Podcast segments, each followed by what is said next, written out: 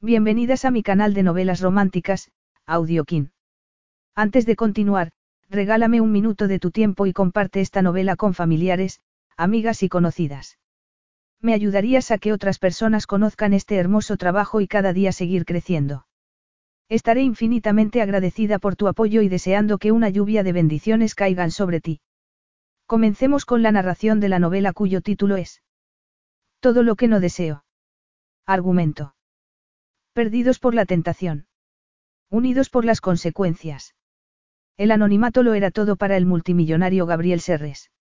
La princesa Alesia Berutti vivía permanentemente bajo los focos. Pero Gabriel había visto su propio deseo reflejado en los ojos de aquella mujer, y de repente llevaba a su hijo dentro de ella. Durante toda su vida, Alesia había dado prioridad a la familia real, hasta la noche en que había sustituido el deber por el deseo. Y ahora, su deber exigía una rápida boda que evitara el escándalo.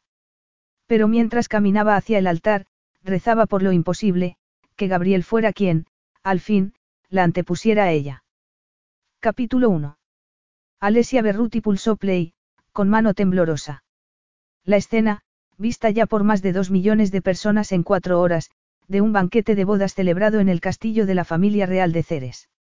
La cámara enfocaba a dos mujeres. Tu hermano parece enamorado, decía la rubia. Lo está, la diminuta mujer de cabellos castaños miró hacia atrás. La cámara enfocó a la princesa Alesia Berruti. Me pregunto cómo se sentirá Dominique al ver a su prometida casarse con otro, continuó la rubia. Ala, un fuerte pitido tapó la respuesta de la princesa. Es un monstruo asqueroso, obeso y sudoroso. No te cortes, la rubia rió. Di lo que piensas. De acuerdo, la princesa también rió. Opino que el rey Dominique de Montecleure debería ser encarcelado y que jamás se le permitiera acercarse a menos de tres kilómetros de ninguna mujer. El vídeo terminaba cuando el móvil de Alesia vibraba en su mano. A mis aposentos, ordenó su hermano mayor, Amadeo. Ahora mismo. Cuatro días después, Alesia cubría su ardiente rostro, deseando que se la tragara la tierra. ¿Qué había hecho? Esforzándose por no llorar, levantó la mirada hacia Amadeo, cuya expresión era tensa. A su derecha estaba su madre, la expresión idéntica. Y a la derecha de esta, su padre, la única persona que mostraba una pizca de simpática. Alesia era incapaz de mirar al hombre sentado al otro lado de Amadeo, el eslabón final de la cadena humana de decepción e ira dirigida contra ella. Lo siento muchísimo, susurró por tercera vez. No sabía que me estaban filmando. Había sido un fugaz descuido, pero sabía bien que no podía permitírselo. Siempre había reprimido sus deseos y reacciones hasta el control total. Me casaré con Dominique, balbuceó.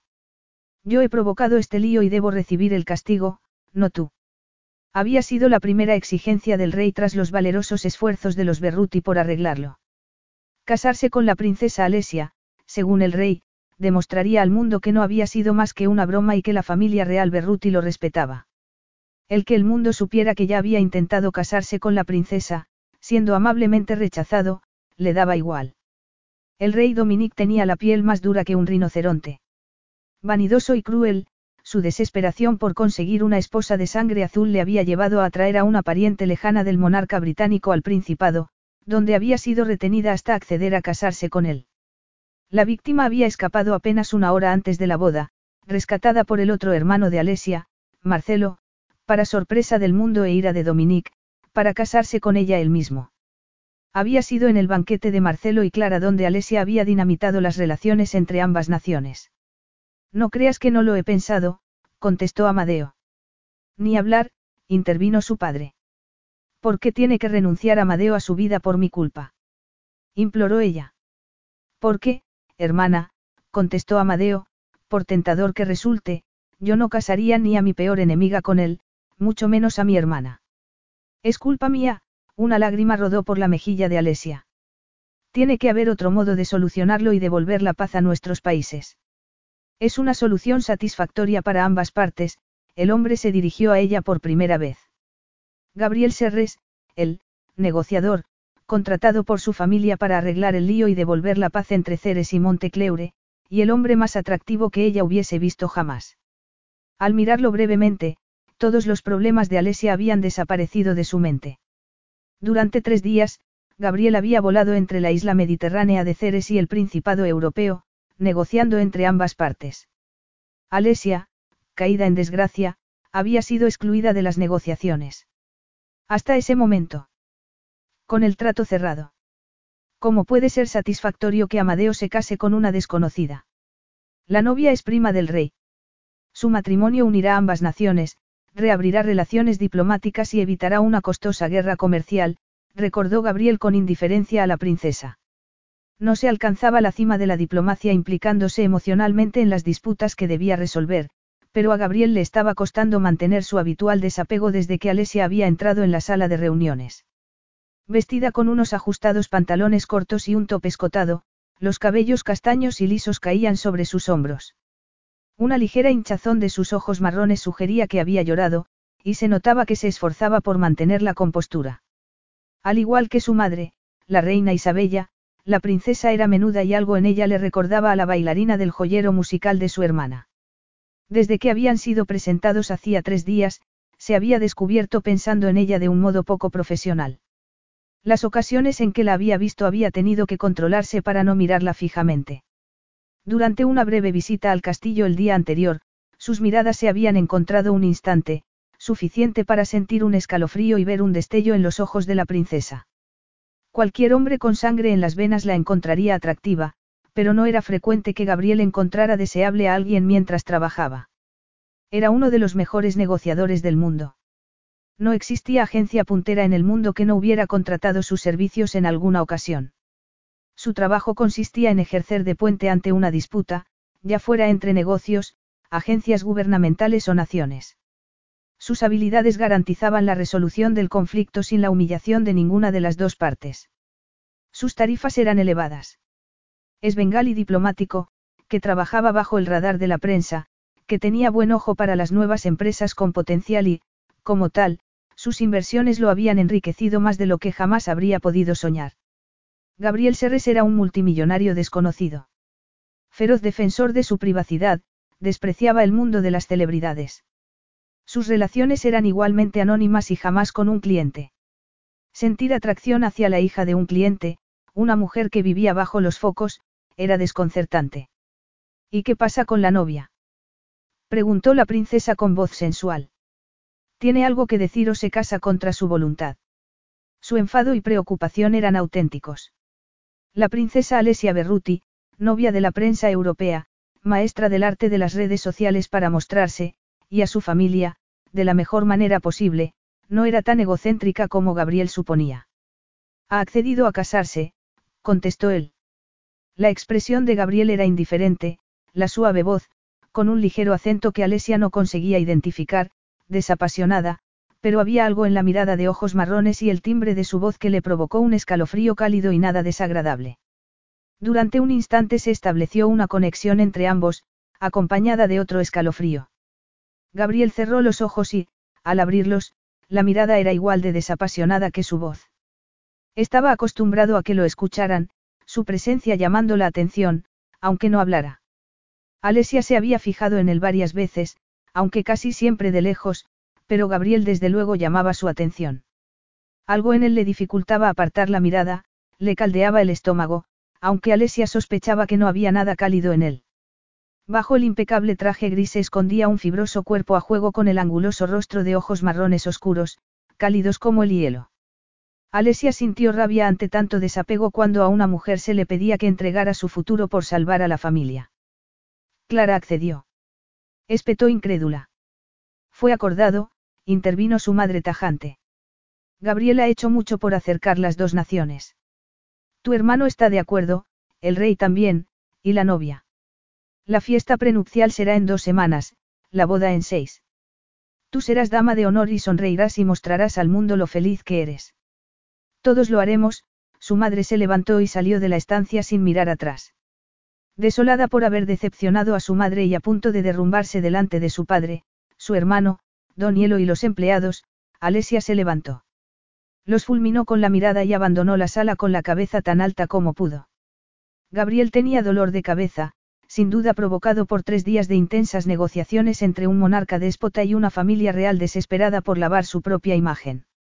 Casi no había dormido y sus planes para regresar a España se habían visto retrasados por una avería en su avión, obligándole a aceptar la invitación del rey Julius para pernoctar en el castillo.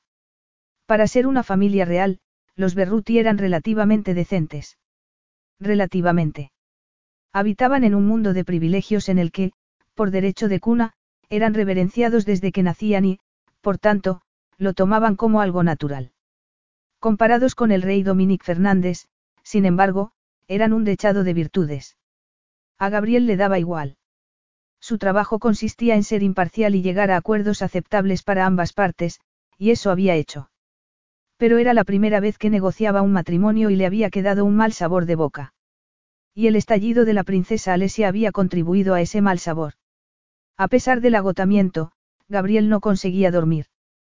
Tras 20 minutos de luchar contra las imágenes que aparecían en su mente de la diminuta princesa, se rindió, se levantó de la cama, se puso unos pantalones y deambuló por las estancias que le habían asignado hasta encontrar un bien surtido bar en el que se sirvió un bourbon. Si quisiera, podría llamar a la cocina del castillo. Desde luego, los Berruti eran excelentes anfitriones. Tomó la botella y salió al balcón. El aire cálido de la noche había perdido casi toda la humedad del día y la luna llena iluminaba las tierras del castillo. De aspecto gótico, el misterioso castillo databa de la época medieval.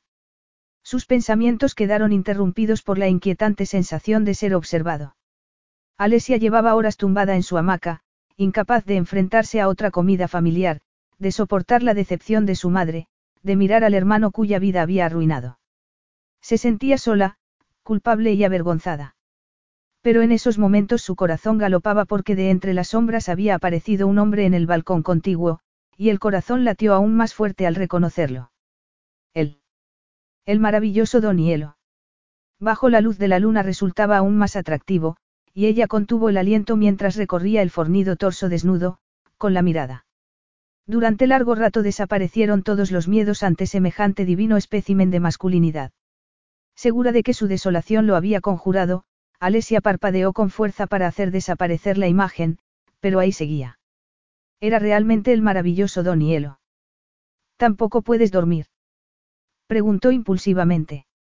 El corazón de Gabriel dio un vuelco al reconocer la voz. Contuvo la respiración y, apoyándose en la barandilla de piedra, se asomó al balcón contiguo. Bañada por la luz de la luna vio a la mujer cuyas palabras casi habían provocado una guerra, y cuya imagen le quitaba el sueño. Buenas noches, Alteza, saludó. Discúlpeme por molestar. Aunque las sombras de la noche le impedían ver sus rasgos, sintió la mirada de Alesia sobre él. No me molestas, eso es escocés. Bourbon. Puedo. Lo último que Gabriel debía hacer era animar una conversación nocturna con la hermosa princesa. Por favor. Me vendría bien una copa. ¿Qué daño podría hacer una copa, cada uno a su lado del balcón? Algo rápido. Un sorbo y regresaría a su habitación. Claro. Ella se levantó de la hamaca y se acercó descalza. Gabriel apenas tuvo tiempo de fijarse en que solo llevaba puesto un diminuto pijama antes de que Alesia apoyara las manos sobre la barandilla, que le llegaba a la altura de los hombros, y, sin esfuerzo, saltara elegantemente a su lado. La luna la banaba en una luz casi etérea que iluminaba su delicada belleza y hacía que sus oscuros ojos parecieran dos profundos pozos. Hechizado, quizás por primera vez en su vida, Gabriel no sabía qué decir. Capítulo 2. La princesa miró a Gabriel con intensidad antes de señalar la botella que tenía en la mano. Puedo. Una nube de aroma afrutado envolvió los sentidos de Gabriel, que sonrió forzadamente mientras le pasaba la botella. Gracias, Alesia abrió la botella y se la llevó a los labios. La pequeña y perfecta boca había sido lo primero en lo que Gabriel se había fijado como un capullo de rosa a punto de florecer. La princesa bebió un trago antes de limpiarse delicadamente los labios con un dedo. ¿Puedo sentarme? Ella le ofreció una sonrisa triste. Por supuesto, Gabriel sonrió nuevamente. La princesa se dejó caer en el sofá con forma de, L, botella en mano, y estiró las piernas cruzando los tobillos. El pantalón de su pijama se subió casi hasta la ingle y él bajó apresuradamente la mirada. Los dedos de los pies eran diminutos para una mujer adulta y llevaba las uñas pintadas de azul. Gabriel sintió arderle la sangre y apartó la mirada de los pies de la princesa, devolviéndola a sus ojos, y de nuevo quedó atrapado por ellos.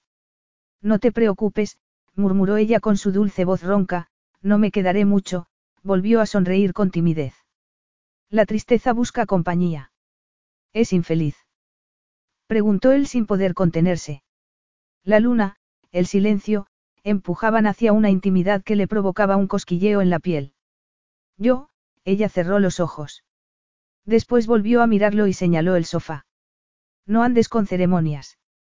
Gabriela sintió mientras intentaba pensar inútilmente en cómo escapar de la situación. Es una princesa. Como plebeyo, pensé que debía guardar las formas. Pues como princesa de este castillo, Alesia sonrió brevemente, te invito a sentarte en el sofá del balcón de tus propios aposentos. Alesia se fijó en el rígido porte de Gabriel, que finalmente se sentó en el otro extremo de sofá. Lo había llamado por un loco impulso. Y otro loco impulso le había hecho saltar la barandilla de su balcón. Y allí estaba, sentada en su sofá, con un hombre de pecho descubierto en mitad de la noche, rodeados únicamente por el estridular de los grillos y el croar de las ranas. No sabía que fueras a quedarte, observó ella. Se averió mi avión. Debería estar solucionado mañana. Sus padres me invitaron amablemente a pasar la noche aquí. Así son ellos, contestó Alesia mientras tomaba otro trago. La amabilidad personificada. Gabriel enarcó una ceja, pero permaneció mudo.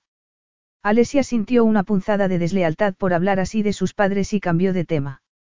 Se preguntó si la actitud de Gabriel era discreción o falta de interés. Se había fijado en cómo la miraba, con evidente interés, pero eso no significaba que le gustara. Había pasado los últimos tres días solucionando el desastre que ella había provocado. Seguramente la consideraba problemática y superficial, causa de vergüenza para su familia. Lo último era verdad, pero lo primero no. Alesia había antepuesto el deber toda su vida. Por eso se sentía culpable. Los Berruti no hablaban mal de ellos delante de los demás. Su lealtad era hacia la monarquía como institución primero, y luego hacia su pueblo. Y por último hacia cada miembro de su familia. ¿De dónde eres? Tienes un acento. Gabriel respiró hondo. Deseaba pedirle que regresara a sus habitaciones, pero el castillo era el hogar de la princesa. Una princesa que no aceptaría de buen grado las órdenes de un plebeyo. El cerebro de Gabriel intentó encontrar el modo de escapar de la situación sin ofenderla. Por eso, se dijo, no le había pedido aún que se marchara. El pulso que palpitaba en sus venas le contradecía. Ese pulso no había dejado de palpitar desde que la había visto bañada en la luz plateada de la luna, como un espejismo de carne y hueso. Alesia Berruti era una princesa, cierto, pero también una mujer muy deseable. Gabriel apretó los puños y encajó la mandíbula. Una mujer muy deseable que él no podía tocar.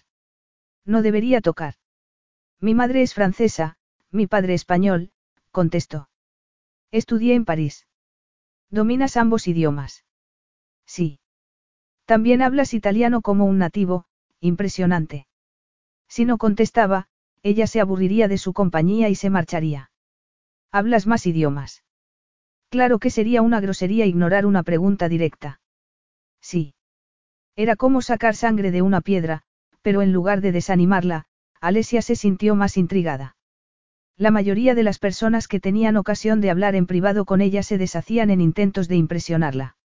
Otras se quedaban mudas, impactadas por su celebridad, pero tenía mucha experiencia en hacer que esas personas se sintieran cómodas y se soltaran rápidamente. Gabriel no pertenecía a ninguna de las dos categorías. Era un hombre acostumbrado a tratar con personas e instituciones poderosas, el mismo envuelto en un aura de autoridad y poder. Su lenguaje corporal indicaba que deseaba que ella se marchara. Y eso la intrigó aún más, porque había visto una expresión muy distinta en su mirada. ¿Cuáles? Inglés, alemán y portugués. Hablas con fluidez seis idiomas. Sin respuesta. Los aprendes con facilidad. Sí, contestó él tras suspirar casi imperceptiblemente. Yo hablo inglés con fluidez, pero porque fui a un internado allí, explicó ella. Puedo conversar en español, si me hablan despacio, pero mi francés es muy básico, mi alemán horroroso y jamás he aprendido portugués. Le pareció ver un destello de humor en el rostro imperturbable de Gabriel. Supongo que las habilidades lingüísticas son fundamentales para tu trabajo, Alesia observó encantada la breve sonrisa que apareció en su rostro. Gabriel era tan serio que se preguntó si alguna vez sonreiría de verdad. Sí. ¿Y qué te hizo elegir la diplomacia como carrera?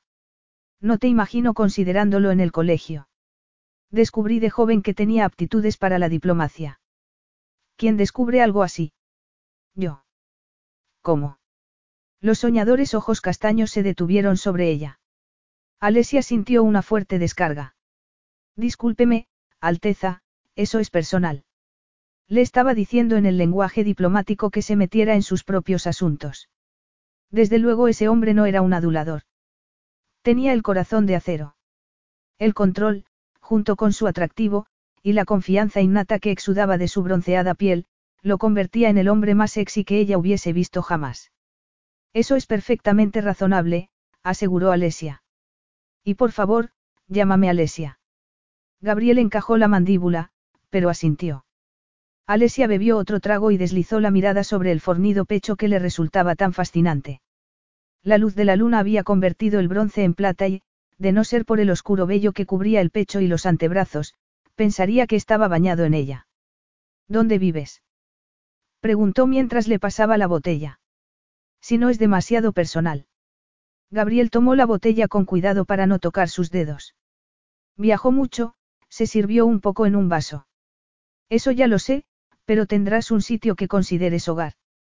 Considero España mi hogar, él encajó de nuevo la mandíbula. ¿Qué zona? Madrid. He estado muchas veces en Madrid. Una ciudad hermosa. Gabriel tomó un sorbo de Bourbon. No te gustó, ¿verdad? Preguntó ella. ¿Por qué lo dices? Es una sensación. Y no lo has negado. No puedo controlar tus sensaciones, él apuró su copa. Me culpas por el lío entre mi familia y Dominique. No soy quien para culpar a nadie, Gabriel se sirvió otra copa. Solo encuentro soluciones al gusto de todos. Pero eso no te impide tener opinión. Me impide manifestarla, de nuevo le ofreció la botella. Los dedos de Alesia rozaron los de Gabriel y la descarga eléctrica que le atravesó el cuerpo fue tan fuerte que abrió los ojos desmesuradamente. Gabriel retiró la mano, como si también lo hubiese sentido. Entonces tienes opiniones. Como todo el mundo. Aunque no todos saben cuándo callárselas. Como cuando dije lo que opinaba de Dominique. Si la gente solo hablara cuando debe, él enarcó una ceja, me quedaría sin trabajo. Entonces me estarás agradecido, ella rió fugazmente antes de sacudir la cabeza. Olvidado. Ha sido una grosería. También te debo una disculpa por cómo te hablé antes. Fui una maleducada. Estabas disgustada, la mirada de Gabriel se suavizó visiblemente. No es excusa para ser grosera. Pero a menudo es motivo, insistió él con una breve sonrisa y un brillo en la mirada que decía mucho más que las palabras. Era evidente que la entendía. Para horror de Alesia, unas ardientes lágrimas anegaron sus ojos. No quería llorar. Lo último que deseaba era parecer débil y frágil a los ojos de Gabriel. Sospechaba que él no tenía tiempo para mujeres débiles y frágiles. Y ella no lo era. Normalmente no. Diminuta, pero fuerte, solía decir su hermano Marcelo. Pero Marcelo no estaba allí. El único miembro de su familia en el que se podía apoyar estaba de luna de miel y Alesia había tenido que soportar la ira de los demás sin ningún consuelo. Y cuando ese hombre le ofrecía una migaja de consuelo, toda la angustia y sensación de culpa que había sufrido, volvió a resurgir. Una lágrima rodó por su mejilla y ella la enjugó en un desesperado intento de controlarse. Es que me siento responsable. No solo por el matrimonio de Amadeo. Por todo. Gabriel la contempló intensamente, los labios apretados, como si evaluara la conveniencia de decir lo que pensaba. Cerró los ojos y respiró hondo. Cuando volvió a mirarla, se acercó un poco más y habló en un susurro. Lo que dijiste de que la boda de tu hermano no era más que una pieza del puzzle de hostilidad entre tu nación y la de Dominique, tú no eres responsable de nada de lo sucedido con anterioridad. El daño estructural entre las dos naciones ya estaba hecho. Alesia no entendía por qué los intentos de Gabriel por tranquilizarla le hacían sentirse peor, pero las lágrimas que había estado conteniendo cayeron por su rostro en una cascada sin que pudiera hacer nada por evitarlo. Gabriel sintió una fuerte presión en el pecho y cerró los ojos. Su hermana había sido una experta en utilizar las lágrimas como arma para manipular a sus padres. Y él la había admirado por ello. Tras independizarse, las mujeres que elegía para mantener relaciones eran como él, reservadas, estoicas. Por tanto, no sabía qué hacer. No podía ofrecer dinero, o la promesa de vestidos o algún acuerdo, como habían hecho sus padres cuando Mariella estallaba en lágrimas. Y al abrir los ojos y verla con las rodillas dobladas contra el pecho y el rostro enterrado en ellas, la botella todavía en la mano, hizo lo único que no quería hacer. Se acercó. Tomó la botella y la dejó en el suelo antes de darle una palmadita en los hombros con la esperanza de consolarla. Para su horror, Alesia se acurrucó contra él. Le rodeó la cintura con su delgado brazo y se echó a llorar contra su pecho. Lo siento, sollozó. No quiero llorar, pero me siento tan mal. Un comentario irreflexivo y Amadeo tiene que pagarlo casándose con una extraña. Y todo es culpa mía. Gabriel volvió a cerrar los ojos, intentando ignorar la sobrecarga sensorial provocada por esa hermosa mujer llorando en sus brazos. Jamás se había encontrado en una situación similar. Desde luego había habido mujeres que se habían invitado a su espacio, pero siempre había podido desembarazarse de esas potencialmente peligrosas situaciones sin sufrir ni herir a nadie. Nunca se había sentido atraído hacia ninguna de esas mujeres. Gabriel era muy selectivo con sus amantes. Una famosa princesa, hija de su cliente, y el motivo por el que había sido contratado por ese cliente, era lo más alejado de una potencial amante que podría tener pero cada fibra de su cuerpo se había sentido en sintonía con ella desde que lo había llamado desde las sombras con esa voz ronca y sensual. El disgusto de Alesia caló hasta su corazón y el impulso por consolarla superó al instinto de conservación. Gabriel la rodeó con un brazo y la abrazó con fuerza. Durante largo rato ninguno habló. Lentamente, los sollozos de Alesia cesaron. Gabriel sentía el calor de su aliento y la humedad de las lágrimas sobre el pecho desnudo. Tragó nerviosamente, consciente de que cada segundo que pasara en sus brazos estaba jugando con fuego, pero apoyó la barbilla sobre su cabeza. Sé que te preocupa la novia de Amadeo, pero te aseguro que está dispuesta. ¿Cómo puedes saberlo? Ella lo abrazó con más fuerza. Dominique no cree en la libertad de las mujeres. Retuvo a Clara contra su voluntad y la habría obligado a casarse si Marcelo no la hubiese rescatado. Lo sé porque hablé en privado con ella, para asegurarme de que era voluntario.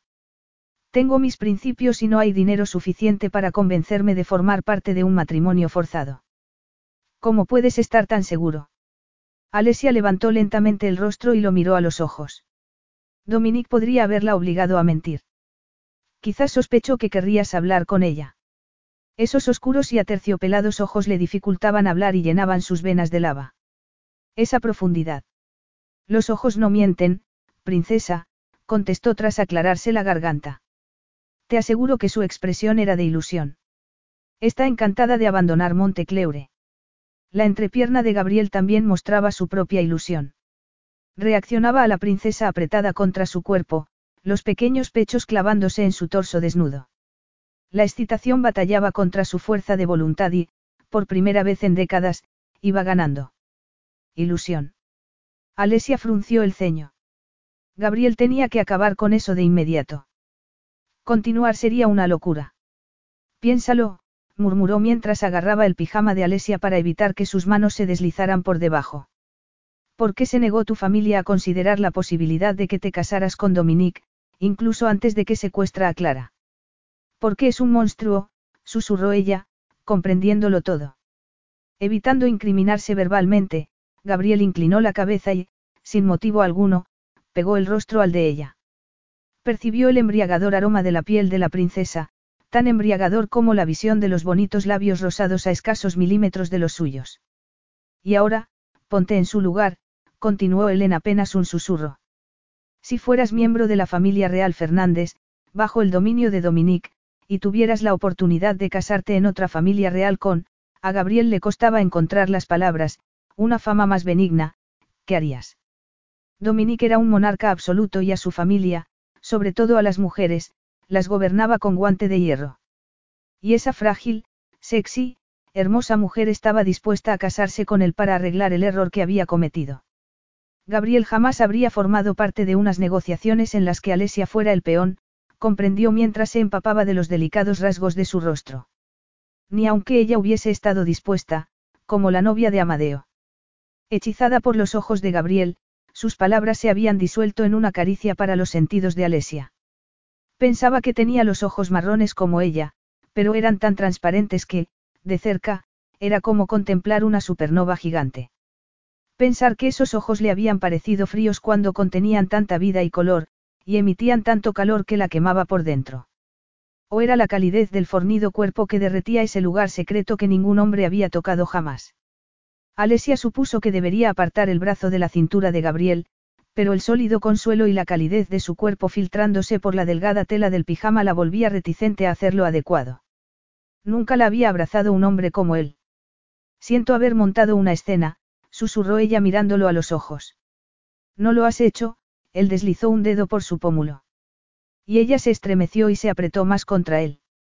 Gabriel era divino, desde las pobladas cejas negras hasta la nariz recta o la mandíbula angulosa, afeitada hacía horas y que estaba cubierta de una barba incipiente que descendía por el cuello, sustituida por una piel bronceada tan suave que ella apartó la mano de la cintura para deslizarla por el torso hasta el cuello y sentir esa suavidad.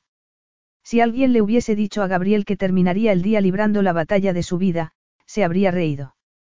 Pero en esos momentos, atrapado por la seductora mirada de esa hermosísima mujer, los destellos de excitación que había estado controlando se habían convertido en llamas y sus esfuerzos por recordar los motivos para resistirse a esos sentimientos se disolvían.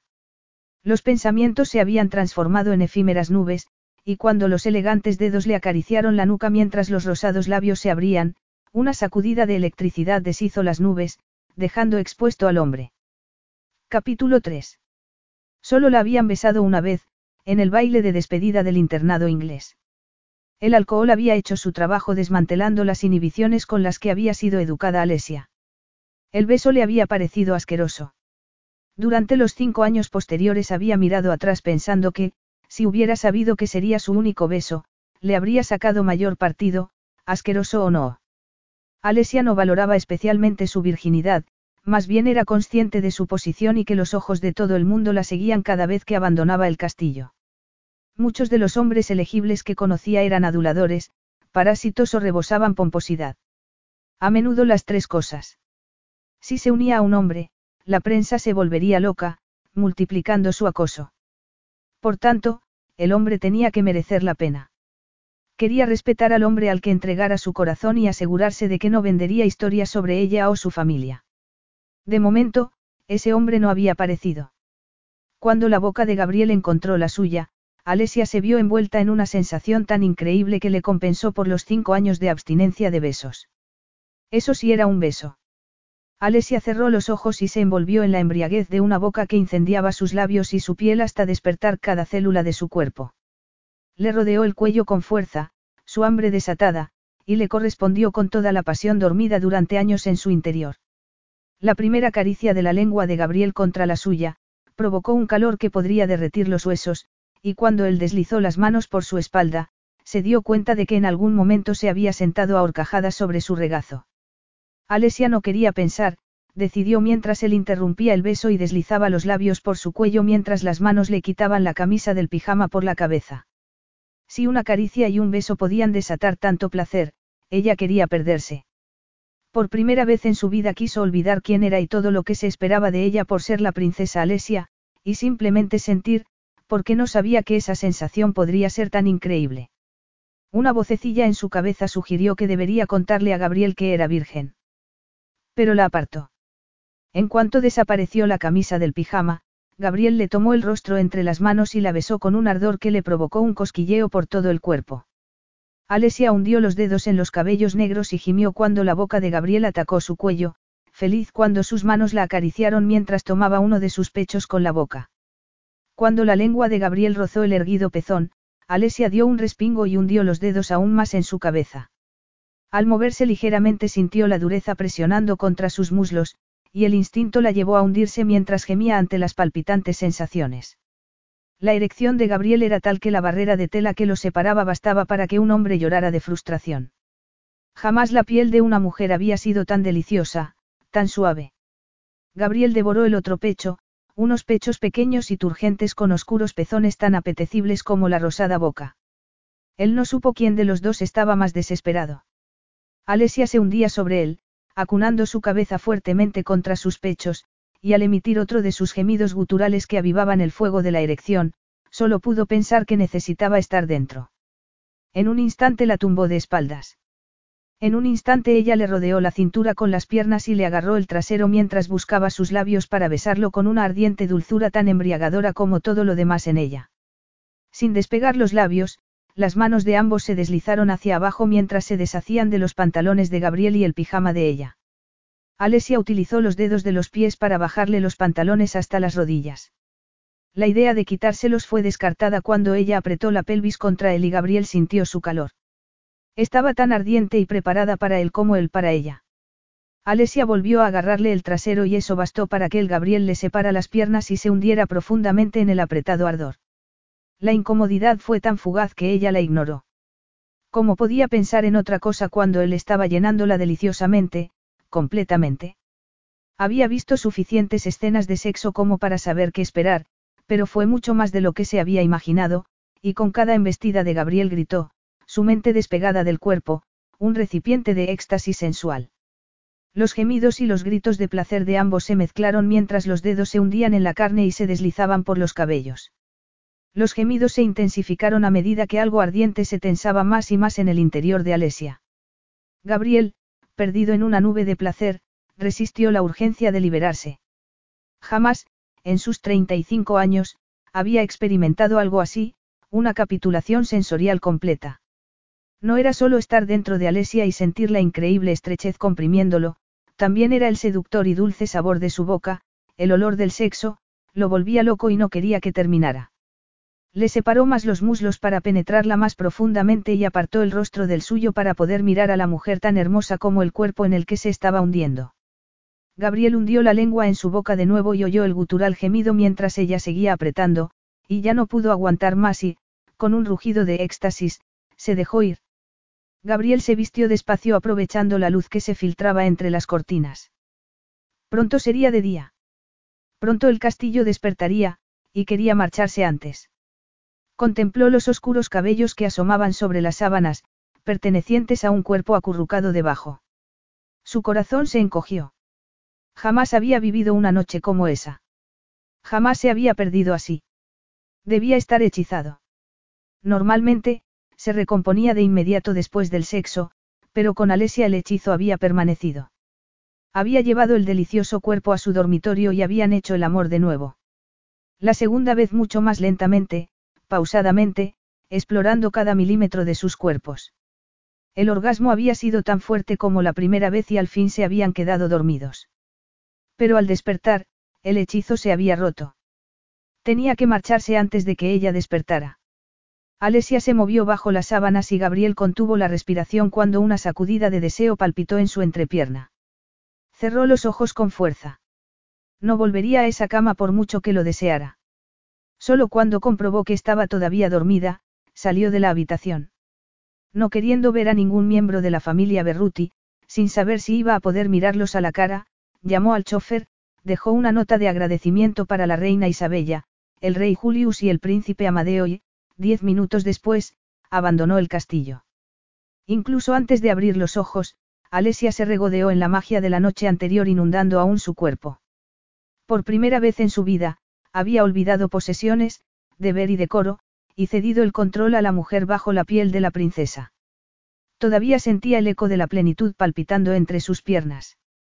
Abrió los ojos sonriendo, esperando encontrar el hermoso rostro de Gabriel sobre la almohada a su lado. Su lado de la cama estaba vacío. Gabriel. Alesia se sentó, tapándose con la sábana.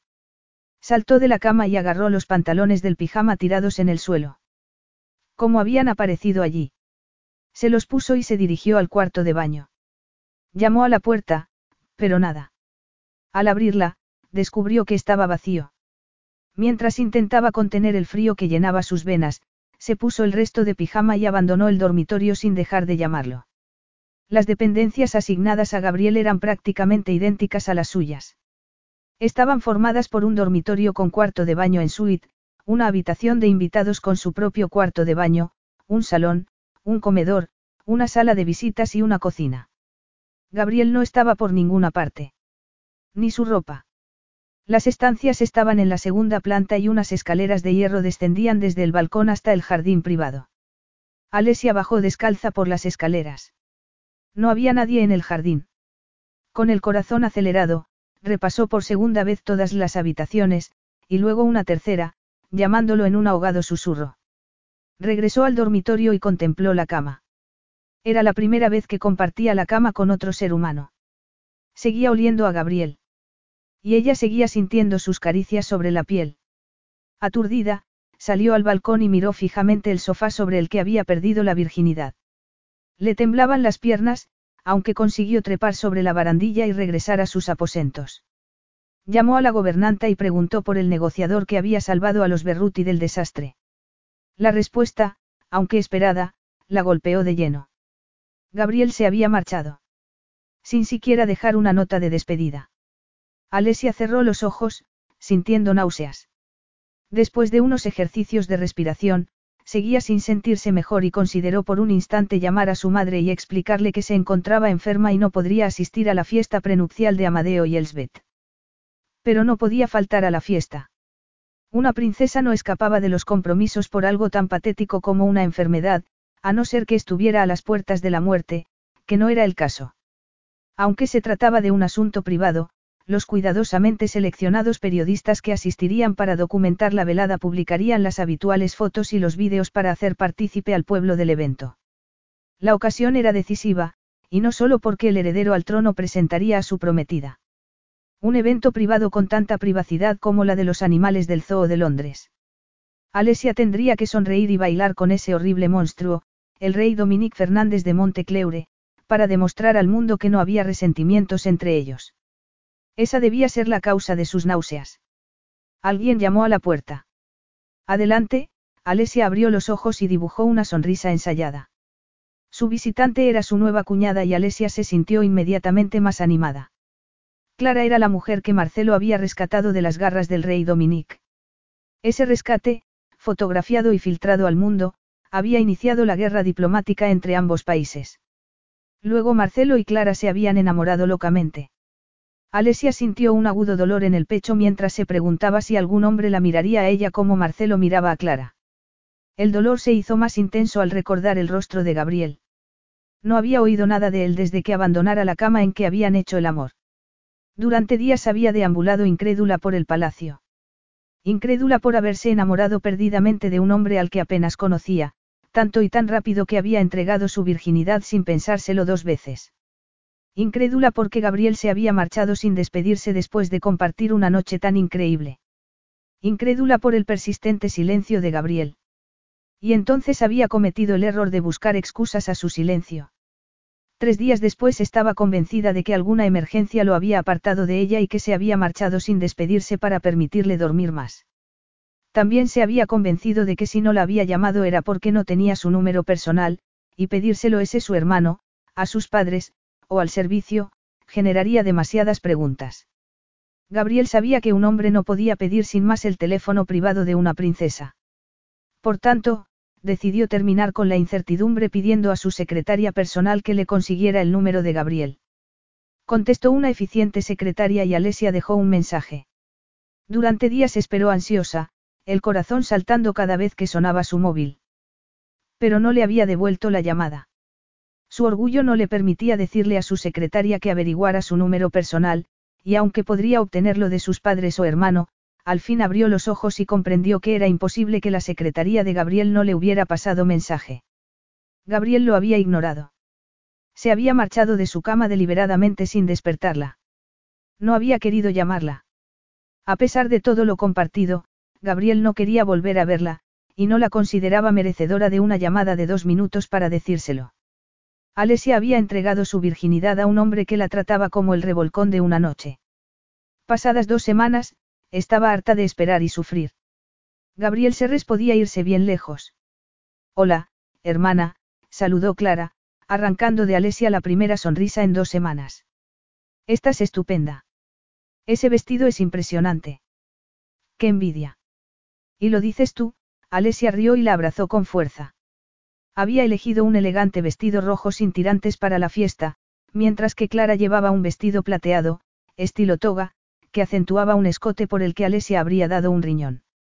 Estás preciosa. Gracias, contestó Clara resplandeciente. Quiero que el rey cerdo me vea espectacular. Refrotárselo un poco más. No te preocupa verlo. Si alguien debería preocuparse, es él. Marcelo ha prometido a Amadeo no provocar una escena, y va a matarlo tener que mantener esa promesa. Yo no dejo de recordarle que ya se vengó cuando me rescató. Amadeo también te pidió que no provocaras una escena. Se lo prometí yo voluntariamente. A fin de cuentas, intento ser la princesa perfecta, y la princesa perfecta no lanza una patada de karate a los invitados en un gran evento social, ¿verdad? Preguntó Clara con gesto de decepción. ¿Qué tal la luna de miel? Alesia cambió de tema. Era la primera vez que las dos viejas amigas podían charlar desde el regreso de Clara y Marcelo. Son las Seychelles tan bonitas como pensabas. Impresionantes. Aunque no vimos mucho. Pasamos la mayor parte del tiempo en la cama. Calla, interrumpió ella antes de que Clara ofreciera más detalles. Ya me siento bastante mal sin tener que escuchar los detalles de la vida sexual de mi hermano. ¿Te encuentras mal? Clara frunció el ceño. ¿Qué te pasa? Llevo un par de días rara. Seguramente algo que comí. ¿Algún otro síntoma? No. Llevas sujetador con relleno. Clara la observó detenidamente. No, ¿por qué? Te han crecido los pechos. Si no fuera imposible, te preguntaría si estás embarazada. Un frío ruido blanco llenó la cabeza de Alesia, un frío terror recorrió su piel. Instintivamente, llevó una mano a su barriga y respiró hondo. Alesia, ¿estás bien? Has cambiado de color. La voz de Clara llegaba desde lejos y Alesia tuvo que apoyarse en el tocador cuando la habitación empezó a dar vueltas. Gabriel observó desapasionadamente desde su habitación del hotel en Roma, mientras se preparaba para reunirse con un nuevo cliente, las imágenes del príncipe Amadeo y Lady Elsbeth durante la fiesta prenupcial. Italia, país que compartía idioma y mucha historia cultural con Ceres, estaba encantada con la boda. Las televisiones le habían dedicado una amplia cobertura. Le habían invitado a la fiesta, pero se había excusado amablemente. No sentía ningún deseo de formar parte de un montaje como el que se estaba televisando. Su estómago se encogió cuando la cámara enfocó a la estrella, la princesa de Europa, que todos esperaban ver, Alesia. La presión aumentó al verla reír junto a un miembro de la familia real británica antes de que la cámara la enfocara bailando con el rey de Montecleure. La sonrisa desmentía lo que él sabía estaría sintiendo Alesia en brazos de un hombre al que odiaba, y Gabriel sintió una punzada de ira contra su familia por obligarla a bailar con él. Creo que podemos asegurar que la animosidad entre las dos naciones ya es cosa del pasado, anunciaba un encandilado reportero desde el estudio. Gabriel apagó el televisor y se pellizcó la nariz. Se había evitado una guerra comercial y diplomática. Cualquier levantamiento popular contra la familia real de Ceres, culpándolos de la situación y de los efectos económicos que provocaría en el pueblo había sido evitado. Dominique se sentía de nuevo valorado. Todo el mundo era feliz. Debería ser un momento de satisfacción por un trabajo bien hecho, pero el descontento al volver a ver a Alesia era demasiado fuerte. Gabriel estaba furioso consigo mismo por lo sucedido, y el tiempo no lo había borrado. No era su primer revolcón de una noche, pero sí el único que lamentaba de verdad. El único que no podía borrar de su mente. No podía borrarla a ella de su mente. Todavía sentía el peso de la excitación en la entrepierna. Todavía llevaba su número de teléfono en la cartera, desde que había llamado a su oficina. Su corazón había latido tan fuerte cuando su secretaria le había entregado el mensaje de Alesia que no le habría sorprendido que atravesara sus costillas. El breve mensaje lo invitaba a llamarla. Lo había leído varias veces. Alesia quería volver a verlo. Imposible. Debería haberle devuelto la llamada y excusarse amablemente. Pero antes debería haberse despedido y explicarle que, por estupenda que hubiera sido la noche, no volvería a repetirse. Y antes aún, no debería haberse acostado con ella. Debería haberle devuelto la llamada. Nunca antes había tratado a una mujer con tanto desprecio. Nunca había reaccionado tan fuertemente por una mujer, ni sentido una reacción tan fuerte por parte de ella. Nunca había perdido la cabeza como con ella. A pesar de todo, tomó la nota doblada en su cartera y contempló el número que se había aprendido de memoria. Lo que le había impedido devolverle la llamada era precisamente el deseo de llamarla. Veinte segundos de imágenes habían bastado para distraerlo de sus preparativos, como si un tornado hubiese golpeado la habitación del hotel. Alessia Berruti era una princesa. La mujer más fotografiada de Europa. La antítesis de lo que él buscaba en una compañera. La infancia de Gabriel había sido destrozada por la intrusión de la prensa y no tenía ningún deseo de experimentar de nuevo los focos, bajo ninguna circunstancia. También sería un desastre para su carrera. El anonimato era esencial para su eficacia. Incluso una aventura casual con la princesa, que parecía adorar los focos, provocaría la intrusión de la prensa hasta niveles inimaginables. Jamás podría volver a ver o hablar con Alessia Berruti. Debía olvidarla. Otro estallido de ira lo atravesó y Gabriel aplastó la nota. Antes de arrojarla a la papelera, quizás quemarla, sonó su móvil. Gabriel rechinó los dientes y respiró hondo. La ira era la más fútil de las emociones, una a la que raramente sucumbía. Había sufrido más ira en las últimas dos semanas que en toda su vida. Se sobresaltó al ver el nombre del príncipe Amadeo en pantalla. Buenos días, Alteza, contestó Gabriel, negándose a que sus emociones se traslucieran en su voz. Qué inesperado placer. ¿En qué puedo servirle? ¿Puedes explicarme cómo conseguiste dejar embarazada a mi hermana? Capítulo 4. ¿Qué aspecto tengo? Preguntó Alesia mirándose al espejo. Había elegido unos pantalones ajustados de color azul, una camisa de manga corta y cuello alto en un tono más claro y un cinturón de raso anudado a la cintura. Se había dejado el cabello suelto, aunque al principio se había hecho un moño, pero Clara le había quitado la idea. Según ella, el pelo suelto enviaba el mensaje de, verte no me afecta a lo más mínimo, que Alesia pretendía. Perfecto, Clara la miró de arriba abajo y asintió. Alesia tragó nerviosamente. Su mundo era un caos, pero siempre podía confiar en su cuñada.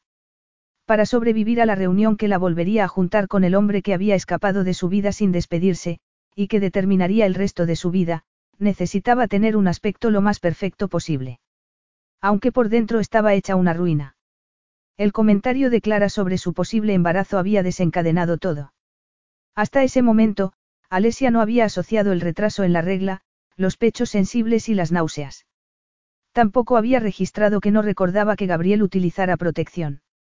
No supo cómo sobrevivió a la fiesta de Amadeo. Sin Clara a su lado, seguramente no lo habría conseguido. Clara también le había proporcionado la prueba de embarazo, consciente de lo difícil que sería para Alesia comprar una sin levantar sospechas. Después, permaneció sentada, tomándole la mano, mientras esperaban el resultado. Y durante una hora, la abrazó y le acarició los cabellos mientras Alesia sollozaba por el resultado positivo. Desgraciadamente, Clara no sabía mentir y, al regresar a sus aposentos, le había contado todo a Marcelo. Para mayor desgracia, su padre había estado presente. No hubo tiempo para que Alesia asimilara la situación antes de que toda la familia, y casi todos los empleados del palacio, lo supiera. En dos horas se convocó una reunión familiar de emergencia. Por segunda vez en menos de un mes, Alesia era el tema de la reunión. Pasado un día, todavía no había aceptado lo sucedido. Su familia había entrado directamente en modo de control de daños, arrastrándola con ellos. La gélida ira de su madre le había dolido mucho más que la furiosa diatriba de Amadeo. Se aseguró de nuevo de que las gotas de los ojos que hacían desaparecer mágicamente el enrojecimiento después de tanto llorar seguían funcionando. Tras calzarse unos tacones plateados y perfumarse el cuello y las muñecas, abandonó sus aposentos. De no ser por su entrenamiento, su primera visión de Gabriel en la sala de reuniones del despacho privado de su madre la habría tumbado de espaldas. El corazón le latía tan fuerte que no podía respirar, pero mantuvo la espalda recta y la cabeza alta mientras se dirigía indiferente a la silla vacía. Pasara lo que pasara en la reunión, sus ojos permanecerían secos. Era una princesa y no olvidaría su educación. Permanecería regia, aunque la matara. Y no permitiría que Gabriel supiera que verlo de nuevo le provocaba más náuseas que el embarazo. Para él no había sido más que un revolcón, rápidamente olvidado. Sería demasiado humillante que adivinara lo mucho que esa noche la había afectado. Todavía sentía el susurro de sus caricias sobre la piel. Todavía olía su colonia.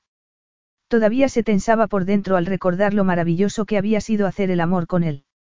Un empleado le sujetó la silla y ella se sentó, agradeciéndoselo con un gesto de la cabeza y deslizó la mirada por todos los presentes sentados a la mesa, sus padres y dos hermanos, rodeaban a Alesia, y el abogado de la familia se sentaba en un extremo. En el otro extremo estaba Gabriel y una mujer, que ella supuso era su abogada. La única persona a la que no miró a los ojos fue a Gabriel. Había querido hacerlo, pero no había sido capaz. No soportaría ver la expresión en su mirada. Pero eso no le impidió observar cada detalle de él, desde la impoluta camisa blanca hasta los perfectos cabellos negros en los que tanto le había gustado hundir los dedos. Alzó la barbilla y apoyó las manos sobre la mesa, rezando para que nadie percibiera el temblor y miró a Amadeo. ¿Va a aceptar su responsabilidad? Preguntó ella, imitando a su fallecida abuela, que había convertido su regia altivez en arte. Gabriel había seguido la entrada de Alesia con el corazón en la garganta. Desde la llamada de Amadeo, sentimientos que no lograba describir se clavaban en sus entrañas. Al cruzar las puertas del castillo, los habituales fotógrafos que montaban guardia quedaron decepcionados ante los cristales tintados de su coche, y las garras de sus entrañas se clavaron un poco más. Si no tenía cuidado, su vida estaba acabada. La mujer a la que no quería volver a ver estaba embarazada de su hijo y le ponía furioso que tanto Alesia como su familia iban a responsabilizarle a él. Ambos habían participado por igual, sin utilizar protección. Después de la primera vez, no tenía mucho sentido preguntarse por ello, y lo cierto era que había sido tan maravillosa esa primera vez que había querido experimentarlo de nuevo. Nunca había hecho el amor sin protección. Estaba limpio y asumía que la princesa también, pero desde cuando concedía el beneficio de la duda a alguien con respecto a su salud sexual. La contracepción era responsabilidad suya y tenía el beneficio añadido de que jamás habría un pequeño Gabriel Serres en el mundo. Se preguntó si no sería el plan de Alesia desde el principio, seducirlo y quedarse embarazada. Porque desde luego no había mencionado que no tomara la píldora. Podría perdonarla por la primera vez que habían hecho el amor, atrapados en la locura, pero permitírselo una segunda vez, sabiendo que nada evitaría un embarazo accidental, no detenerlo cuando todavía había tiempo, era imperdonable. Intencionado o no, allí estaba, a punto de negociar por su vida y la de su hijo. Podría insistir en esperar hasta el nacimiento para hacer una prueba de ADN, pero eso solo retrasaría lo inevitable. Ese hijo era suyo, pero sí. Alesia quería que aceptara las demandas de su familia, más le valdría empezar a mostrarle algo de respeto o haría esperar a la familia hasta el nacimiento para negociar. Dejó escapar el aire ante el tono de Alesia y su injustificada acusación. No permitiría que se trasluciera ninguna emoción. Necesitaba abordarlo como cualquier negociación. Estoy dispuesto a aceptar mi responsabilidad, informó antes de que Amadeo hablara. Todavía habrá que decidir hasta dónde llega esa responsabilidad, pero sea cual sea el resultado de las negociaciones, me ocuparé de mi hijo y seré un padre para él. ¿Qué hay que negociar? preguntó Marcelo furioso. Has dejado embarazada a mi hermana. Tienes que casarte con ella. En realidad no, Gabriel se cruzó de brazos. Te aprovechaste de ella, espetó Amadeo. De una mujer de 23 años. Insistió él con desdén. Intenta verlo desde nuestra posición, intervino la reina Isabella mientras Alesia se ruborizaba. Lo hago, aseguró Gabriel. Sé que teme que la noticia del embarazo provoque un escándalo que, unido a los más recientes, hundan todavía más su popularidad y aumenten el coro de voces que piden la República para Ceres. Lo he entendido bien. Sí, contestó la monarca sin apenas parpadear. Entonces, permítame exponer mi postura. Me casaré con su hija, y lo haré para que mi hijo crezca con un padre que priorice su bienestar emocional, en lugar de abandonarlo con una familia que se preocupa más del deber y la percepción pública. Todos los miembros de la familia real, excepto Alesia, dieron un respingo. Gabriel no entendía por qué se escandalizaban. A fin de cuentas, Amadeo se casaba para salvar la percepción pública de los Berruti y alejar las peticiones de república. Marcelo, por feliz que pareciera en su matrimonio, se había casado por el mismo motivo. Y Alesia iba a hacerlo también. Pero antes de aceptar un matrimonio sin amor, tengo algunas condiciones que deben acordarse por escrito. ¿Qué condiciones? Preguntó la reina tras un prolongado silencio. Que Alesia y yo no vivamos en el castillo. No permitiré que mi propio hogar esté gobernado por el protocolo. Y para que no haya ninguna ambigüedad ni nada sujeto a interpretaciones, seré claro, no seré un empleado de la familia. No asistiré a eventos palaciegos en los que esté la prensa, y eso incluye la boda del príncipe Amadeo. No tendré ningún compromiso real. Nunca haré nada que dañe a su familia, pero viviré alejado de los focos y permaneceré en el anonimato, Gabriel continuó. Tendré la última palabra con respecto a mi hijo. Alesia y yo lo criaremos como mejor consideremos y no habrá discusiones ni interferencias de ninguno de ustedes. Alesia al fin le sostuvo la mirada y Gabriel percibió sorpresa y, admiración. Pero desapareció en un segundo, reemplazar por una indiferencia que bordeaba el desprecio. Algo más. Masculló Amadeo. Sí. La boda será íntima, y por íntima me refiero a solo con la presencia de la familia directa. Sin invitados, sin fotógrafos, sin prensa. Un simple comunicado cuando esté hecho en el que se expondrá mi intención de vivir como una persona privada. Y eso me lleva a la última condición, solo me casaré con Alesia si tengo la seguridad de que ella está de acuerdo. Les pido a todos que abandonen la sala para poder hablar en privado, Gabriel sostuvo la mirada de Amadeo. Necesito convencerme de que consiente libremente. Si nos disculpan. Dudaba que ningún miembro de la familia hubiera sido hablado en esos términos jamás. No estaba siendo provocativo ni irrespetuoso, pero debía mantenerse firme para evitar malentendidos. La reina fue la primera en reaccionar. Se levantó y lo miró a los ojos. De acuerdo, pero ya que ha sido tan claro, permíteme serlo también. Amo a mi hija. Te cases con ella o no, la apoyaré. Todos lo haremos. Y capearemos cualquier tormenta como siempre hemos hecho, como una familia. Con una leve inclinación de la cabeza, hizo una seña a los hombres para que se levantaran. En silencio la siguieron fuera de la sala, los dos príncipes, gigantes al lado de su diminuta madre, acribillando a Gabriel con la mirada. Rápidamente le siguieron los abogados y demás empleados. Alesia y él quedaron a solas. Unas dolorosas punzadas en el pecho le dificultaban respirar, pero Gabriel se recompuso e intentó leer el hermoso rostro de la mujer con la que había compartido la mejor noche de su vida. Era un maestro en interpretar el lenguaje corporal. Mientras esperaban en tenso silencio la llegada de Alesia, había leído el de los Berruti. Los dos príncipes apenas contenían su ira. Amadeo contra la situación, Marcelo directamente contra él. La reina solo se preocupaba por el control de daños. El lenguaje corporal del rey le indicó que de nuevo sería el negociador. Un papel que Gabriel conocía bien. Lo había ejercido en su propia familia, impulsándolo a hacer de las negociaciones de paz una carrera. Siempre controlaba sus emociones, y siempre elegía como amantes a mujeres reservadas y emocionalmente austeras.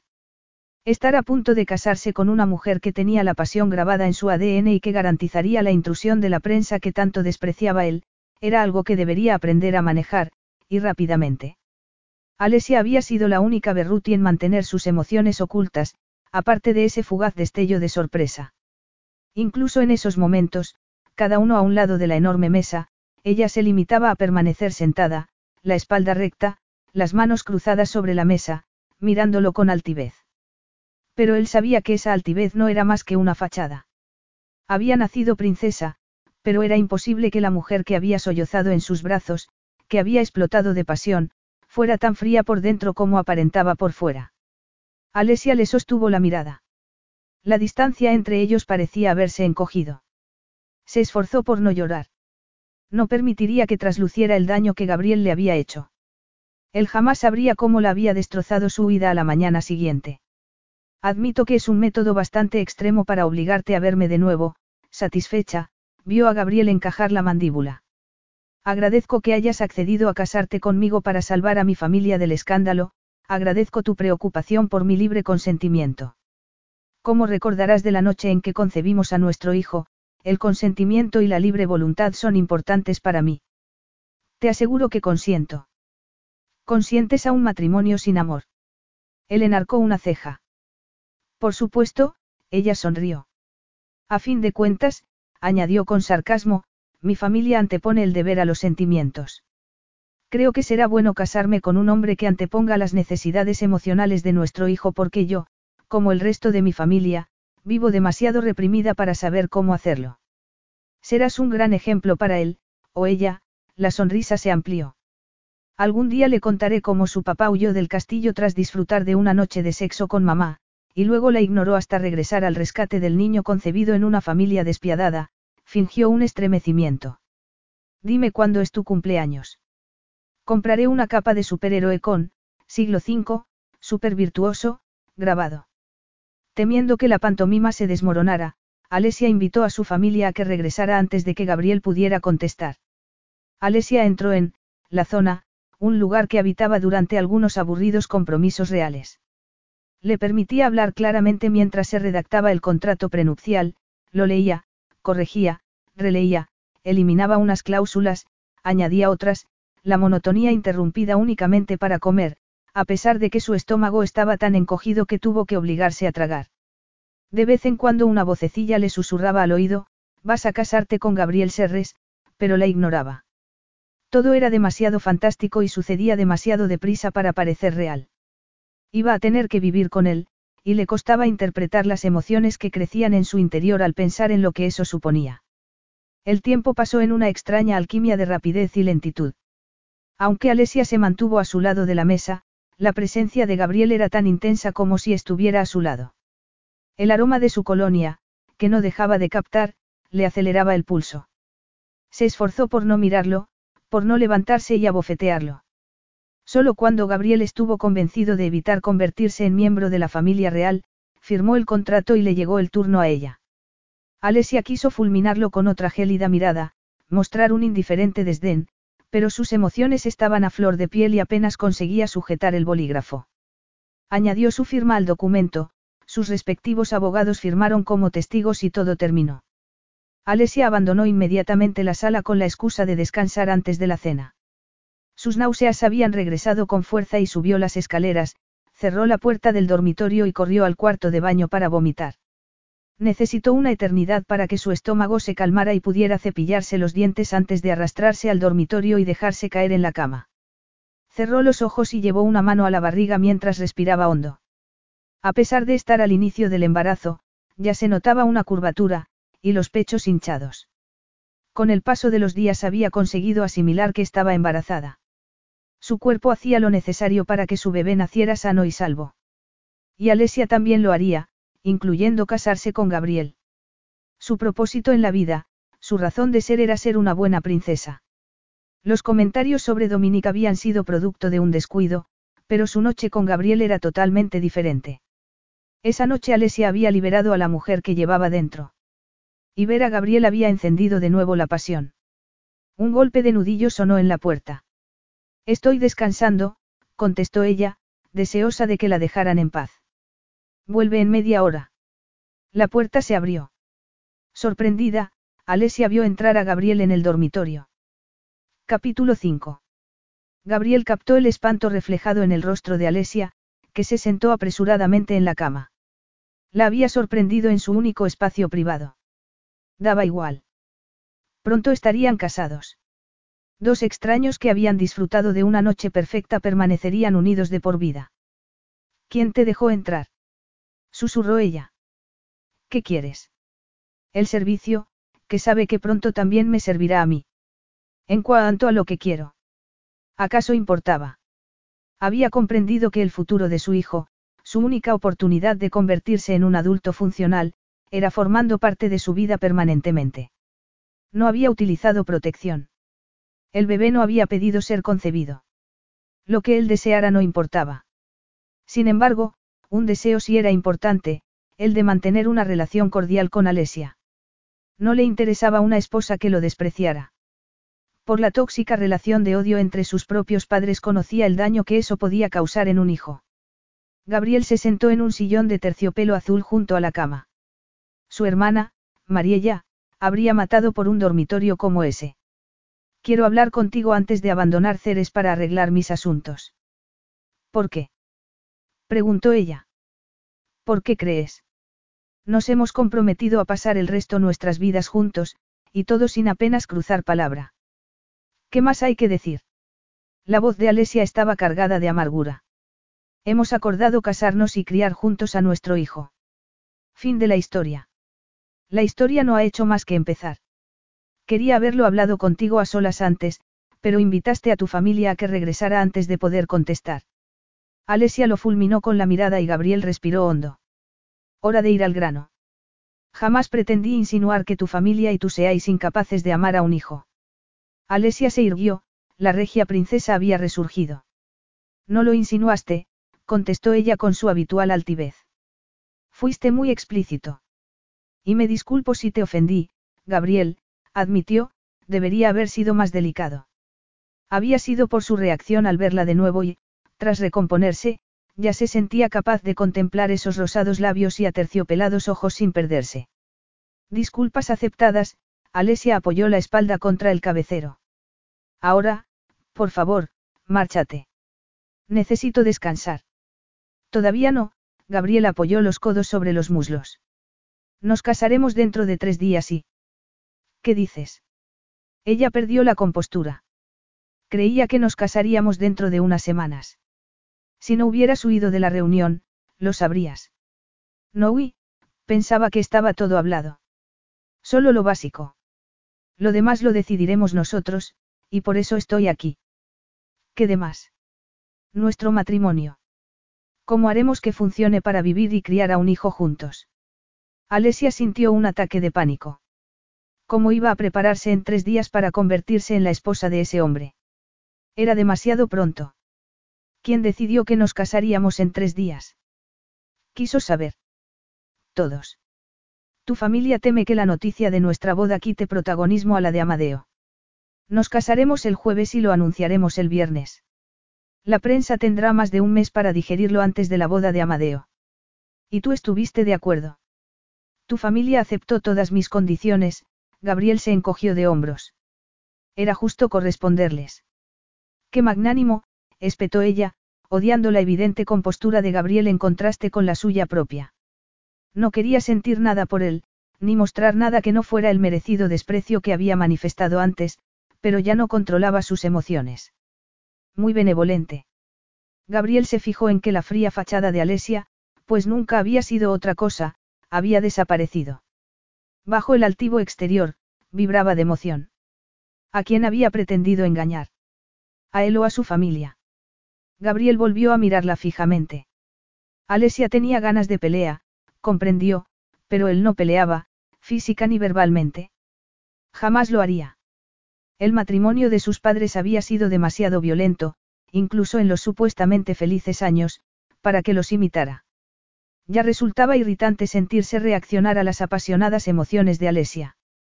Gabriel comprendió que había sido esa pasión la que lo habían hechizado aquella noche, la única vez que había perdido el control. Pero ya no tendría que ocultar su deseo por ella. Cerró los ojos brevemente y respiró hondo para controlar la tensión en la entrepierna, para recuperar el control de sus pensamientos, de las mordaces emociones. Acercó el sillón a la cama y volvió a mirar a Alesia a los ojos, procurando hablar en su habitual tono modulado. Teniendo en cuenta que al casarme contigo tendré que renunciar a mi exitosa carrera y trasladarme a otro país, yo diría que mis condiciones fueron razonables y justificadas. Nadie te pidió que abandonaras tu carrera. En cuanto se anuncie nuestra boda, me será imposible continuar. Mis clientes me contratan por mis resultados, y mi discreción. Cuando me convierta en un personaje público, el anonimato en el que se basa mi trabajo desaparecerá. Encontrarás el modo de adaptarlo a las nuevas circunstancias, Alesia acercó las rodillas al pecho. Podré adaptarlo, pero no continuar como hasta ahora. No tienes que casarte conmigo. Nadie te ha puesto una pistola en la cabeza. Me la he puesto yo mismo. Los secretos no permanecen. Aunque no nos casemos, en cuanto el embarazo empiece a notarse, comenzarán las especulaciones sobre la identidad del padre, y tarde o temprano surgirá mi nombre. Terminaré estando bajo los focos. Mi vida actual ha terminado y solo tengo dos opciones, casarme contigo y ser una figura permanente en la vida de mi hijo o no hacerlo y abandonar toda posibilidad de intervenir en su educación. Sabrás que no dejo nada al azar. Y no crees que vaya a ser una madre amorosa, afirmó ella con voz temblorosa. Se sentía herida. Había descubierto su embarazo unos días atrás, pero su corazón ya se había henchido con una mezcla de ilusión, miedo y amor por ese pequeño ser. Muchas veces se había preguntado qué clase de madre sería. Solo sabía que sería diferente a su propia madre, pero eso no podía decírselo a Gabriel. No solo por lealtad, sino porque no lo entendería. Un monarca no era una persona normal y, aunque pusieran la mejor voluntad, no podían ser padres normales. La prioridad siempre sería la monarquía. Alesia jamás reinaría, y cada día daba gracias a Dios por ello. Creo que puede serlo, contestó Gabriel, pero en tu mundo el deber es lo primero, a menudo en detrimento del individuo. Mírate, a ti y a tus hermanos, todos casándoos para salvar la monarquía. No permitiré que nuestro hijo se sienta obligado a tomar esas mismas decisiones. Tú la has tomado. Por su bien, aseguró él. Y de nosotros depende crear un hogar estable. Aceptaré compromisos y haré concesiones y, si los dos estamos dispuestos, será factible. Te comprometerás a acompañarme a la boda de Amadeo. Espetó Alesia, consciente de lo humillante que iba a ser asistir al mayor evento de Ceres sin su esposo.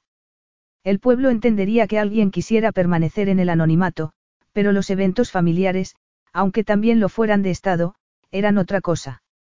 El rechazo de Gabriel sería interpretado como algo personal. Mis condiciones ya fueron aceptadas, pero todo lo demás es negociable. La pregunta es si tú estás dispuesta a aceptar los compromisos y hacer las concesiones necesarias para nuestro hijo. ¿Cómo podía ser el mismo hombre que le había hecho el amor tan apasionadamente? Alesia lo miró incrédula. Por su expresión y tono de voz, Gabriel podría estar celebrando una reunión de negocios.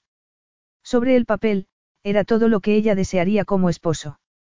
Un hombre al que respetar, que le hiciera sentir y que no la traicionaría. Gabriel despertaba respeto simplemente entrando en una habitación, y no podía negarse que le hacía sentir cosas. En las breves horas que habían pasado juntos, le había hecho sentir más que en toda su vida, más de lo que había creído posible. Incluso tras ignorarla durante dos semanas, la sensación no había disminuido. El movimiento de sus labios al hablar, la incipiente barba, el olor de su colonia, todo la afectaba. Y mirarlo a los ojos era aún peor. En esos momentos estaba paralizada en su cama, la sangre vibrando, el corazón acelerado, abrazándose las piernas para que él no percibiera sus temblores. Era innegable que aún sentía algo por él. También sabía que jamás la traicionaría. La discreción de Gabriel estaba asegurada y estaba claro que se tomaba muy en serio su paternidad. Debería sentirse feliz. Pero en todo eso no había sitio para ella. Él jamás sería su príncipe. La había abandonado, desapareciendo como si no hubiesen compartido nada, pero la diminuta vida en su interior demostraba lo contrario.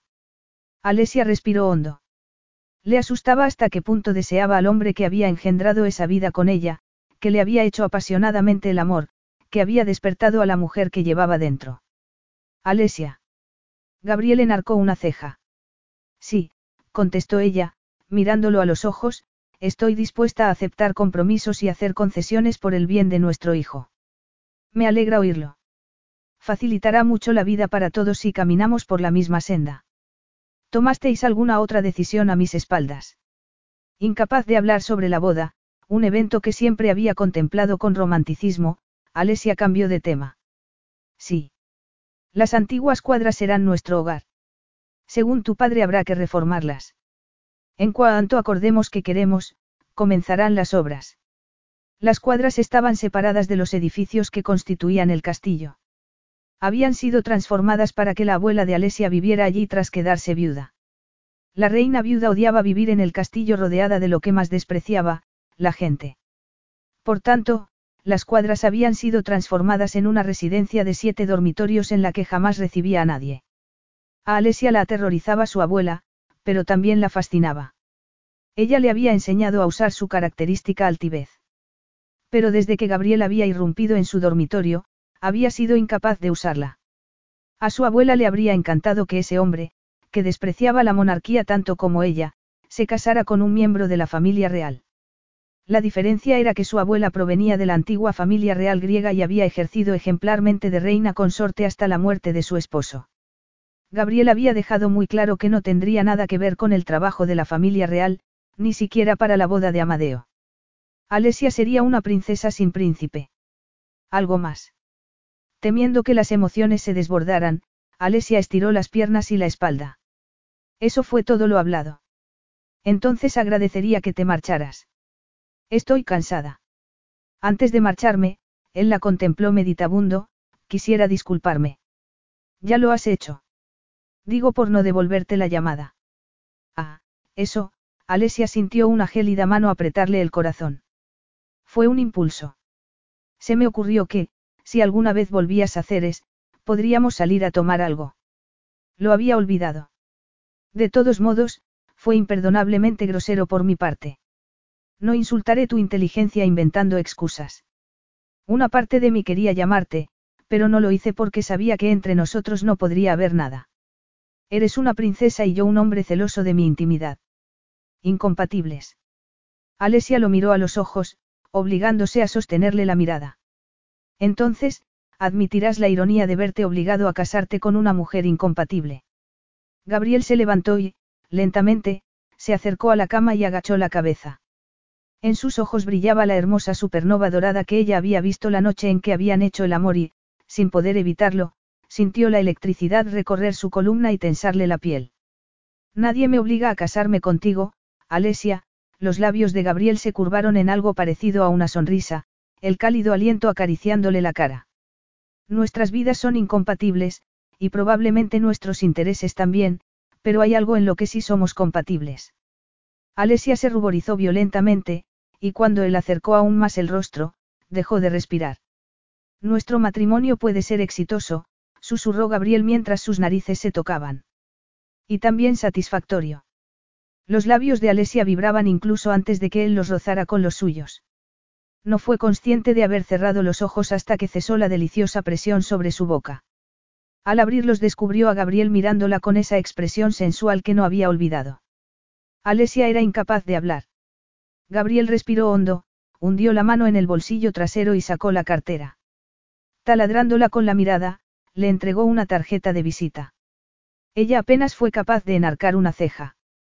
Es mi número personal, le informó él. Llámame cuando quieras.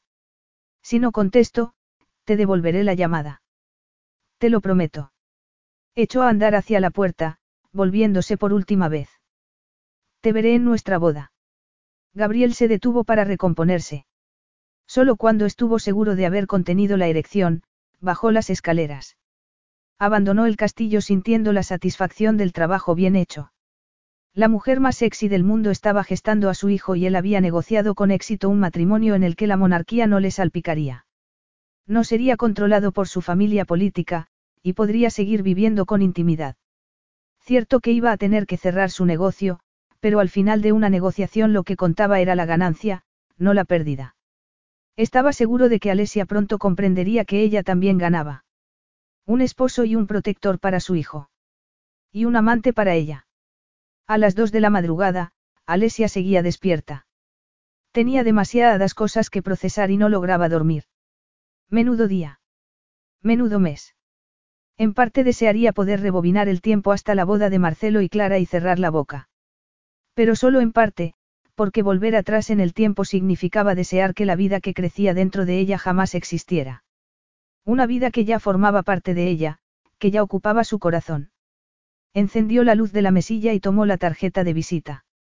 Impulsivamente, marcó el número. Alesia. Contestó Gabriel con voz adormilada al tercer tono.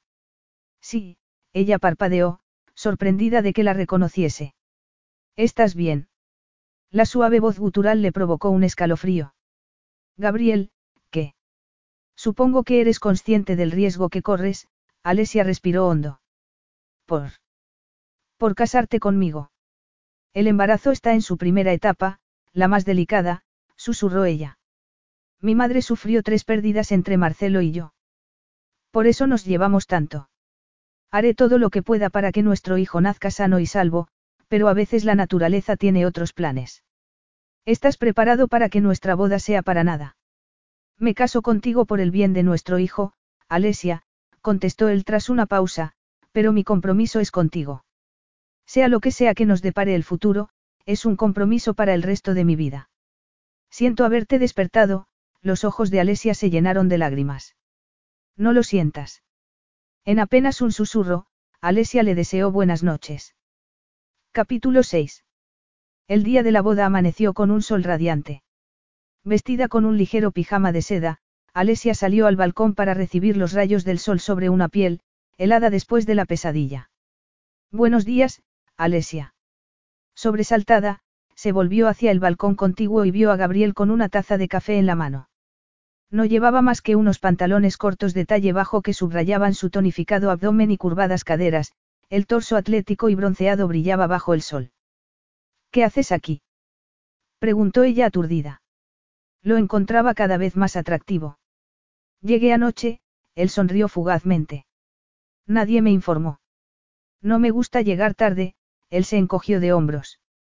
Ya tenía todos mis asuntos en orden y me pareció prudente venir. Cuantas menos cosas puedan ir mal hoy, mejor. Tú ya te habías acostado, la miró fijamente. Pareces cansada. No duermes bien. Un mal sueño, Alesia recordó la terrible pesadilla. Perseguía a su madre por el castillo, llamándola, pero la reina era sorda a sus gritos. De repente, se encontró en el antiguo salón de banquetes. Gabriel y Amadeo estaban allí, cenando, ciegos y sordos a ella también. No había sido su peor pesadilla, pero había despertado sollozando. Algo que quieras compartir. Trae mala suerte hacerlo antes del mediodía, a no ser que quieras que se haga realidad. No creerás en esas tonterías. No, pero por si acaso, no voy a arriesgarme. Gabriel le ofreció una sincera sonrisa que transformó su rostro e hizo que Alesia sintiera flaquear las piernas. La sonrisa le hacía parecer diez años más joven. Ella le devolvió la sonrisa, aun después de que una hermosa mujer de unos 30 años apareciera en el balcón y se acercara con elegancia felina a Gabriel. Buenos días, saludó la mujer, poniéndose de puntillas para besar a Gabriel en la mejilla. Alesia se llevó ambas manos al estómago, asaltada por una terrible náusea. Le dolía tanto la cabeza, que casi no oyó a Gabriel. Alesia, te presento a mi hermana, Mariella, la presentó en español. Su hermana. La sensación que inundó a Alesia solo podía describirse como alivio. Mariella abrió los ojos desmesuradamente e hizo una profunda reverencia. Eso no es necesario, protestó Alesia. Por favor, Gabriel, añadió cuando la mujer miró confusa a su hermano, evidentemente no entendiendo su idioma, dile que no haga eso. Sin apartar la mirada de ella, Gabriel tradujo las palabras mientras se preguntaba qué había causado el extraño gesto de Alesia. Sintió una punzada de inquietud, como la noche en que lo había telefoneado. Había sonado tan vulnerable que él había sentido el impulso de regresar a Ceres. También le inquietaba el brinco que había dado su propio corazón al reconocer su número en la pantalla, y el escalofrío que sintió al oír su voz. Al volver a verla, le había parecido aún más hermosa de lo que recordaba. Disfrutó pensando en la noche de bodas, sin necesidad de contenerse, la anticipación rugiendo en sus venas. Debería celebrar que iba a encomendar su vida a una mujer que lo excitaba más que ninguna otra.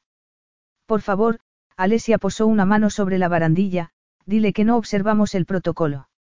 Incapaz de aguantarse, Gabriel cubrió la mano de Alesia con la suya, encantado de ver cómo sus ojos se abrían desmesuradamente y sus mejillas se teñían, aunque no retiró la mano. ¿Quieres que mienta? Le susurró él al oído. Es la verdad, protestó ella indignada. Quizás comparado con vuestros antepasados, Gabriela sintió, reprimiendo el impulso de agarrarla por la cintura y levantarla por encima de la barandilla. Era diminuta, y aún así habían encajado a la perfección, recordó mientras le palpitaba la entrepierna. No es verdad, insistió Alesia. Dile a tu hermana que estoy encantada de conocerla. A Gabriel le divirtió el tono formal, pero, recordando que no estaban solos, se apartó para traducir sus palabras. Era verdad que los Berruti no exigían reverencias por parte de los plebeyos, pero sí una total deferencia. Por la expresión de Alesia, ni siquiera se daba cuenta de ello. Desde luego, jamás había dado muestras de creerse superior a nadie como, por ejemplo, su hermano mayor, Amadeo. Pero no se daba cuenta de lo elegante y regia que resultaba, incluso en ese pijama corto que mostraba sus piernas doradas y tonificadas, y dejaba entrever esos perfectos pechos, de sabor dulce, que cabían perfectamente en sus manos. De nuevo la vio ruborizarse ante el escrutinio. Era la criatura más extraordinaria y deseable que hubiera visto jamás. Los aterciopelados ojos estaban fijos en él, mirándolo con un deseo que él recordaba bien. Mariella tironeó de su brazo. Gabriel apartó la mirada de Alesia y se agachó para que su hermana pudiera hablarle al oído. Mariella dice que trae mala suerte vernos antes de la boda. Alesia parpadeó y al fin sonrió con gran esfuerzo y se apartó de la barandilla. No creerás en esas tonterías, ¿verdad? No creo en supersticiones. Yo tampoco, pero no quiero arriesgarme, así que voy a seguir el consejo de tu hermana y regresar adentro. Te veré en la capilla, Alesia se volvió hacia Mariella y le habló en un casi perfecto español. Ha sido un placer conocerte, saludó antes de retirarse a los aposentos que compartiría con Gabriel antes de que acabara el día. Alesia intentó refrescarse la boca, pero le temblaba tanto la mano que el vaso de agua se derramó sobre su barbilla. Una gota salpicó su vestido de novia. Un augurio. Había elegido un sencillo vestido blanco de seda con escote en V y una corta cola. El equipo de belleza había hecho su magia, recogiéndole los cabellos en un moño suelto entrelazado con flores blancas, dejando algunos mechones sueltos. Un sutil maquillaje y la elegante tiara de diamantes sobre el velo completaba el conjunto. La sencillez del vestido le había parecido adecuada para la sencillez de la boda, pero al ponérselo sintió una insoportable tristeza. El vestido, como todo lo demás, era lo contrario de lo que había imaginado para su perfecto día de boda. Su padre entró en la habitación y le besó la frente antes de apartarse para contemplarla. Estás preciosa. Ella intentó infructuosamente sonreír. No hace falta que sigas, aseguró su padre. Sí que hace. No, insistió él. Nadie te culpará si cambias de idea. Alesia recordó la furiosa expresión en la mirada de su madre, y rezó para no volver a verla nunca más. La misma expresión había estado en la mirada de sus hermanos. Salvo en la de Marcelo. Su hermano sabía exactamente cómo se sentía, porque él también había tenido que arreglar un lío que había provocado. Me culparía yo, le aseguró a su padre. Al menos él la había perdonado. No podría vivir conmigo misma si causara la destrucción de la monarquía, al fin consiguió sonreír mientras tomaba las manos de su padre. Esto es lo mejor. Podemos confiar en Gabriel. Si respetamos nuestra parte del acuerdo, él hará lo propio. Era la única certeza que tenía sobre él. Faltaba poco para casarse con un hombre al que conocía tan poco que al ver aparecer a una mujer en el balcón esa mañana, Alesia había supuesto que sería su amante. Ni siquiera sabía si tenía una amante. Si Mariella era su única hermana. Pero algo sí sabía, y la asustaba locamente. El breve instante en el balcón, cuando había supuesto que Mariella era su amante, se había sentido arrollada por un camión. Y el alivio al descubrir que era su hermana. Al mirar a Gabriel a los ojos había visto deseo, siendo incapaz de disimular el suyo por él, de detener el galope de su corazón al verlo sonreír. Gabriel le hacía sentir como una colegiala celosa. Y eso también la asustaba. No quería sentirse así. Estaba dispuesta a consagrarse a él como esposa, pero no podía olvidar cómo la había ignorado. De no ser por el bebé, jamás habría vuelto a verlo, ya que él los consideraba incompatibles. Jamás le había dado la oportunidad de descubrir si podrían llegar a serlo en algo que no fuera el sexo. Porque Gabriel no había querido intentarlo. Alesia seguía sin olvidar la sensación al despertar y descubrir que se había marchado. La capilla real de los Berruti era mucho más grande de lo que había imaginado Gabriel, y tan antigua que exudaba historia de sus oscuros muros de piedra. Sentía la expresión maravillada de su hermana, de pie junto a él, mientras esperaban la llegada de la novia. Sentía el desconcierto de la familia Berruti al haber elegido a una mujer como padrino de boda, vestida con un smoking a juego con el del novio. Gabriel tenía pocos amigos, en parte por su estilo de vida nómada, en parte porque le gustaba estar solo. La única persona cercana era su hermana. Dos años menor, estaban muy unidos, resultado de vivir en una familia en guerra. Gabriel le había contado todo lo sucedido con Alesia y el bebé, y ella no había emitido ningún juicio ni reproche. Mamá se moriría si viera esto, murmuró Mariella. Te casas con una princesa en una capilla real. Ya me la estoy imaginando. Su madre en una revista patológica, obsesionada con llamar la atención, causante del odio de Gabriel hacia las redes. Lo único que le impedía exponer a su hijo a los numerosos seguidores que tenía en redes sociales era la asignación mensual que le pasaba. Una boda real, por pequeña que fuera, sería demasiada tentación para ella y por eso Gabriel había decidido no invitarla. La boda sería su último evento como persona anónima. El circo en el que estaba a punto de convertirse su vida podía esperar unos días más. Un movimiento rompió la quietud de la capilla. La novia había llegado. Agarrada del brazo de su padre, Alesia se dirigía hacia él. Cuanto más se acercaba, más se inflamaba el corazón de Gabriel. Cuando ella se detuvo, Gabriel levantó cuidadosamente el velo y la miró a los ojos. El corazón se le paró. Jamás habría imaginado que pudiera existir tanta belleza.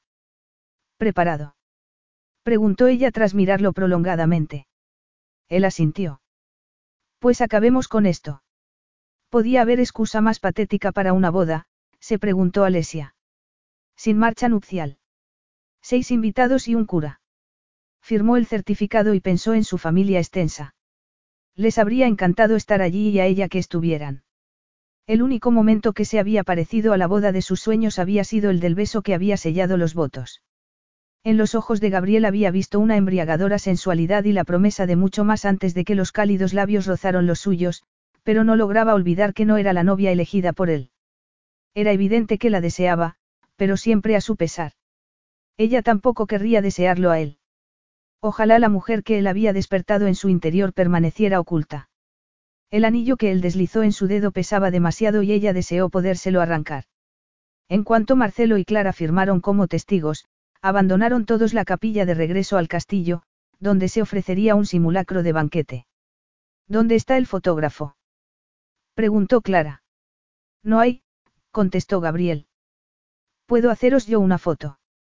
Para la posteridad. Eso estaría bien, intervino Alesia en el preciso instante en que Gabriel respondía amablemente. Según el acuerdo, no hay fotos, pero gracias por ofrecerte. Ver la expresión en el rostro de su cuñada hizo que Alesia se sintiera al borde de las lágrimas y echó a correr. No lloraría otra vez delante de Gabriel. Una mano le atrapó la muñeca. ¿Qué pasa? preguntó Gabriel. Nada, murmuró ella, soltando la mano y echando a andar otra vez. Al tener las piernas mucho más largas, él la alcanzó en segundos, bloqueándole el paso. Está claro que pasa algo. Si te he disgustado, debes decírmelo. No entiendo por qué no quieres ninguna foto, ella lo fulminó con la mirada. Fue una de mis condiciones para casarme contigo, contestó él con paciencia. Si no te gusta, deberías haberlo dicho. Dejaste bien claro que lo tomaba o lo dejaba, Alesia se cruzó de brazos. Con la boda te has salido con la tuya en todo. En la fecha no, contestó Gabriel intentando aligerar el momento. Cierto, lo decidió mi familia. Yo no. Nadie me preguntó qué quería para el día de mi boda. ¿Y qué querías? Un poco tarde, no. Gritó Alesia. Perdona. Fuiste muy claro sobre tus condiciones y lo único que me molestó de ellas en su momento fue tu negativa a asistir a la boda de Amadeo y otros eventos familiares a los que acudirá la prensa, pero no pensé mucho en nuestra boda hasta que me puse el vestido esta mañana. Lo elegí porque encajaba con la sencillez de la ceremonia, pero mi sueño siempre fue un vestido de cuento de hadas con una cola larguísima y una docena de damas de honor. Siempre imaginé a toda mi familia, a mis amigos, aquí, y un cargamento de confeti, y una gran fiesta hasta el amanecer. Pero no ha habido nada de eso. Muchas personas a las que quiero no han podido venir, y ni siquiera se me permite tener una foto de recuerdo.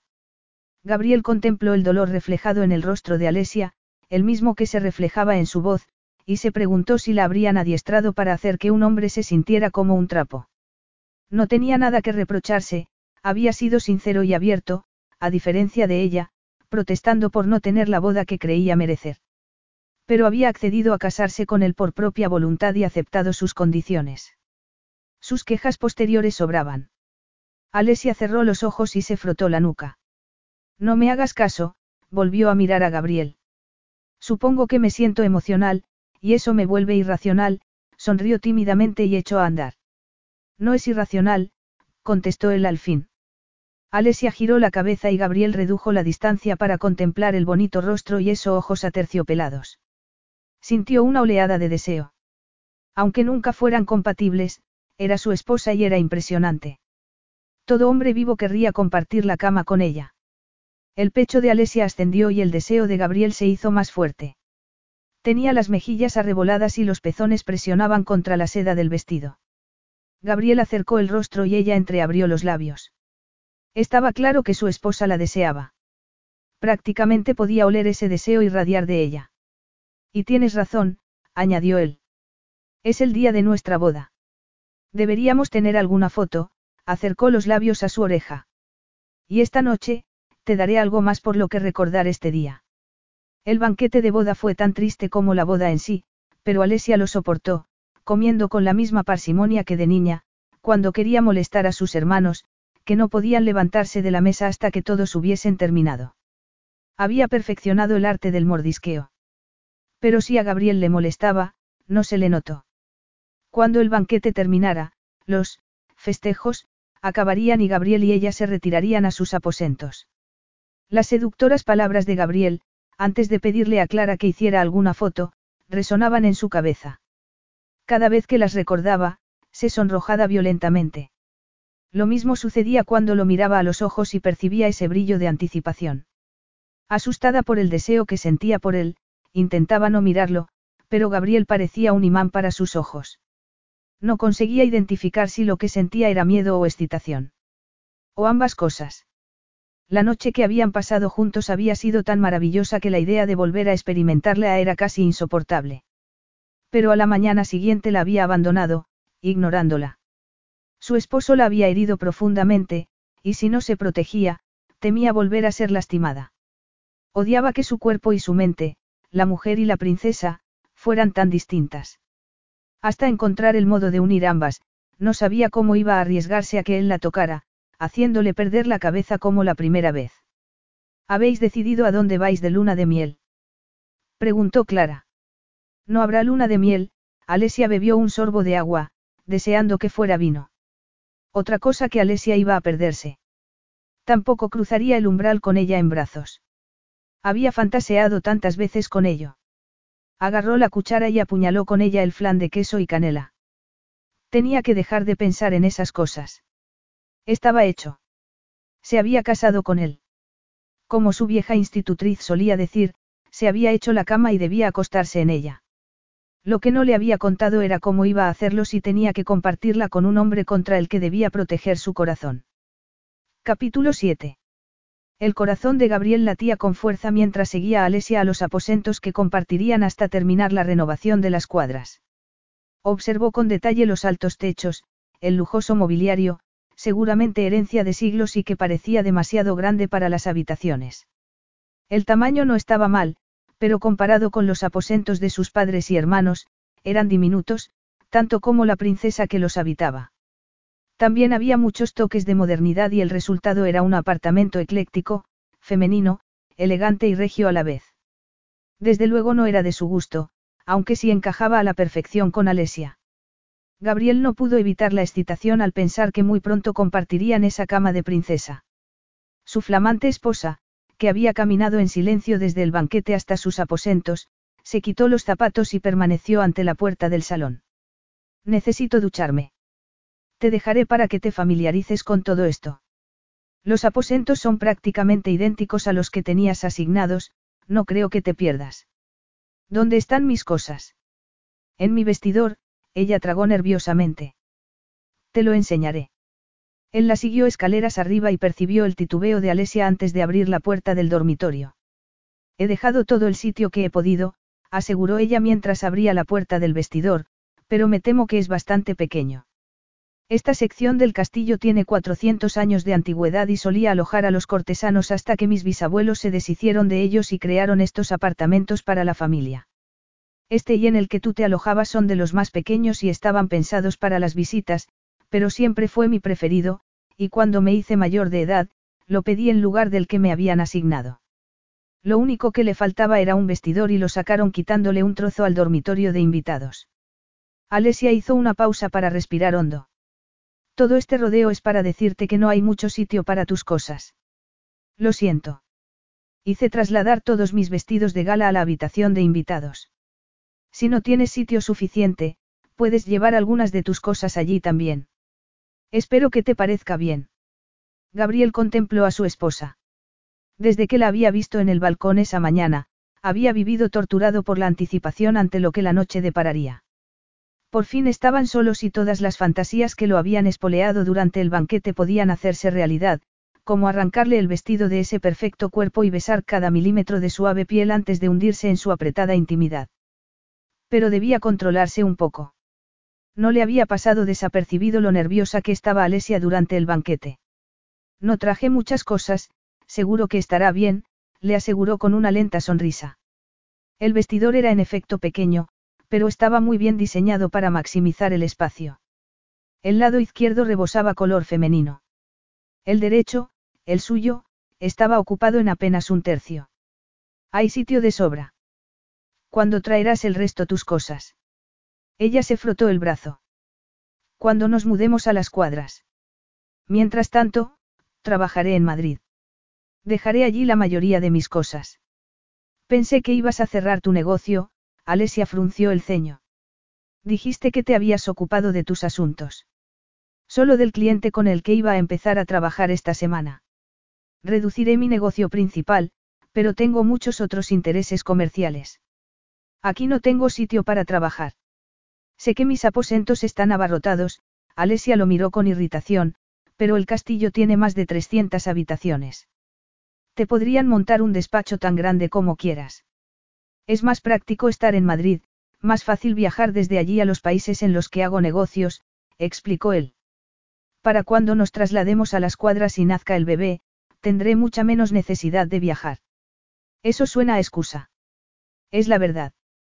También lo es que no deseo vivir todo el tiempo en este castillo. Hay demasiados empleados para disfrutar de intimidad y sospecho que vivir bajo este techo significa que tu familia intentará hacerme cambiar de idea sobre trabajar en la familia real. Si no me ven, tampoco pensarán en mí. Tan insoportable te resulta la idea de trabajar en la familia. Sí. Y no se te ha ocurrido que para mí es insoportable tener un esposo que se pasa las semanas trabajando lejos. Solo será hasta que terminen las obras. Podrían llevar meses, Alesia alzó la barbilla y sonrió fríamente. Te acompañaré a Madrid. No será necesario, aseguró Gabriel intentando evitar lo evidente. Alesia buscaba pelea. ¿Por qué no? ¿Tienes alguna mujer escondida en Madrid? Claro que no, contestó él sorprendido por la pregunta y el tono. Entonces, no te importará que te acompañe. Gabriel cerró los ojos y respiró hondo antes de volver a contemplar el rostro encendido por la ira. Su única opción era añadir combustible al fuego. Eso está fuera de lugar. ¿Por qué? Porque tú siempre vas acompañada de un circo mediático, y no quiero formar parte de él. Ya lo he dejado claro. Ese circo no es culpa mía. Yo solo te he dado mis razones. En cuanto se anuncie nuestra boda, el circo irá a por ti. Pero tu presencia lo empeorará. La prensa te adora. Yo no lo busco. No he dicho que lo hagas, solo que deseo evitarlo todo lo que pueda. Entonces no deberías haber accedido a casarte conmigo. Siento que encuentres la intrusión de la prensa tan aborrecible, pero es posible vivir una vida siendo noble, sin estar siempre rodeado de cámaras de fotos. Lo descubrirás cuando te acompañe en tus viajes. Por primera vez, el rostro de Gabriel se oscureció por la ira, pero Alesia estaba demasiado enfadada y dolida como para importarle. Malo es que me humilles al negarte a acompañarme a la boda de mi hermano, pero no permitiré que me abandones a la primera oportunidad, sobre todo porque no fue una de tus condiciones, de modo que acostúmbrate a tenerme a tu lado. Si tienes alguna amante por ahí, adviértele de que ya no podrás verla porque tu esposa se niega a separarse de ti. Alesia agarró un pijama y se dirigió al cuarto de baño. Nunca había sido consciente de cuánto cambiaba la atmósfera la presencia de otro ser. Sus aposentos, sobre todo el dormitorio, habían sido sus lugares favoritos del castillo desde niña, cuando obligaba a Marcelo a acompañarla para explorar. No sabía por qué le gustaba tanto, pero había rechazado el apartamento mucho más grande que le habían asignado. La presencia de Gabriel había alterado completamente esa atmósfera. Revoloteaban el uno en torno al otro preparándose para la cama, utilizando el cuarto de baño por turnos, proporcionando al otro intimidad para desnudarse, todo con sonrisas congeladas, rebosantes de ira. ¿Cuántos recién casados discutían en la noche de bodas? se preguntó ella amargamente. En realidad, ellos no discutían. Gabriel prefería esconder sus discusiones tras una cordialidad que ella empezaba a detestar. Pero había visto ira en su mirada cuando ella se había negado a aceptar ser tratada como un mueble. Peor para él. Se metió en una cama que jamás había compartido con nadie, vestida con su pijama largo de seda, y apoyó la espalda contra el cabecero mientras buscaba su libro. Siempre leía en la cama, pero esa noche era dolorosamente consciente de que el libro era una excusa. Imaginó que para Gabriel compartir la cama con una mujer no sería excepcional y deseó que tampoco lo fuera para ella, pero aparte de la primera noche juntos, era la primera vez, y sus nervios estaban a flor de piel, tanto que no sabía si las náuseas eran por esos nervios o por las hormonas. Cuando él al fin salió del cuarto de baño, el corazón de Alesia se aceleró. Llevaba unos ajustados calzoncillos negros que marcaban el bulto de la parte delantera. Ya lo había visto desnudo, claro, pero aquella noche la habían pasado abrazados, y en el balcón esa mañana llevaba pantalones cortos. Con la barandilla de por medio, Alesia no había podido echarle una buena mirada. Pero en ese momento, mientras se acercaba a la cama, sí. Alesia sintió que sus partes íntimas se derretían y solo podía pensar que era el hombre más sexy en habitar la tierra. El colchón se movió ligeramente cuando él se deslizó bajo las sábanas, suficiente para que ella dejara de respirar. Las palabras susurradas en los jardines de la capilla regresaron a su mente. Esta noche, te daré algo más por lo que recordar este día.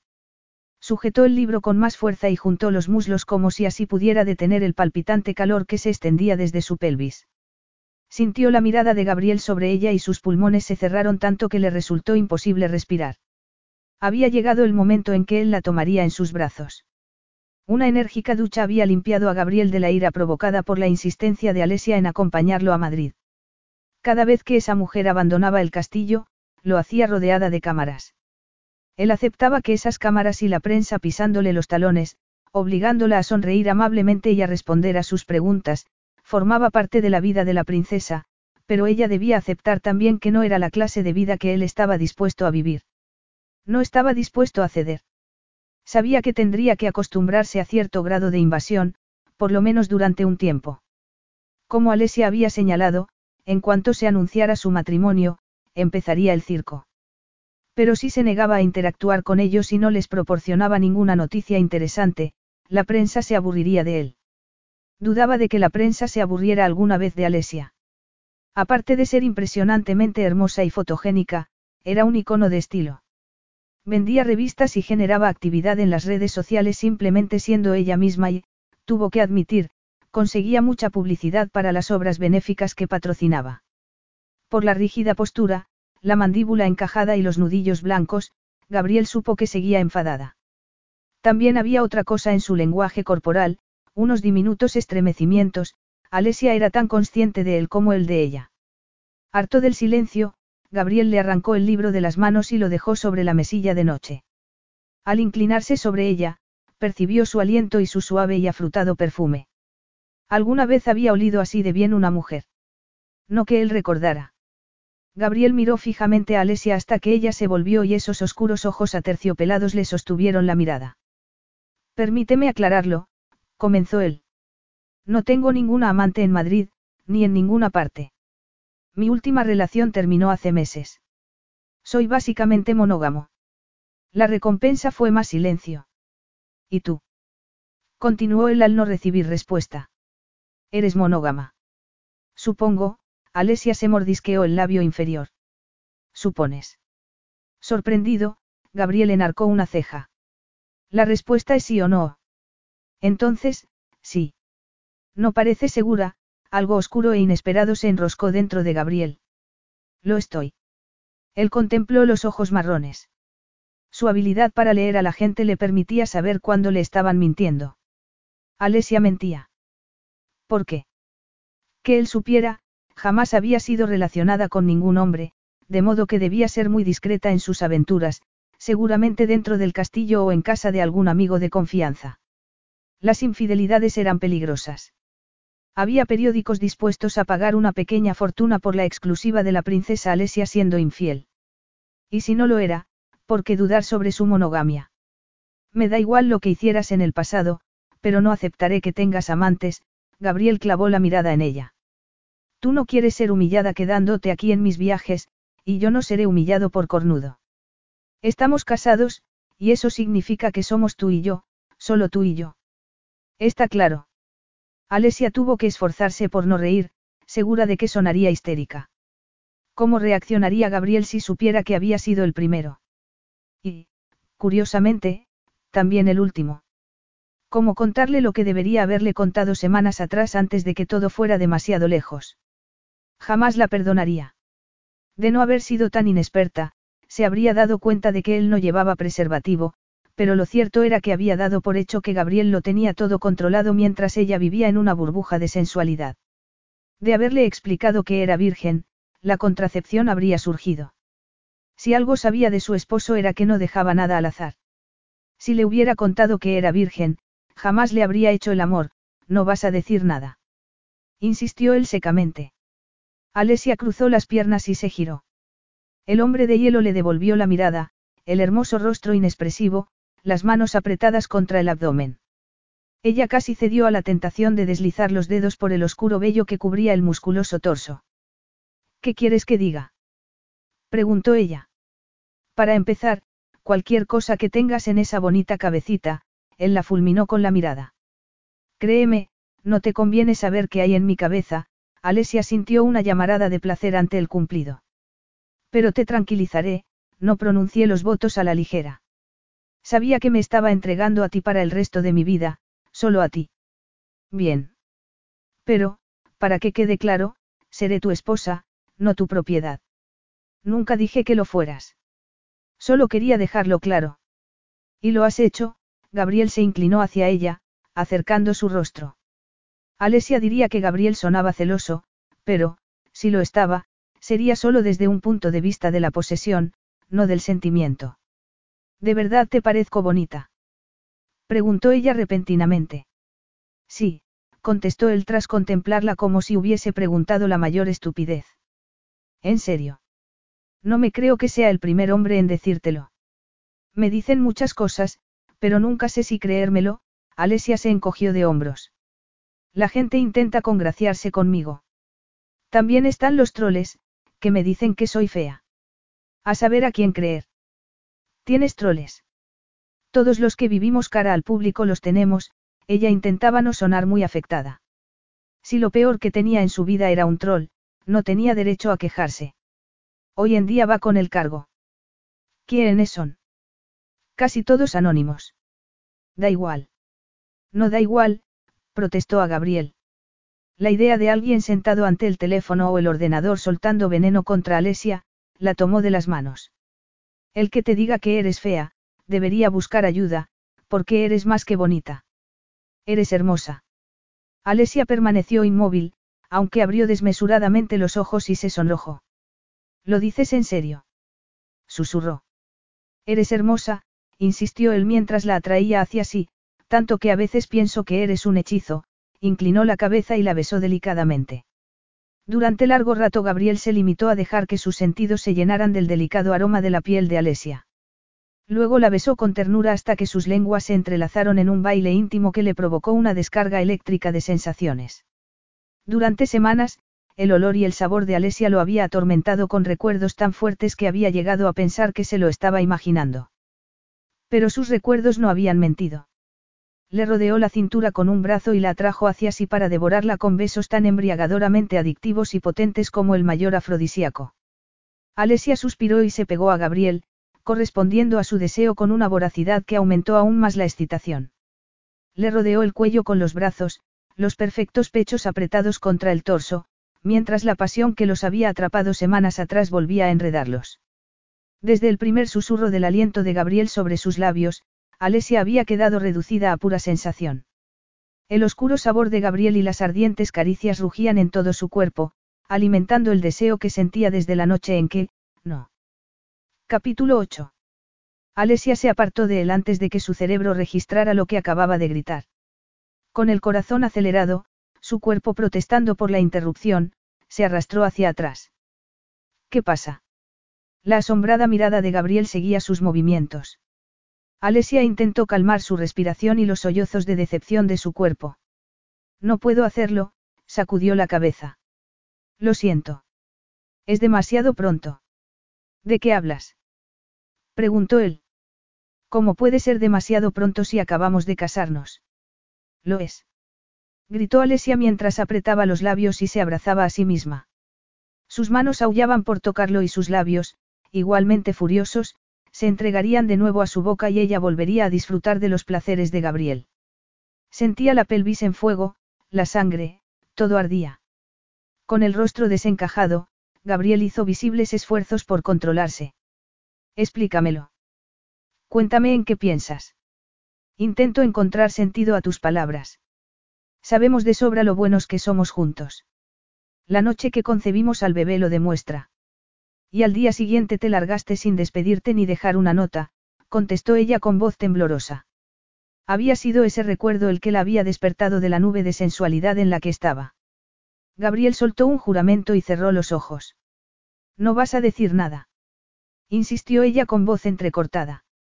Gabriel se había disculpado por no devolverle la llamada, pero no había dicho nada sobre su huida de la habitación. Debería haberse imaginado que esa conversación llegaría.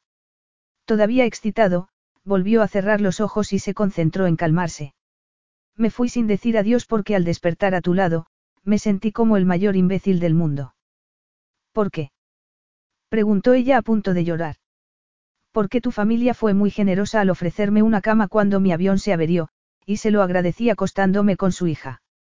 Soy una mujer de 23 años. Pero no una mujer cualquiera. Una princesa. También soy mujer. Una mujer con sentimientos, no una criatura imaginaria. Mi comportamiento fue terrible. Al despertar, Alesia, me sentí asqueado conmigo mismo, no solo por abusar de la hospitalidad de tus padres, por quien eres. Yo nunca mezclo negocios con placer. Nunca. Estás diciendo que fui la primera. Alesia lo miró intensamente y algo parecido a una sonrisa asomó a sus labios. Con lo de mezclar negocios y placer, me refiero. Sí. Debería sentirme halagada. La sonrisa de Alesia se hizo más amplia. Si quieres. Quiero, aseguró ella, poniéndose seria. Entiendo que te sientas mal contigo mismo por lo sucedido, pero, Gabriel, eso no excusa tu comportamiento hacia mí. Es la verdad. Puede que sí, pero no lo excusa. Pasé la mejor noche de mi vida contigo, y al despertar no estabas. ¿Sabes cómo me sentí? Él respiró hondo. Sucia. Yo nunca, Alesia tragó nerviosamente y encogió las piernas, nunca había tenido un revolcón de una noche. No me malinterpretes, no buscaba esto, pero al descubrir que no estabas, me dolió. Ni siquiera merecía un minuto de tu tiempo después de todo lo compartido. Lo siento, contestó Gabriel con voz ronca. Nunca fue mi intención hacerte sentir así. ¿Y cuál fue tu intención? Abandonar Ceres. Me sentía como si hubiese despertado de un hechizo, y me vociferé por perder la cabeza. No te gusta perder el control, afirmó ella. No, él asintió. ¿Por qué? Así soy yo. Creo que fue una locura, Alesia sonrió y frotó la barbilla contra las rodillas. Engendramos a una criatura y aquí estamos. Pero lo siento, Gabriel, no logro olvidar cómo me sentí al comprobar que te había sido. Esperaba que fuera porque te preocupaba haberte acostado con una princesa, y la reacción de mi familia si lo descubría, supongo que en parte fue eso, y decidí ser una mujer moderna y llamarte yo. Esperaba que vieras mi mensaje y comprendieras que soy como cualquier otra y que nada nos impedía vernos de nuevo. Pero me ignoraste, y no puedo olvidarlo.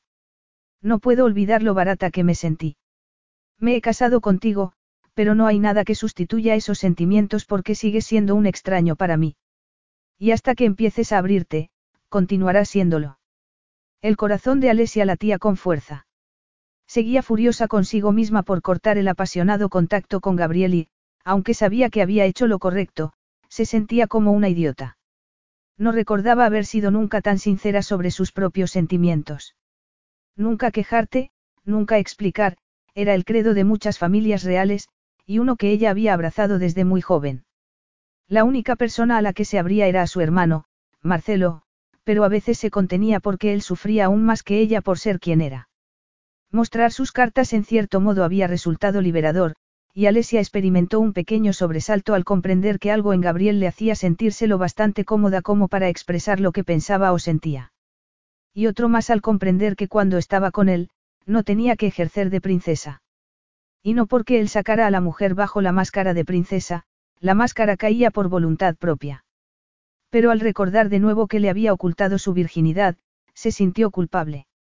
No debería importar. Era asunto suyo. No debería importar, pero sospechaba que a Gabriel le importaba. Tras un prolongado silencio, Gabriel le tomó las manos. Entiendo que tengo mucho por lo que hacerme perdonar, aseguró él con expresión seria, y haré todo lo posible. Tenemos mucho que aprender el uno del otro, pero te advierto que siempre he sido muy reservado.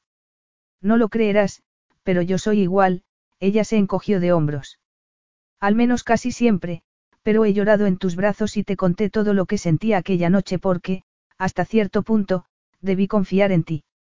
Le había confiado a Gabriel sus sentimientos además de su cuerpo.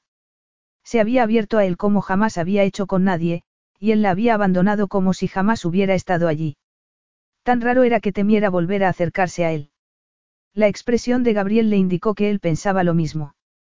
Sí, contestó él al fin. Te creo, y haré lo que sea para recuperar tu confianza en mí, le soltó las manos y la tapó con la sábana. Es tarde. Deberíamos dormir. Alesia titubeó.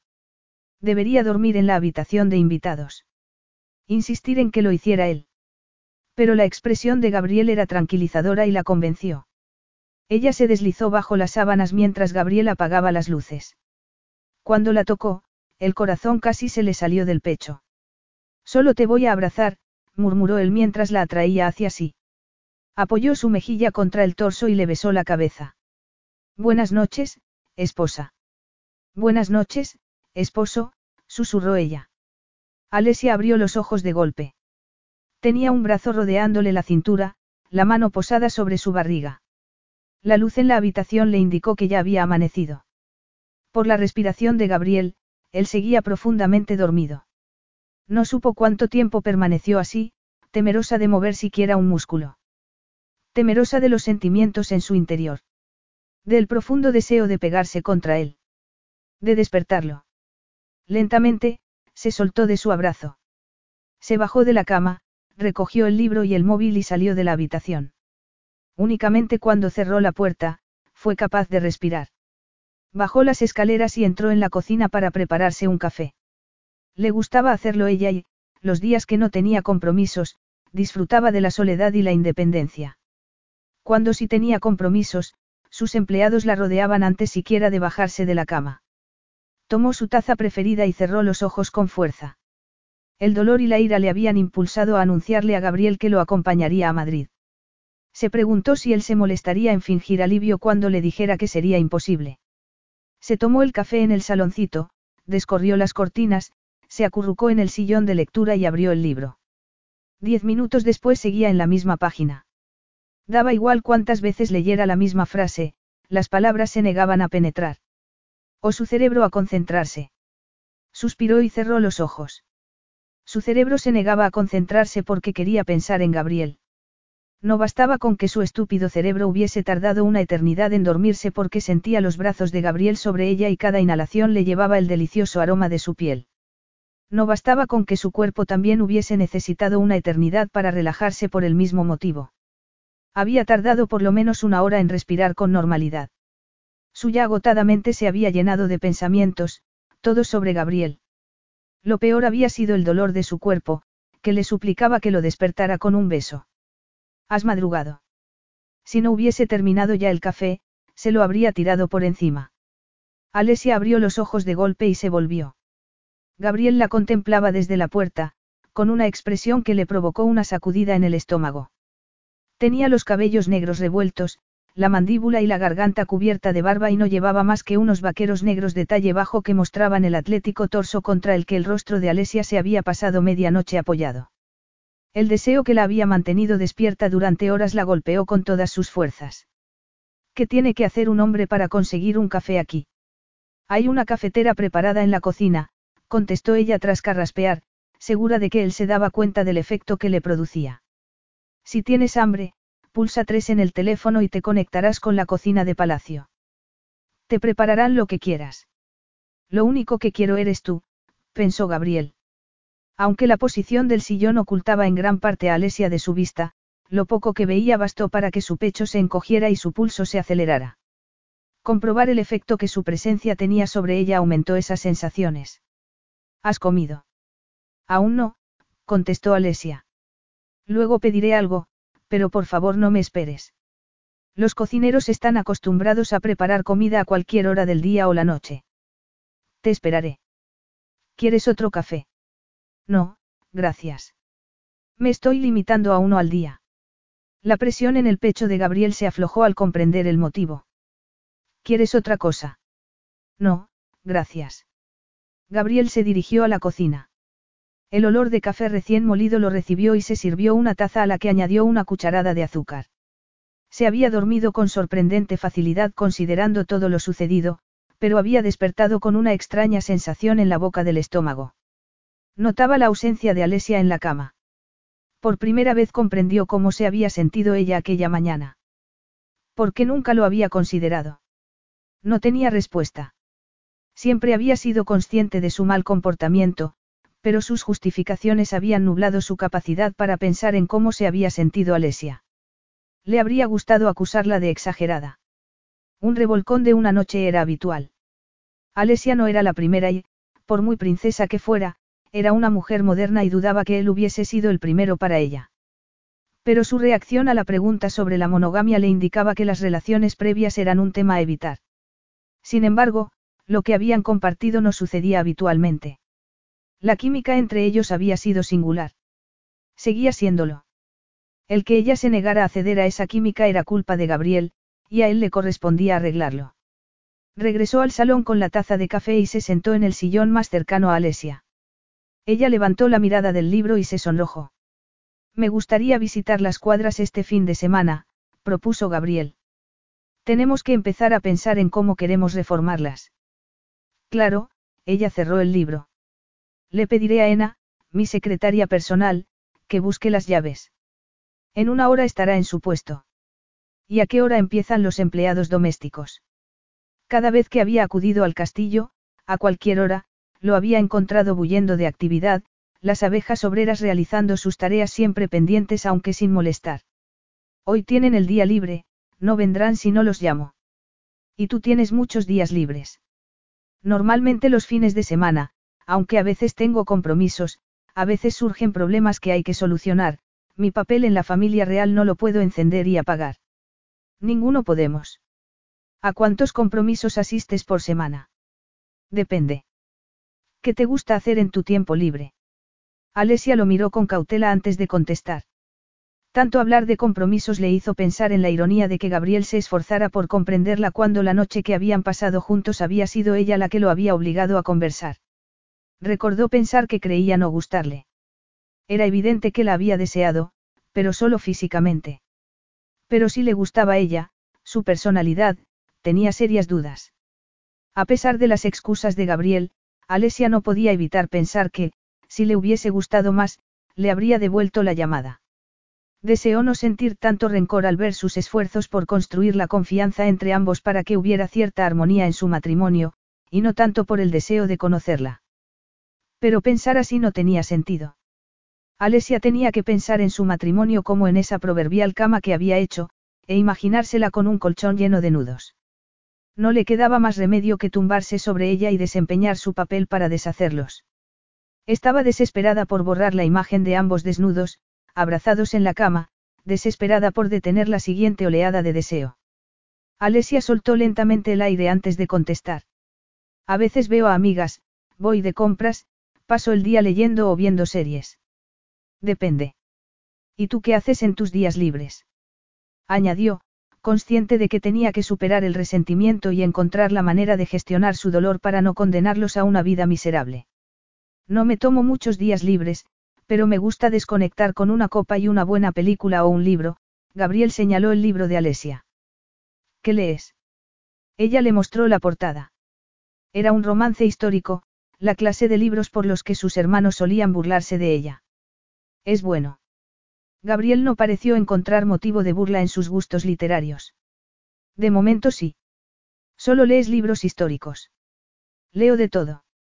Yo también, aunque me inclino más por las novelas policíacas y las biografías. En mi casa de Madrid tengo una biblioteca, estoy seguro de que encontrarás algo que te guste allí. ¿Significa eso que me permitirás acompañarte? Alesia no quería llegar a ninguna conclusión. No recuerdo que me dieras otra opción, contestó él secamente. Pero tienes razón, no lo establecí como condición previa y, tras reflexionar sobre ello, creo que estaría bien que conocieras el que considero mi hogar. Solo te pido que ocultes tu presencia a la prensa. Me tomo muy en serio mi intimidad, Alesia.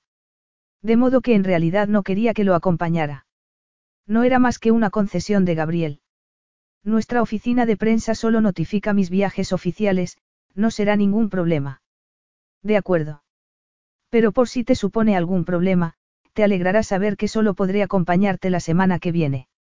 Después, me temo que mi agenda está repleta y conseguirás perderme de vista de lunes a viernes. Y ahora, si me disculpas, voy a practicar mis ejercicios de baile y a ducharme, lamentando ya el estallido de amargura que no había podido controlar, Alesia se levantó del sillón. Pídete algo para desayunar, por favor, no pases hambre por mí, añadió en tono más suave. ¿Has oído hablar de Mónica Vinoche? Preguntó él súbitamente. La actriz francesa. Su hermano, Marcelo, había estado enamorado de ella en su adolescencia. Sí, Gabriel respiró hondo sin apartar la mirada de ella. Es mi madre. Capítulo 9. Alesia lo miró boquiabierta. Mónica Vinoche es mi madre, y la razón por la que tanto valoro mi intimidad, continuó él. Mi padre era Pedro González. Seguramente no has oído hablar de él, pero era un famoso agente. Murió hace cinco años. Un infarto. Eso es horrible, Alesia volvió a sentarse en el sillón. Lo siento. Gracias, Gabriel sonrió con amargura. No fue ninguna sorpresa. Tenía 78 años y mala salud. Lo adoraba, lo echo de menos, pero de quien quiero hablarte es de mi madre. Gabriel nunca había hablado de sus padres con nadie, salvo con su hermana, pero Alesia quería conocerlo y, hasta que no lo hiciera, jamás confiaría en él. Además, tenía derecho a conocer su pasado para poder entender que su rechazo a formar parte del juego mediático no era nada personal ni iba en contra de ella o su familia. A mi madre no hay nada que le guste más que la atención, comenzó. Es lo que la alimenta. Siendo niños, mi hermana y yo éramos meros accesorios. No insinuó que fuera una mala madre, hizo lo que pudo, pero aprovechaba cualquier oportunidad para utilizarnos a Mariella y a mí para hacerse una foto.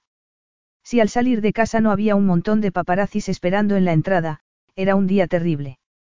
Yo tenía que abrirme paso entre ellos para ir al colegio. Y en algunas ocasiones, estaban esperando a la salida del colegio. Yo pensaba que Francia tenía leyes estrictas de privacidad. Así es. Mucho más estrictas que Ceres. Pero es que mi madre lo buscaba. Deseaba que invadieran su intimidad. Así se encontraba realizada, y sigue así. Debió ser difícil para ti, observó Alesia. Exasperante. Por eso no la invité a nuestra boda. Hace 20 años que no me utiliza, no desde que le di un ultimátum, pero no quería provocarla. Invitarla a una boda real, por pequeña que fuera, y esperar que no lo suba a sus redes sociales, sería como encerrar a un alcohólico en rehabilitación en un pub inglés. ¿Qué ultimátum le diste? Los ojos de Alesia no abandonaron el rostro de Gabriel. O dejaba de utilizarnos a Mariella y a mí para satisfacer su ego o nos iríamos a vivir con nuestro padre, Gabriel sonrió con amargura. A su modo ella nos quiere, porque todo se detuvo ahí mismo. Tus padres se divorciaron. Cuando yo tenía 12 años. Por el comportamiento de tu madre. El de mi padre no era mucho mejor, él rió. Era su agente y se adjudicaba el mérito de haberla lanzado. Cuando ella se hizo más famosa, empezaron los celos y las aventuras, creo que para reforzarse a sí mismo y humillarla a ella. No era demasiado discreto. Tenía 30 años más que ella y salía con adolescentes. Ella sentía terror a envejecer y volverse irrelevante. Era una mezcla tóxica que al final acabó en una guerra. Cada uno culpaba al otro de la destrucción del matrimonio, y los dos se negaban a abandonar el hogar familiar o a ceder parte de la custodia de Mariella y mía. Ninguno de los dos estaba dispuesto a ceder. Alesia podía decir muchas cosas sobre su infancia, pero la seguridad del matrimonio de sus padres jamás había estado en duda. Debió ser difícil vivir así. Sí. Ambos intentaban ser buenos padres, pero durante unos años estuvieron demasiado absortos en su odio mutuo como para darse cuenta del daño que nos hacían. ¿Qué les hizo entrar en razón? Yo. Tú. Viví tantas broncas que sabía exactamente qué problemas tenían y qué querían, de modo que me senté con cada uno por separado y negocié un tratado de paz. A los 12 años. A los 12 años, la única negociación que había intentado Alesia era que le dejaran leer libros más lascivos que los de Enid Blyton. Tenía 14 ya. Necesité un par de semanas de negociaciones, pero al final acordaron vender la casa y repartirse los beneficios, Gabriel sonrió. Así, ninguno de los dos, ganaba. También conseguí que accedieran a comprarse sendas casas cerca del colegio al que íbamos Mariella y yo, y diseñé un plan de custodia para que ambos tuvieran el mismo acceso a nosotros. Funcionó. El año tiene 52 semanas. Pasábamos 26 con cada uno de ellos, prestando especial atención a sus compromisos laborales. Los cumpleaños y las navidades se alternaban. Un acuerdo justo para los dos, murmuró ella. Exactamente. Ninguno ganó. Ninguno perdió.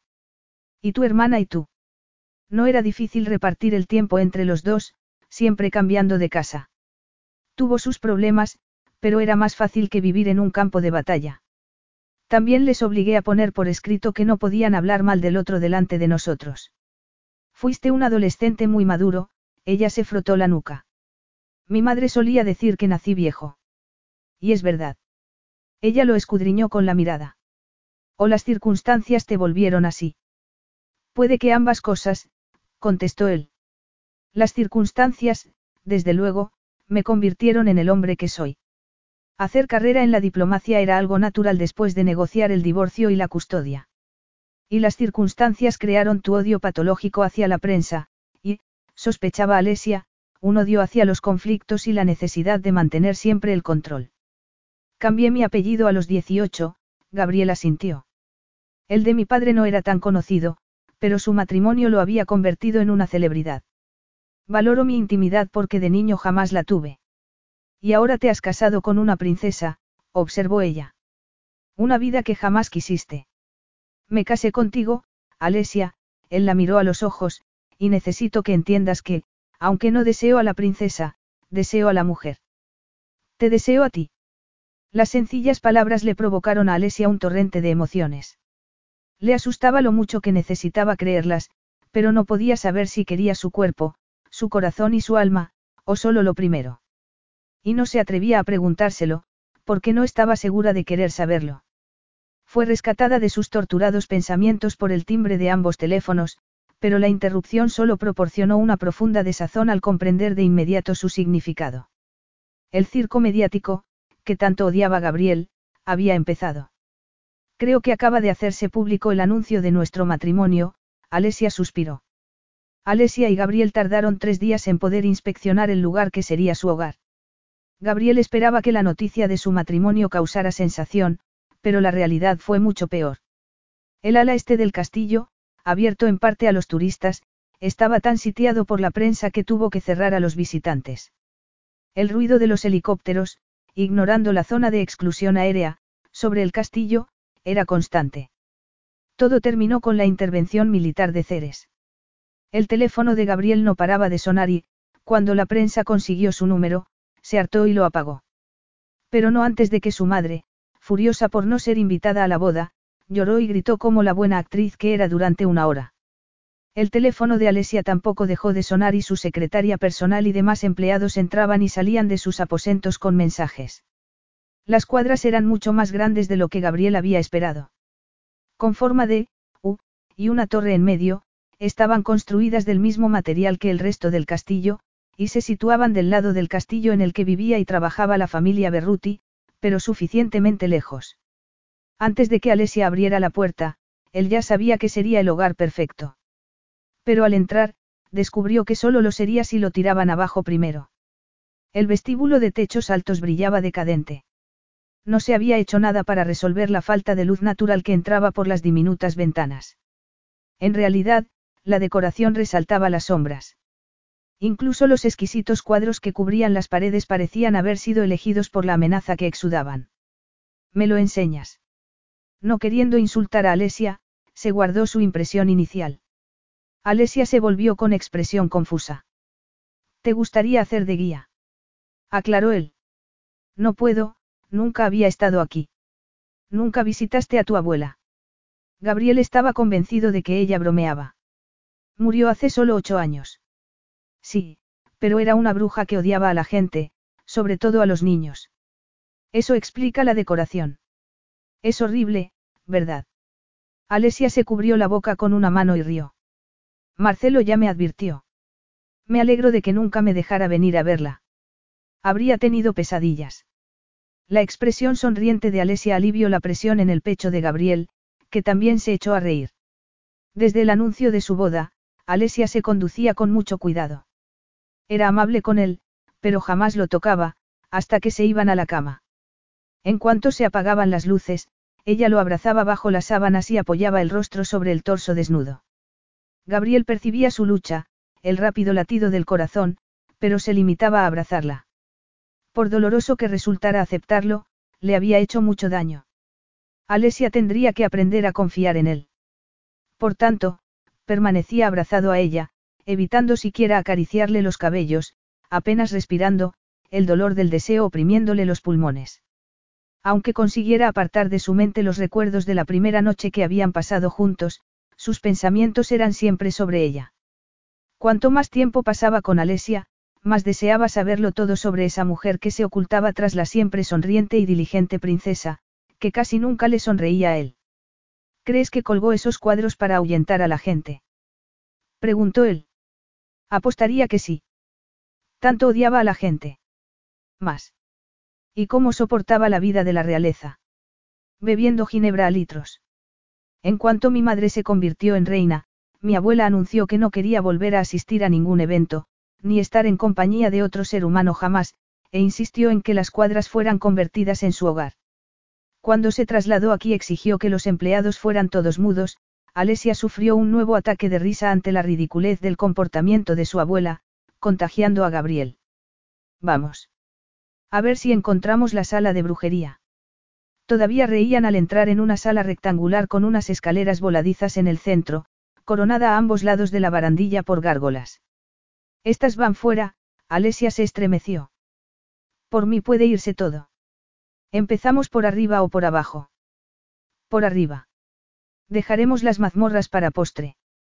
Gabriel soltó otra carcajada. Alesia disfrutaba con la risa de su esposo, que surgía de muy adentro y era expulsada con fuerza. Cuando reía, cuando sonreía, aparecían unas arrugas alrededor de los ojos y de la boca. Y ella sentía algo en su interior. No había reído tanto desde su etapa de colegiala. ¿Tenías mucha relación con ella? Preguntó Gabriel. Apenas, gracias a Dios. Yo tenía seis años cuando murió mi abuelo y no la recuerdo antes de eso. En Navidades, Pascua, y cumpleaños familiares nos aterrorizaba cuando mi madre la obligaba a asistir a las celebraciones, pero ahí terminaba mi relación con ella, salvo una vez cuando Marcelo y yo jugábamos al tenis y la pelota cayó en su jardín. Me persiguió como si fuera una intrusa. Subieron a la primera planta y Alesia comprobó aliviada que lo peor del dormitorio era el papel pintado de color rojo sangre. Al asomarse al vestidor, vio el reflejo en el espejo de la cama de cuatro postes y su corazón dio un brinco al comprender que compartiría esa suite con Gabriel durante el resto de su vida. Cuando él apareció en el reflejo, sus miradas se encontraron. La fuerza de la nueva sacudida casi le hizo tambalearse. Durante largo rato se limitaron a mirarse. Cuanto más miraba ella su reflejo, más se reflejaban las sombras de la habitación en el atractivo rostro y la ropa negra que llevaba, dándole un aspecto vampírico que le provocó a Alesia un escalofrío y borró el humor que los había unido inesperadamente. Lo deseaba desesperadamente. ¿Por qué se resistía?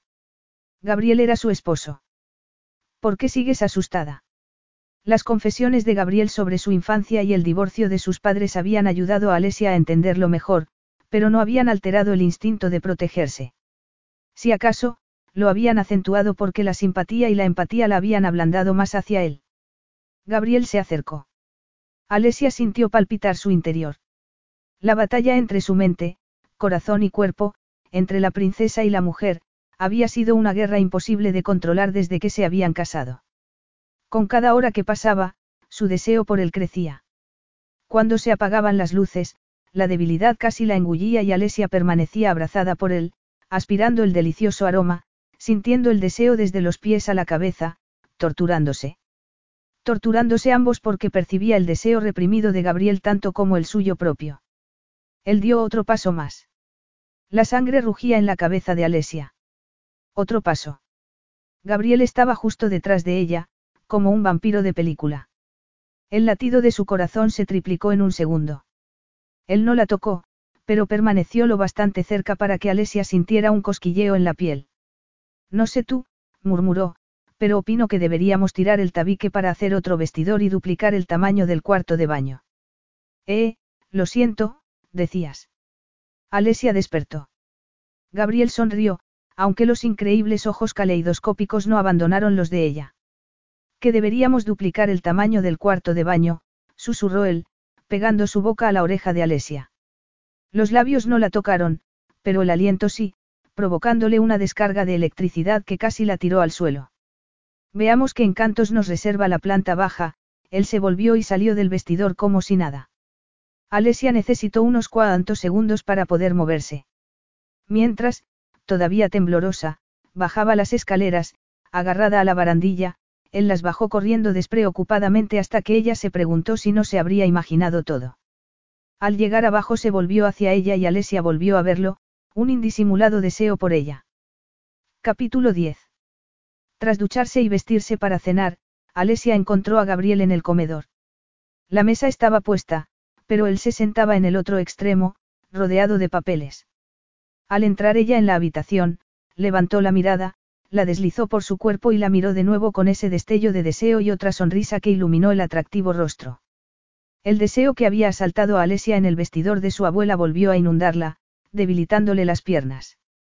Tuvo que hacer una pausa antes de poder cerrar la puerta y acercarse a él. ¿Qué haces? preguntó, feliz de que al menos su voz parecía normal. El resto de ella no lo estaba en absoluto, como si la sangre de las venas hubiese sido sustituida por electricidad. Era consciente de cada movimiento y cada sensación en su cuerpo. El corazón le latía aceleradamente. ¿Por qué se había parado tan cerca de él? Gabriel volvió a recorrer su cuerpo con la mirada, más lentamente. Sacando algunas ideas para reformar las cuadras mientras la visita sigue fresca en mi mente. Me gustaría poner mi despacho frente al jardín, en la planta baja. Alesia se inclinó sobre los planos, rozando el brazo de Gabriel con el suyo. Él había dibujado un boceto con increíble detalle. ¿Cómo podía acordarse tan bien de todo? Alesia sintió una inexplicable sensación de orgullo. ¿Por qué se inclinaban tanto sobre él? En un intento de disimular sus emociones, Alesia se apartó de Gabriel y le dio la espalda para, impulsándose con las manos, sentarse sobre la mesa. Sus ojos quedaron casi a la misma altura. Si movía el pie un milímetro a la izquierda, le rozaría la pantorrilla. ¿Qué ganas tienes de salir del castillo? observó ella en un intento de bromear. No me gusta que mis asuntos pertenezcan a todo el mundo, contestó él, mirándola a los ojos. En cierto modo, ella lo entendió. El ala personal de la familia bullía de actividad. Alesia tenía su propio despacho, pero acababa confundiéndose con sus aposentos privados. Su personal de oficina, y el de su familia, entraba y salía continuamente. Todo era fluido, la comunicación entre los equipos, todos remando hacia el éxito de la monarquía. Pero en ese momento, lo único que le importaba a Alesia era el deseo que reflejaba la mirada de Gabriel y que se encontraba con la vibración en las venas de Alesia y la sensación de su pantorrilla bajo los dedos de los pies. Gabriel le agarró las piernas justo por encima de las rodillas y, con la mandíbula encajada, acercó el rostro al de ella mientras la taladraba con la mirada. ¿Qué haces, Lesie? No lo sé, susurró ella, mirándolo a los ojos. De verdad se había quitado los zapatos para frotar los dedos de los pies contra su pierna. Se sentía mareada. Debería apartar las manos de Gabriel, pero la sensación y el calor eran demasiado fuertes. Su mente se llenaba de fantasías eróticas, del deseo de sentir esas manos deslizándose bajo la falda blanca hasta donde el calor de su interior palpitaba más. Otra imagen llenó su mente, Gabriel arrancándole el top color fresa y tomando sus pezones con la boca. Por eso había elegido un top que no necesitaba sujetador. Alesia, háblame. La voz de Gabriel era ronca, las pupilas dos agujeros negros en los que ella se hundía. Yo, no quiero hablar, susurró ella. Gabriel le sujetó los muslos con más fuerza mientras intentaba controlarse. Percibía el deseo de Alesia alimentando la erección que se había convertido en una constante desde que ella había entrado en el comedor, hermosa y sexy como nunca. La piel de Alesia le ardía en las manos. Un deseo puro emanaba de sus aterciopelados ojos. También lo notó en su falta de aliento. La deseaba con cada fibra de su ser, pero no sería él quien diera el primer paso. Alesia, ¿qué quieres? Las manos de Alesia tomaron el rostro de Gabriel. Ella respiraba entrecortadamente, y el sabor mentolado de su cálido aliento penetró en los sentidos de Gabriel, que apretó aún más los muslos mientras el palpitante deseo lo consumía. Y fue precisamente ese control, que ella percibía claramente, lo que desató su contención. Sentía el hambre de Gabriel, tan profundamente como el suyo propio, pero él había elegido morir de hambre antes que hacer nada sin su consentimiento explícito. Gabriel prefería sufrir la agonía del rechazo a arriesgarse a volver a hacerle daño, y el corazón de Alesia estuvo a punto de estallar. Era imposible proteger su corazón contra él. Su corazón y su cuerpo estaban ligados, y no podía entregar el uno sin el otro. Se había entregado a él de por vida y los sentimientos que le despertaba jamás se apagarían. ¿Qué sentido tenía luchar contra la mujer que llevaba dentro? Estaba loca por él. Te deseo, susurró, mirándolo a los ojos. Gabriel respiró hondo y se estremeció. Te deseo, repitió ella antes de besarlo con toda la pasión que había estado conteniendo. Gabriel tardó apenas un segundo en saltar del asiento, abrazarla con fuerza y besarla con una ferocidad embriagadora. Como si hubiera leído su mente, deslizó sus manos bajo la falda de Alesia y la subió hasta agarrarle el trasero. Alesia le rodeó el cuello con los brazos y se hundió en sus sentidos, que eran receptáculos para Gabriel, su sabor, sus caricias, todo. Los labios se movían al unísono, las lenguas entrelazándose, los dedos acariciando y arrancando las prendas que los separaban. Alesia intentaba desabrocharle los botones de la camisa, pero desistió y deslizó las manos por debajo, aplastándolas contra el abdomen, disfrutando del calor de su piel y del suave vello. Deslizó las manos hacia arriba hasta que él interrumpió el beso para sacarse la camisa por la cabeza. Gabriel jamás había creído posible que su erección aumentara, pero al ver la embriagadora mirada de Alesia devorando su pecho desnudo, o cuando puso su boca sobre su pezón y le arañó la espalda, la explosión que estalló en sus venas. Jamás había reaccionado tan violentamente. El tiempo había difuminado la intensidad del placer que habían compartido aquella noche, pero en esos momentos, con los rosados labios sobre su pezón y las manos acariciándole la ardiente piel, Gabriel supo que no había sido más que un mecanismo de defensa. Su deseo le era esencial como el aire para respirar. Alesia era esencial como el aire para respirar y él quería saborearla entera y consumirla. Agarrándole los cabellos, le echó delicadamente la cabeza hacia atrás. Y esos ojos aterciopelados se fundieron con los suyos. Tenía las mejillas arreboladas y los labios oscurecidos. Volvió a besarlos apasionadamente. Hundió su boca en su cuello y la tumbó sobre la mesa, las piernas rodeándole la cintura. Alesia se perdió en un mundo de delirante placer. Le ardía la piel, el pulso latía cada vez más fuerte, la urgencia crecía, alimentada por Gabriel. Desaparecido el top, ella gritó al sentir la ardiente boca sobre un pecho mordiendo, lamiendo. Y volvió a gritar y a arquear la espalda cuando Gabriel pasó al otro pecho. El ataque de su boca continuó hasta la barriga, mientras le subía la falda hasta las caderas. Gabriel levantó el rostro para mirarla con ojos cargados de pasión. Con un rugido, le arrancó las braguitas. En cuestión de segundos estaba arrodillado con el rostro enterrado en la intimidad de Alesia. Era un placer incomparable, un aluvión de estímulos y, cerrando los ojos, Alesia se dejó consumir por las llamas. El sabor almizclado del sexo inflamado de Alesia era el más fuerte afrodisíaco para Gabriel. Ella se abrió a él como una flor, los muslos abrazándole el cuello y, con una codicia que desconocía que poseyera, Gabriel devoró el dulce néctar del deseo de Alesia, deslizando rítmicamente la lengua sobre el centro del placer hasta que ella se tensó y, con estremecimientos que la recorrieron entera, golpeándolo con los talones, gritó su placer en un prolongado gemido. A punto de perder la cabeza con la fuerza de la excitación, Gabriel apenas consiguió controlarse hasta que cesaron los estremecimientos de Alesia y sus gemidos se convirtieron en un suspiro de plenitud. Incorporándose, Gabriel contempló el rostro estasiado de Alesia y no pudo aguantar más.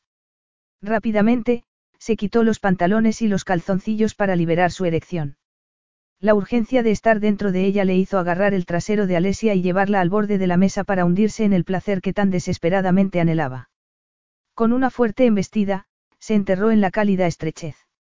El gemido de Gabriel añadió una chispa a los rescoldos del placer de Alesia. Su clímax había sido tan fuerte que la había vaciado de energía. Pero la mirada vidriosa de Gabriel mientras se hundía dentro de ella por segunda vez no hizo más que alimentar el fuego. Cuando le levantó las caderas para penetrarla más profundamente, rozándole su punto más sensible, las llamas volvieron a prender. Dios mío. No era Gabriel quien le hacía el amor, era un animal que le sujetaba las manos a los lados de la cabeza, entrelazando los dedos con los suyos. Una bestia que embestía con fuerza, alimentando las llamas del deseo de Alesia, pero también era Gabriel, detrás de la mirada vidriosa. Ese animal, esa bestia, era Gabriel en todo su esplendor. Alesia se sentía tan impactada por la belleza salvaje del hombre que le hacía el amor con feroz pasión, que apenas fue consciente del segundo clímax hasta que estalló en unos fuegos artificiales que la lanzaron hacia las estrellas. Fue el sonido del timbre lo que devolvió a Alesia a la tierra. Abrió los ojos de golpe y miró a Gabriel. La expresión aturdida que encontró igualaba a lo que ella sentía. Es la cena, susurró ella. Gabriel frunció el ceño como si no supiera lo que era eso. Alesia soltó una carcajada. Desvariaba. Daba igual. Se sentía capaz de saltar sobre las nubes. El servicio traerá nuestra cena en cualquier momento. Gabriel aplastó sus labios contra los de ella y le mordisqueó el labio inferior antes de apartarse con un gruñido. Apresuradamente, se recolocaron la ropa. Para Alesia fue más sencillo puesto que no se había quitado la falda. Intentó ayudar a Gabriel a abotonarse la camisa, aunque sin demasiado éxito. Abrió la puerta del comedor y se sentó diez segundos antes de la llegada del servicio. Tres días después, los paparazzis aguardaban en su puesto habitual fuera de las puertas del castillo. La persecución hasta el aeródromo donde aguardaba el avión privado de Gabriel, era una muestra del impacto que había provocado el anuncio de su boda. La familia real siempre viajaba en coches oficiales, pero las entradas y salidas de Gabriel del castillo nunca habían suscitado especial interés. Pero en esos momentos, a pesar de viajar en coche no oficial, los paparazzis no iban a arriesgarse a perder la exclusiva. Horas después, al llegar a su domicilio al norte de Madrid, Gabriel comprobó desolado que otro grupo de paparazzis aguardaba a la entrada. Por suerte, prefirieron apartarse antes que ser arrollados por el conductor. Lo siento, susurró Alesia. No es culpa tuya, Gabriel sonrió con tristeza. Ya se aburrirán. Solo estaré unos días. En cuanto haya regresado a casa, te dejarán en paz. Él se llevó la mano de Alesia a los labios y la besó. Ella no tenía la culpa del interés que suscitaba desde su nacimiento. Participaba en el juego porque encajaba con su papel, no por vanidad. Eres mi esposa, y lo mío es tuyo, incluida esta casa, aseguró él. Siempre serás bien recibida y deseada aquí. Sus miradas se fundieron y el pecho de Alesia se expandió mientras una sonrisa aparecía en su rostro. Gracias, ella lo besó con ternura. Necesitaba oírlo. Y yo decirlo, Gabriel le devolvió el beso. A Gabriel le sorprendió lo rápido que cambiaban las cosas. Opiniones. Sentimientos. Deseos. Una semana antes de la boda, pensar que Alesia fuera a su casa le encogía el pecho. En esos momentos lo hacía el saber que el domingo regresaría a Ceres sin él. Su intención desde el principio era ser un buen esposo y un buen padre, pero les había empujado las circunstancias de la concepción de su hijo. Su propio padre había sido un buen padre, a pesar de los dos años de guerra con su madre, y Gabriel quería darle al bebé amor y seguridad. Sabía lo dañino que podría ser para un niño ser testigo de las peleas de sus padres, y que la mejor manera de proporcionarle amor y seguridad sería siendo un buen esposo. Cuanto más tiempo pasaba con Alesia y más la conocía, más deseaba ser un buen esposo. Quería hacerla feliz y nada lo animaba más que verla sonreír y oírla reír. Se estaba enamorando de ella. Cada vez se hacía más a menudo esa pregunta. Todo había sucedido en tres días, tres noches. En Madrid, nada les impediría pasar el día entero, con sus noches, haciendo el amor, y ya se imaginaba los lugares en los que, que casa. Por primera vez en tres días, Alesia desvió su atención de Gabriel. Rodeada de enormes árboles, una serie de cubos blancos acristalados estaban hábilmente apilados en una estructura postmoderna como jamás había visto. El chofer los llevó directamente a un aparcamiento subterráneo donde había una flota de brillantes coches alineados y un ascensor acristalado que les llevó a la planta superior. Allí los recibió un mayordomo. Aparte de estrecharle la mano al ser presentada, Alesia estaba demasiado aturdida para seguir la conversación en español. ¿Estás bien? preguntó Gabriel, divertido, cuando el mayordomo los dejó en una sala de estar impolutamente blanca. Alesia se fijó en una escultura abstracta en bronce, más alta que Gabriel, sin duda la misma que había sido noticia por el precio por el que había sido subastada a principios de año. Estoy intentando asimilarlo todo. Nunca había visto nada parecido, un movimiento llamó su atención y giró la cabeza. Eso es una cascada. Alesia corrió hacia la pared acristalada desde la que caía el agua, pero antes de llegar, la ventana empezó a abrirse. Sin dejar de sacudir la cabeza, salió a una extensa terraza con asientos y hamacas junto a una piscina a la que caía el agua de la cascada. Estiró el cuello y soltó un grito al comprobar que la cascada provenía de otra piscina por encima de ellos. Hay tres piscinas infinitas, le explicó Gabriel. Esa por encima de nosotros está en el balcón privado de nuestro dormitorio. Alesia se asomó por la barandilla de cristal y vio la tercera piscina. Esa va desde el spa, continuó él. También hay una piscina interior, para cuando hace frío. Impresionante, susurró ella. Llevo 23 años suplicándoles a mis padres que construyan una piscina, pero siempre dicen que arruinaría la perfecta arquitectura del castillo. Y tú tienes tres. Me gusta nadar. Se nota, Alesia se volvió hacia él, disfrutando de poder deslizar la mirada por su cuerpo cuando quisiera y decir lo que pensaba, mayormente relacionado con el sexo. Aún más increíble era que los embriagadores sentimientos parecían ser correspondidos. Ojalá me lo hubieras dicho. Habría traído el traje de baño. ¿Para qué necesitas traje de baño aquí? Preguntó él con un lascivo brillo en la mirada. ¿Y el servicio? Preguntó ella sin aliento. Solo están por la mañana. Gregor, el mayordomo, comparte con los cocineros un apartamento detrás de la cocina. No van a la casa principal a no ser que los llame, él se agachó y deslizó la lengua por la oreja de Alesia. Disfrutamos de una intimidad completa. Intimidad completa.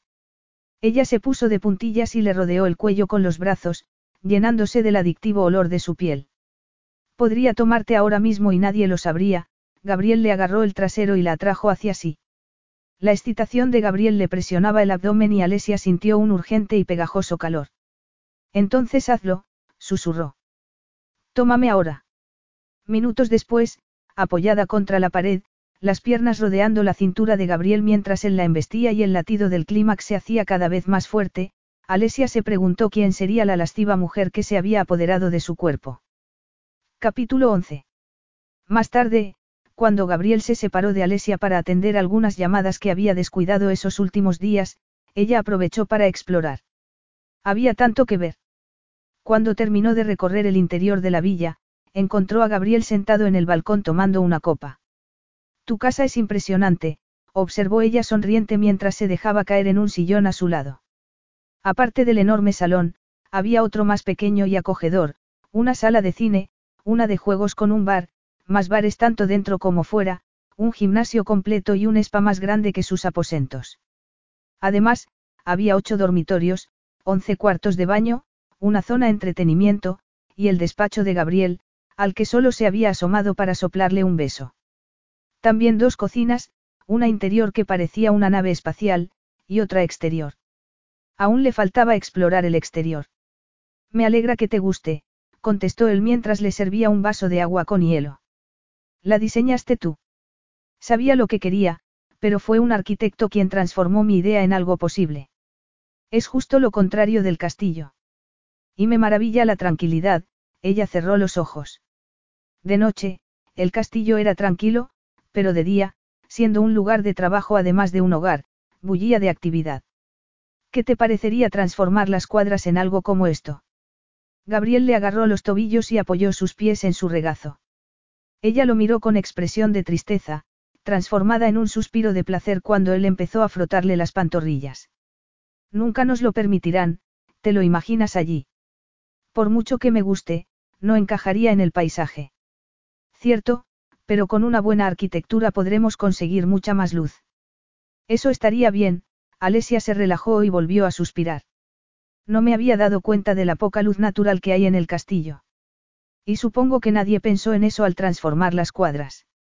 Seguramente pensaron que vivir a oscuras encajaba con la personalidad de mi abuela, añadió con una carcajada. Todavía no me puedo creer lo que me contaste de ella.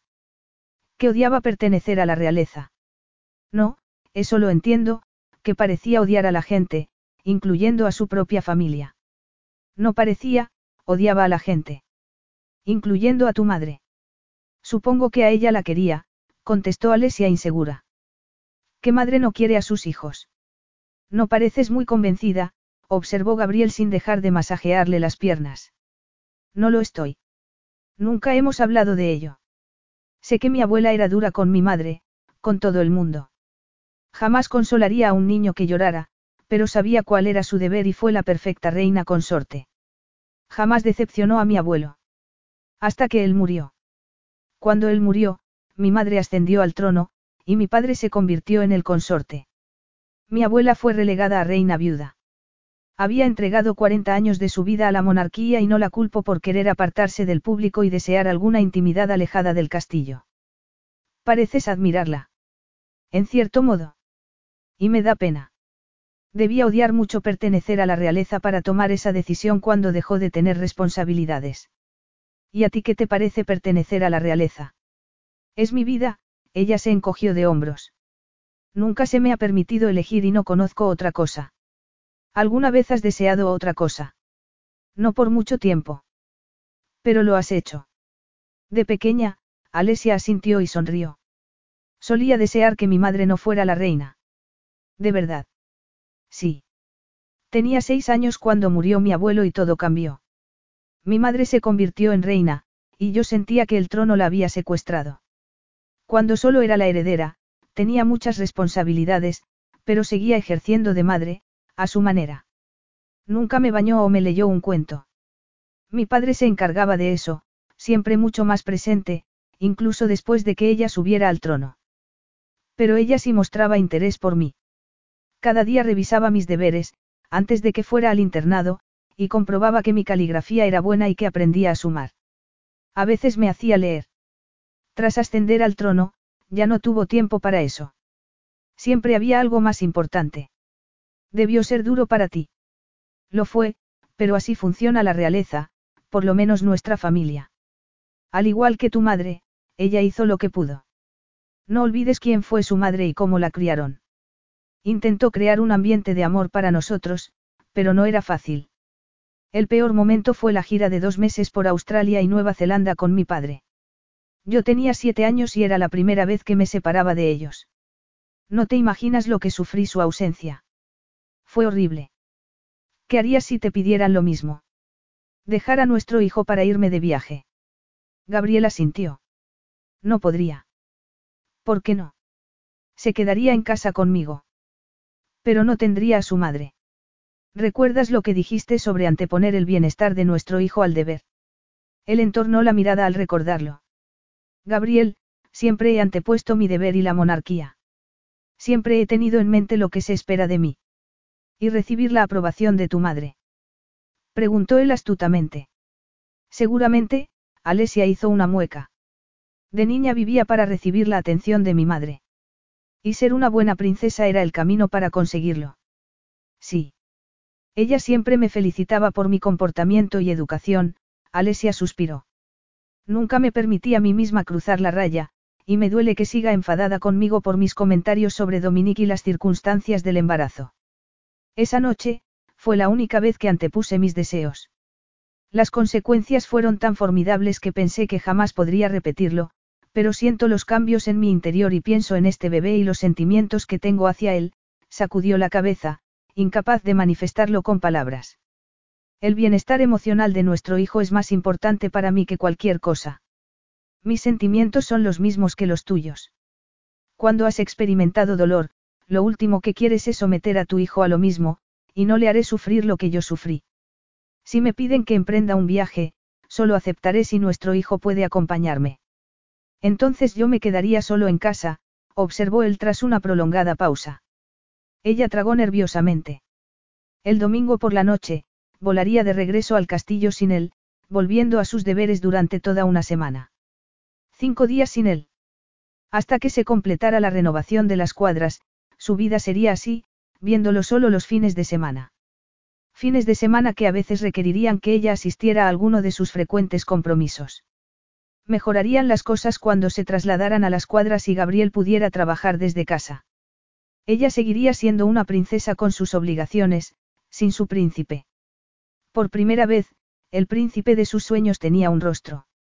No tendrías por qué quedarte solo, susurró ella. Si decidiera ser mi príncipe. Eso no va a suceder, la interrumpió él con un toque de tristeza. Lo sé. No seré tu príncipe, pero seré tu esposo.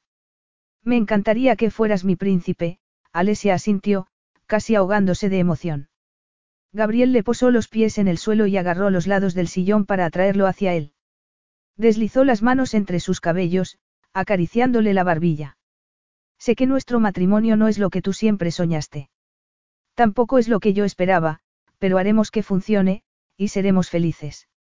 Eso me gustaría. Piénsalo, Lesie, él le tomó el rostro entre las manos. Cuando nos mudemos a las cuadras, lo convertiremos en un hogar donde distinguir entre la princesa y la mujer. Un hogar sin la intrusión de la realeza y sus exigencias, y nuestro hijo podrá vivir algo parecido a una vida normal. Y nosotros también. El siguiente fin de semana, Alesia salió del cuarto de baño tras ducharse, envuelta en un albornoz, y entró en el vestidor donde Gabriel había dejado hueco para su ropa. Iban a salir, y le ilusionaba mucho, tanto como estar de nuevo en sus brazos tras cinco noches separados. Habían llegado a Madrid la noche anterior y habían ido directos a la cama para hacer el amor hasta el amanecer. Únicamente tras despertar al mediodía, anunció el que le gustaría salir esa noche. Alesia había temido que la aversión de Gabriel por la publicidad implicaría que jamás saldría con su esposo. No se atrevía a desear que él cambiara de idea alguna vez y fuera su príncipe, además de su esposo, aunque solo fuera para los eventos familiares importantes, como la boda de Amadeo. Alesia deseaba que el hombre del que estaba enamorándose formara parte de su familia, no de la parte de la realeza sino de la humana, y que juntos crearan los recuerdos de esas ocasiones especiales. No tenía sentido agobiarse por ello. No tenían mucho tiempo para pasar juntos y no podía desperdiciarlo lloriqueando. Eligió un mono blanco sin tirantes y empezó a peinarse y maquillarse. Le resultaba extraño arreglarse ella sola, normalmente el equipo de belleza del castillo la convertía en la princesa que el mundo esperaba ver. Gabriel le había ofrecido acudir al mejor salón de belleza de Madrid, pero había querido hacerlo ella. Allí podía ser solo Alesia. Los cinco días sin él habían pasado rápidamente, y a la vez con exasperante lentitud. Había tenido muchos compromisos y el tiempo había pasado volando, pero cuando consultaba la hora, descubría que aún quedaba mucho para volver a ver a Gabriel. Pero allí estaba con él, se dijo a sí misma alegremente. Debía aprovechar el tiempo mientras pudiera. Sonrió resplandeciente al verlo entrar en la habitación, incapaz de controlar su felicidad, aunque hacía menos de una hora que había abandonado la cama tras hacerle el amor de nuevo. ¿Qué tal tu hermana? Muy bien, contestó Gabriel, que había pasado una hora hablando por teléfono con Mariella, de visita en Japón. Volverá la semana que viene. El sábado es su cumpleaños y la he invitado a cenar con nosotros. Mientras se cambiaba de ropa, Gabriel se fijó en la expresión desolada de Alesia. ¿Qué sucede? Sabía que a Alesia le gustaba su hermana, y nada le haría más feliz que su esposa y su hermana se llevaran bien. El fin de semana que viene creo que no podré venir, contestó ella mientras consultaba la agenda en su móvil. Estoy segura de que el sábado por la noche tengo un evento en el Teatro Real. Un acto benéfico para conseguir dinero para la investigación sobre el cáncer. Si tienes un compromiso, debes asistir a él, le aconsejó él, sintiéndose apesadumbrado. Tendría que pasar el fin de semana en el castillo, sin Alesia. No hay alternativa, le besó el cuello. Voy a ducharme y afeitarme. ¿A dónde vamos? Al Club Giroud. El club privado. ¿Lo conoces? El de Madrid no, pero el año pasado fui al de Roma, sabes que es propiedad del cuñado del rey Dominique, ¿verdad? Hace años que conozco a Nathaniel Giraud. Nunca lo has mencionado, Alesia parpadeó. Sus clubes son un buen lugar para hacer negocios, Gabriel se encogió de hombros. El teléfono de Alesia vibró y ella levantó la mirada hacia Gabriel. Lo siento. El evento en el teatro es el sábado que viene. No pasa nada. Quedaré con Mariella otro fin de semana. Es su cumpleaños, se quejó ella, visiblemente disgustada. Ya sé. Puede venir con nosotros y alojarse en el castillo. Si quiere, le conseguiré una entrada para el teatro. Se lo preguntaré. Y tú también puedes venir, añadió ella. No tendrías que sentarte conmigo. Te puedo conseguir una entrada al lado de tu hermana. Ya conoces la respuesta, contestó él antes de besarle el cuello y dirigirse al cuarto de baño para darse una ducha caliente. Gabriel respiró hondo e intentó controlar el bilioso resentimiento. Era la vida por la que había firmado.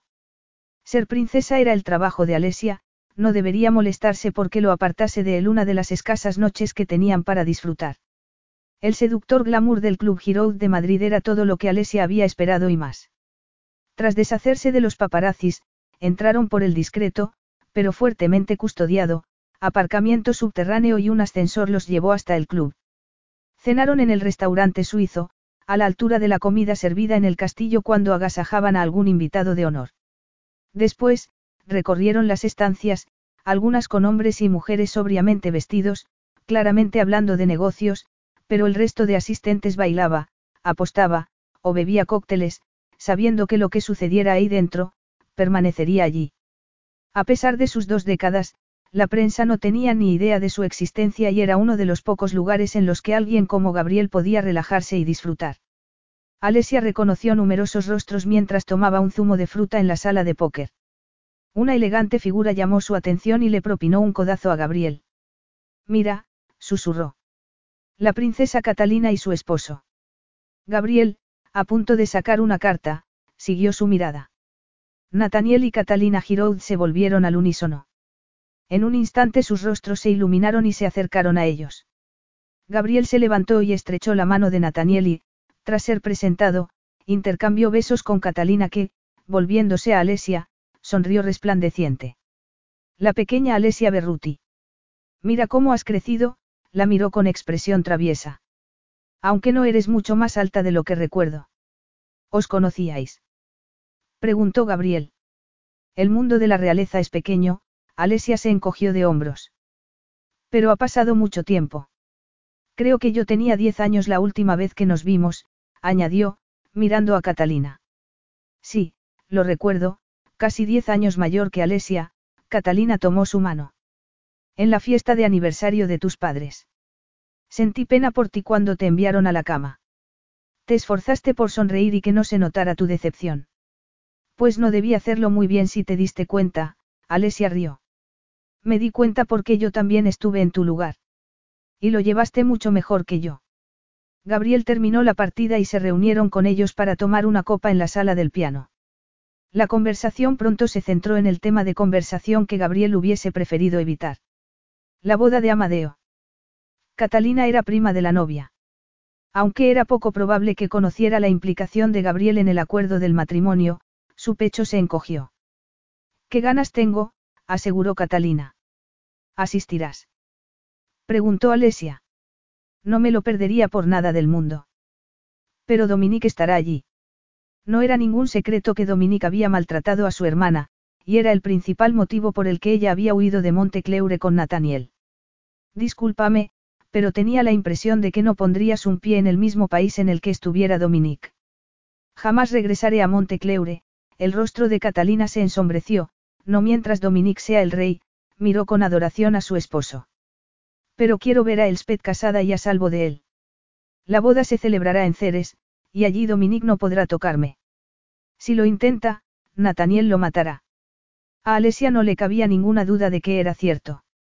El amor de esa pareja era tan fuerte como el que percibía entre Marcelo y Clara, y no pudo evitar mirar a Gabriel, que le agarraba fuertemente la mano. ¿Sentiría Gabriel alguna vez una devoción así hacia ella? Él estaba tan loco por ella como ella por él, pero se trataba de una locura física. También sabía que no quedaba rastro del desagrado que había sentido por ella, y que iba a ser un esposo fiel. Pero amor. La clase de amor que te empujaba a hacer lo que fuera por tu ser amado y anteponer su felicidad a la tuya. Tengo entendido que serás una dama de honor, Alesia, observó Catalina. Sí, ella asintió y sonrió forzadamente. Seremos cinco. ¿Y tú, Gabriel? preguntó Catalina. ¿Qué papel desempeñarás en la boda? Ninguno, contestó él. No asistiré. Incluso Nathaniel enarcó una ceja. Cuando Alesia y yo nos casamos, acordamos que seguiría siendo una persona privada. Pero es la boda de tu cuñado, Catalina bebió un sorbo de champán para disimular la incomodidad. Me gustaría que estuvieras allí, susurró Alesia sin poderse contener. Gabriel la fulminó con la mirada. No pasa nada, lamentando ya sus palabras, ella se encogió de hombros y le apretó la mano. Lo entiendo. El que Gabriel ni siquiera considerara acompañarla en ese día tan especial le decía a Alesia, mejor que con palabras, que no la amaba y que jamás antepondría sus necesidades a las de él. El amor que empezaba a nacer en su corazón no sería correspondido. Gabriel deambuló por las estancias vacías del castillo que jamás consideraría un hogar. El silencio era más intenso de lo habitual a esas horas de la noche. Su hermana había rechazado la invitación de Alesia e, incapaz de concentrarse en su libro, recordó que el espectáculo sería televisado y supuso que, ya que no podía estar con ella en persona, podría intentar verla entre la multitud. Casi de inmediato lo logró. Acababa de terminar una actuación y la cámara enfocó el palco real, y entonces Gabriel comprendió por qué el castillo estaba tan silencioso. Toda la familia, incluso Clara, estaba allí. Mientras intentaba digerirlo, su teléfono vibró y, al leer el mensaje, su humor pasó de malo a malísimo. ¿Qué sucede? Preguntó Alesia mientras se quitaba los zapatos. Tras una velada que había comenzado con la esperanza de que su madre al fin mostrara señales de haberla perdonado, todo se había ido al traste cuando lo único que había obtenido de ella eran respuestas cortantes. Al regresar a casa había sido aún peor. Prácticamente olía el mal humor de Gabriel, que apestaba a Bourbon. El fogoso amante, capaz de desnudarla con una mirada, se tomó su tiempo para responder. Sin decir una palabra, le mostró el móvil. Ella contempló la pantalla y soltó un juramento. La madre de Gabriel había vendido su historia a la prensa. Todo el mundo sabía que el reservado príncipe era hijo de Mónica Vinoche. El circo mediático que lo había dejado en paz durante la semana, cuando Alesia estaba en Ceres sin él, regresaría con fuerza. Ya podía despedirse de la intimidad que tanto anhelaba. Su madre había antepuesto sus necesidades y la fama al bienestar emocional de su hijo. Debería haber supuesto que la tentación sería demasiado fuerte para ella, Gabriel suspiró. Alesia se sentó en el sofá y lo abrazó, sintiendo su dolor. Había una rigidez en Gabriel que ella no había notado desde la noche en que había llorado sobre su pecho, justo antes de que se desatara la pasión. Lo siento, susurró ella. Sé lo duro que debe ser para ti. Lo sabes, quiso espetar él. Cuando me miraste con esa expresión de cachorrito y dijiste que te gustaría que estuviera en la boda de Amadeo, lo hiciste para que me sintiera culpable. Pero no picó. Sus padres siempre se habían atacado, la pasión inicial de su matrimonio convertida en un apasionado odio que provocó el sufrimiento de todos. Se limitó a llenarse los pulmones de aire y apoyar la barbilla sobre la cabeza de Alesia, esperando a que el afrutado aroma hiciera su magia. Pero no lo hizo. La ira se negaba a desaparecer. La traición de su madre era una herida abierta, y Alesia no le había contado que toda la familia asistiría a ese acto. Ella quería que rompiera el acuerdo y asistiera a la boda de Amadeo, pero se negaba a faltar a un compromiso suyo. En consecuencia, Gabriel había abandonado a su hermana en su cumpleaños para compartir unas pocas horas con su esposa cuando resultaba que el compromiso que ella no podía perderse era el que podría haberse perdido porque el resto de la condenada familia real Berruti, incluyendo la reina y su heredero, habían asistido. La ausencia de Alesia ni se habría notado. El deber siempre sería lo primero para ella, pensó Gabriel con amargura mientras se soltaba del abrazo para servirse otra copa. Capítulo 12. El humor de Gabriel seguía sin mejorar al día siguiente y, Cuando recibieron la invitación para cenar en familia con los reyes esa noche, reprimió otra respuesta cortante y se recordó que no eran solo monarcas, eran sus suegros y los abuelos del bebé. En su interior sentía crecer una cobra que intentaba salir por su garganta. Pero no la dejaría salir. Por el modo en que Alesia se comportaba con él, era evidente que percibía la oscuridad. Consciente también de que su tono de voz era más cortante de lo que le gustaría, Gabriel intentó moderarlo y responder al afecto que ella seguía mostrándole. A la mañana siguiente volaría de regreso a Madrid. Unos días solo, lejos del condenado castillo, lo ayudaría a recuperar la perspectiva. Su madre lo había vendido, ¿y qué? No había sido una sorpresa. Incluso su hermana se había mostrado condescendiente. Pero María ya no odiaba tanto el circo mediático que había protagonizado su infancia y adolescencia. Había odiado las peleas tanto como él, y se había negado a participar en discusiones airadas, pero los medios no la molestaban en absoluto. Y Alesia había asistido a un compromiso con su familia que podría haber cancelado para pasar una velada con su hermana por su cumpleaños, y que. En Madrid, Alesia podía ser Alesia, allí, en el castillo, casi nunca se quitaba el disfraz de princesa. Cuando vivieran juntos todo el tiempo y ella no necesitara que él fuera más que su esposo, sería más fácil que apareciera la mujer. Gabriel acompañó a Alesia a los aposentos de sus padres con gran agitación. Ya había cenado con los reyes en una ocasión, la noche en que se había averiado el avión. La comida había sido formal, exquisita como la de un restaurante con estrella Michelin. Esa noche la comida, aunque servida con el habitual ceremonial, era mucho más hogareña, cordero asado y pisto. La atmósfera era mucho más acogedora e informal, la conversación relajada. La única persona que no se relajó fue Alesia. Sentada frente a él, se mantuvo erguida, como si fuera una cena de estado y no algo familiar. Tampoco hablaba mucho, y cada vez que la miraba, la sonrisa parecía forzada. La reina, se fijó, no intentaba que su hija participara en la conversación y recordó el comentario de Alesia sobre su madre todavía enfadada con ella por las circunstancias del embarazo. Había recordado ese comentario varias veces ya que había algo inquietante, como si se le hubiera escapado algo importante. ¿Qué tal los preparativos para la boda? preguntó Clara a Amadeo. Muy bien, contestó el heredero con expresión malhumorada. Ceres se ha vuelto loco con la boda, continuó ella encantada. ¿Qué ganas tengo? Es una pena que no pueda ser dama de honor, pero lo entiendo, mejor no contrariar al rey cerdo. Incluso la reina pareció aguantarse la risa. Una pena que ese déspota tenga que ser invitado, pero si no viniera, se perdería el propósito de esta boda, insistió Clara antes de volverse hacia Gabriel. ¿Es verdad que no vas a venir? Me temo que sí. Ni hablar. ¿Por qué? Porque deseo preservar mi intimidad, contestó el tenso. ¿Por qué tenía que explicarse continuamente? Ya lo sé, pero es una boda. ¿Cómo puede haber alguien a quien no le guste una buena boda? Será la boda del siglo. Y el Sped parece un encanto, Clara miró de nuevo a Madeo que tenía otra expresión de disgusto y le sacó la lengua que, para sorpresa de Gabriel, hizo que todos se echaran a reír. Gabriel los acompañó en las risas mientras bebía vino para ahogar a la cobra. Has estado muy callada, observó Gabriel de regreso a sus aposentos. ¿Quieres contármelo? Es mi madre, Alesia se dejó caer en un sofá y suspiró. Sigo esperando que me perdone, pero no parece que vaya a hacerlo. Alesia se frotó la frente. Se sentía tensa desde que había despertado. Por primera vez desde que se habían convertido en amantes, Gabriel había compartido la cama con ella sin hacerle el amor. Sentía sus miedos en la oscuridad y quería que se abriera, pero sabía cuál era la causa, la traición de su madre. Gabriel no era hombre de contar lo que le pasaba. Le había hablado de su infancia, pero de un modo despreocupado. Admitía que le había convertido en el hombre que era, pero no le había contado cómo se había sentido, cómo se sentía. Ella no podía obligarle.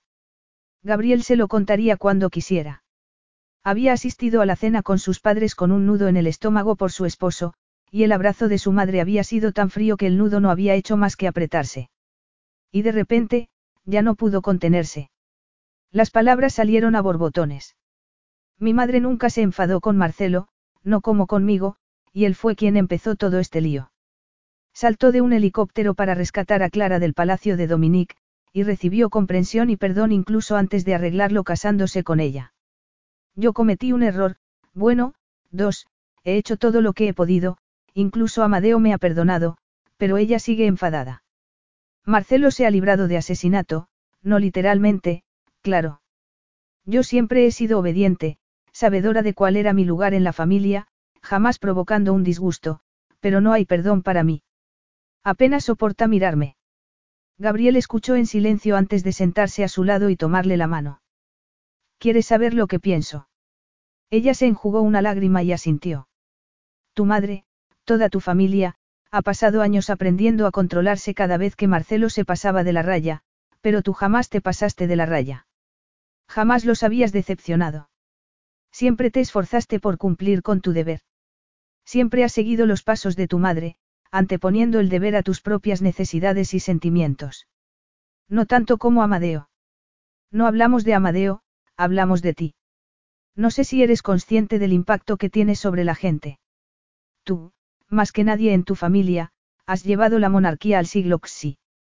Has navegado entre la princesa y la mujer moderna en la era de las redes sociales, y todo sin dar un paso en falso, sin quejarte nunca, aunque hayas sufrido el ataque de troles. Tu madre es la reina, Amadeo el heredero, pero eres tú la que atrae la atención del público, tú la princesa de su corazón. Creo que tu familia, sobre todo tu madre, también te ve así. Por tanto, cuando tu lado humano fue revelado públicamente, hicieron lo que hacen siempre ante una amenaza a la monarquía, entraron en modo de control de daños. Dudo que a mi madre le guste mi lado humano, reconoció Alesia con un suspiro. ¿Por qué nunca se lo habías mostrado? Cuando estemos viviendo en las cuadras y tú puedas quitarte la máscara de princesa que siempre estás obligada a llevar, tu madre descubrirá que Alesia, la mujer, vale mucho más que la princesa.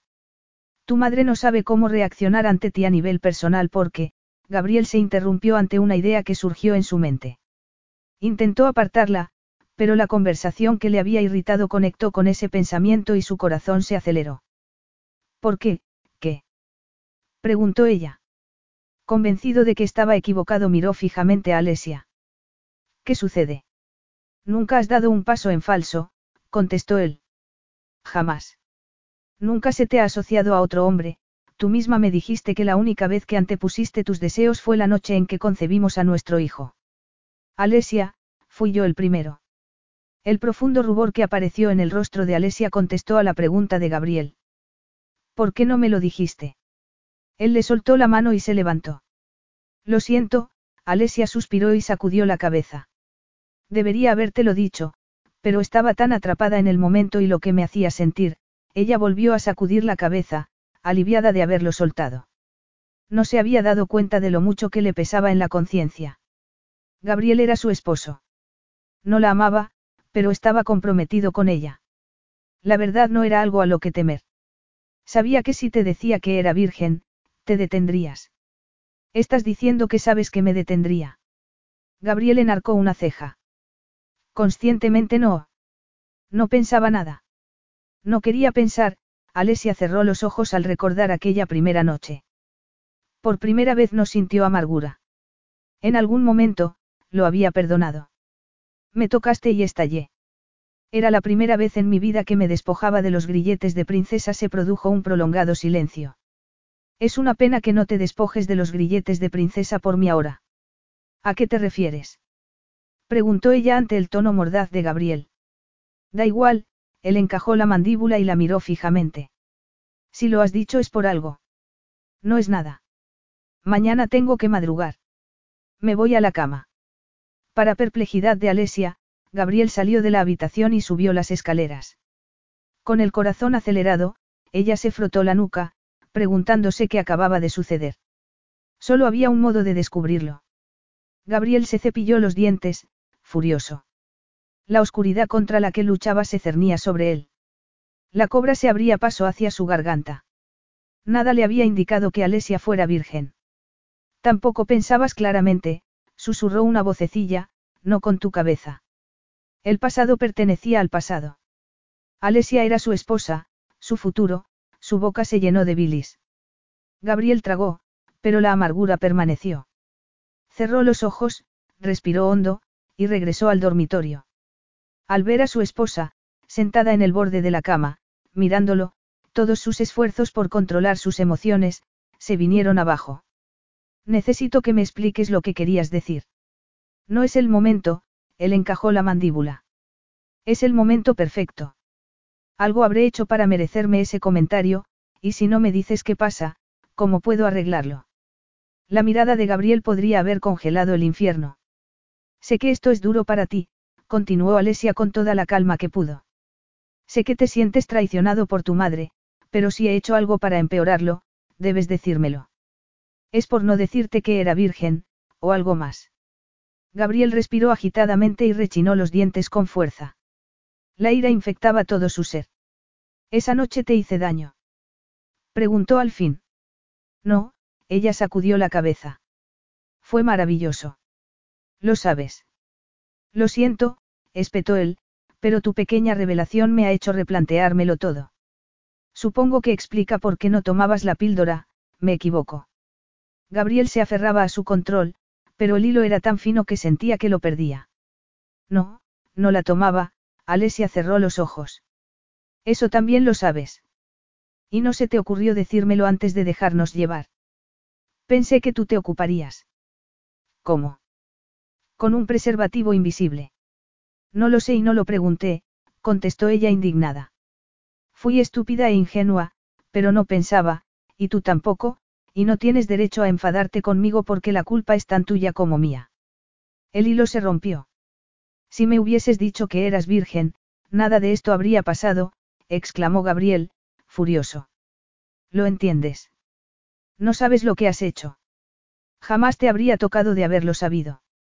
Me has atrapado en un condenado matrimonio que nunca quise. Alesia palideció. Durante largo rato lo miró boquiabierta, pero sin decir palabra. Hasta que algo en su porte cambió. Se levantó. Jamás había parecido tan alta. Se acercó lentamente a él y las palabras surgieron tranquilas y cáusticas, yo no te he atrapado en nada. Hemos creado un ser juntos. ¿Te crees que no lo sé? ¿Crees que no sé que yo también soy culpable? Obviaste el detalle de tu virginidad y yo que fueras una princesa, y no tuve el sentido común de pensar en anticonceptivos, y ahora estoy atrapado en un matrimonio con una mujer con la que jamás me habría casado en otras circunstancias. He renunciado a todo, mi carrera, mi intimidad, mi vida. Has renunciado a todo eso por nuestro hijo, espetó ella. Si estás atrapado es en una tela de araña que has tejido tú. Te casaste conmigo porque no confiabas en que yo priorizara el bienestar de nuestro hijo. Y tú te casaste conmigo por tu monarquía, Gabriel se cruzó de brazos. No, me casé contigo por mi familia, porque la monarquía lo es todo para ellos, y para que mi hijo pudiera tener a su padre en su vida. Te casaste conmigo para poder seguir siendo la princesa perfecta y redimirte a ojos de tu madre, porque ser una princesa es lo único que te permite ser. Es lo que soy. No, Alesia, también eres mi esposa, pero ni siquiera quisiste tomarte una noche libre por el cumpleaños de mi hermana cuando nadie te habría echado de menos en ese evento. Ya me había comprometido a asistir y, ¿cómo te atreves a decir eso cuando le ofrecí a Mariella que viniera con nosotros? Alesia levantó las manos en el aire. Hablas de todo a lo que has tenido que renunciar, pero ¿qué pasa con las cosas a las que he renunciado yo, como un futuro de princesa sin su príncipe? Ni siquiera vendrás a la boda de mi hermano. Conocías mis condiciones antes de acceder a casarte, rugió Gabriel. Eran condiciones sin un compromiso, y a mí no se me permitió imponer ninguna, ¿verdad? ¿Cómo la boda y dónde vamos a vivir? Nadie pidió mi opinión. Hablas de compromiso, pero no te comprometes con la boda de Amadeo, ni siquiera sabiendo lo mucho que significaría para mí que asistieras. No alimentaré a los buitres y no sentaré precedente. No sé cuántas veces voy a tener que explicarlo. Precedente. Gritó ella. Hablas de precedentes como si yo no fuera más que un contrato comercial. Aquella noche le hice el amor a Alesia Berruti. Ella es la mujer con la que me he comprometido, con la que te dejé claro que me casaba, pero no es la mujer con la que me encuentro casado aquí. En cuanto pisas Ceres, tu máscara de princesa se coloca en posición y todo gira en torno al deber, y estoy condenado a pasar el resto de mi vida en esta isla, esperando ver algún destello de la mujer con la que pensé que me había casado. Pero tú no piensas volver a librarte de esos grilletes, ¿verdad? Por si decepcionas otra vez a tu madre.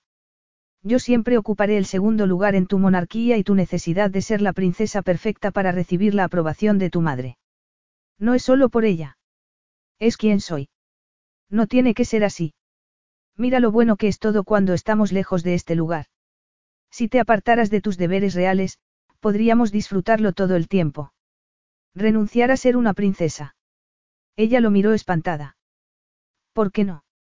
Gabriel no lo había pensado seriamente, pero al decirlo, todo cobró sentido. Ya has representado tu papel para tu familia. Marcelo está casado. Amadeo está a punto de casarse. Hay dos nuevas y hermosas princesas Berruti para enamorar al público, y pronto habrá nuevos bebés reales. Tú y yo podemos construirnos una nueva vida lejos de aquí donde pueda ser quien quiera ser. ¿Lo dices en serio? Alesia sintió una oleada de náuseas más fuertes que en todo su embarazo. Sí. Tú, yo y nuestro bebé, lejos de este castillo, construyendo nuestra propia vida. Podrás quitarte esa máscara de princesa para siempre y ser la mujer que adoro. ¿Qué dices? Si lo considero, ella se abrazó por la cintura, considerarás tú venir a la boda de Amadeo. Si aceptas mi propuesta, Gabriel rió, ninguno de los dos tendrá que asistir a la boda. Sé que aún te sientes culpable por tu responsabilidad en esto. Yo quiero ir, Alesia le sostuvo la mirada. Es la boda de mi hermano. Y quiero que tú también asistas, como mi esposo, para tomarme de la mano porque, sí, me sigo sintiendo culpable. Pero no es solo culpa. Quiero que vayas por mí, como mi príncipe, en la mayor celebración que habrá en nuestra isla desde la coronación de mi madre, respiró hondo. Por favor, ven conmigo. Sé mi esposo y mi príncipe, solo un día. Alesia contuvo la respiración. Se produjo un largo silencio. Me acusas de relegarte a un segundo lugar, Alesia soltó una carcajada carente de humor, pero no tendría que hacerlo si hubiera sido mi príncipe. No puedo evitar que haya siempre periodistas, y lo sabías antes de imponer esa condición. No me dejas otra elección que mantener una gran parte de mi vida separada de ti, porque soy una princesa y esta situación la has creado tú, no yo, y ahora quieres que renuncie a quien soy sin ceder tú en nada, sacudió la cabeza. Me condenaste desde el principio. Tramaste todo en nuestro matrimonio para que yo no tuviera otra elección que ponerte en segundo lugar. Eso es ridículo, contestó el furioso. Tu madre siempre te puso en segundo lugar hasta que le diste ese ultimátum, cuanto más hablaba Alesia, más tranquila se sentía y más claro lo veía todo. ¿Es eso lo que me espera? Un ultimátum amenazando con un divorcio o con llevarte a nuestro hijo si no accedo a apartarme del mundo en el que nací. Claro que no. exclamó él. Puede que conscientemente no, concedió ella. Lo que preparaste con tus condiciones, intencionadamente o no, se ha convertido en una profecía para ti y en una excelente excusa para mantenerme apartada. ¿Tienes idea de lo loco que suena eso? Espetó Gabriel, aunque el pulso que latía en su mandíbula decía otra cosa. Lo es. ¿Te das cuenta de que es la primera vez que te oigo alzar la voz o perder la calma? Siempre tienes todo controlarlo. La única ocasión en que dejas salir tus emociones es en el dormitorio. ¿A qué temes, Gabriel? A que la toxicidad del matrimonio de tus padres se convierta en la nuestra. No creo que temas a la prensa, ni siquiera que los odies. Creo que tu rechazo hacia ellos es tu manera de castigar a tu madre. Terminaste con la guerra entre tus padres, pero nunca hiciste frente a las consecuencias. Mariella y tú nunca os enfrentasteis al abandono que sufristeis. ¿Por qué fuisteis abandonados, Gabriel? Así que castigas a tu madre, negándote a jugar al mismo juego que ella. Pero no puedes odiarla, ¿verdad? No puedes porque la amas.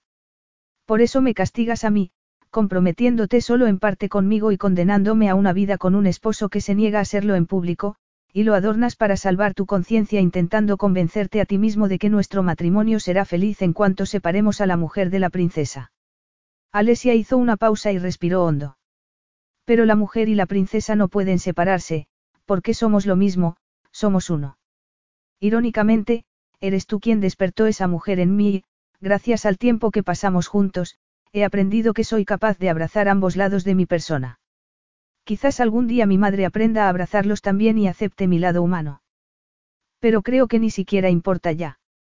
Si ella me ama tendrá que amarme en su totalidad. Soy princesa. Nací princesa. Moriré princesa. Mujer. Humana. Toda mi vida he antepuesto las necesidades y sentimientos de los demás, pero desde hoy, yo seré lo primero.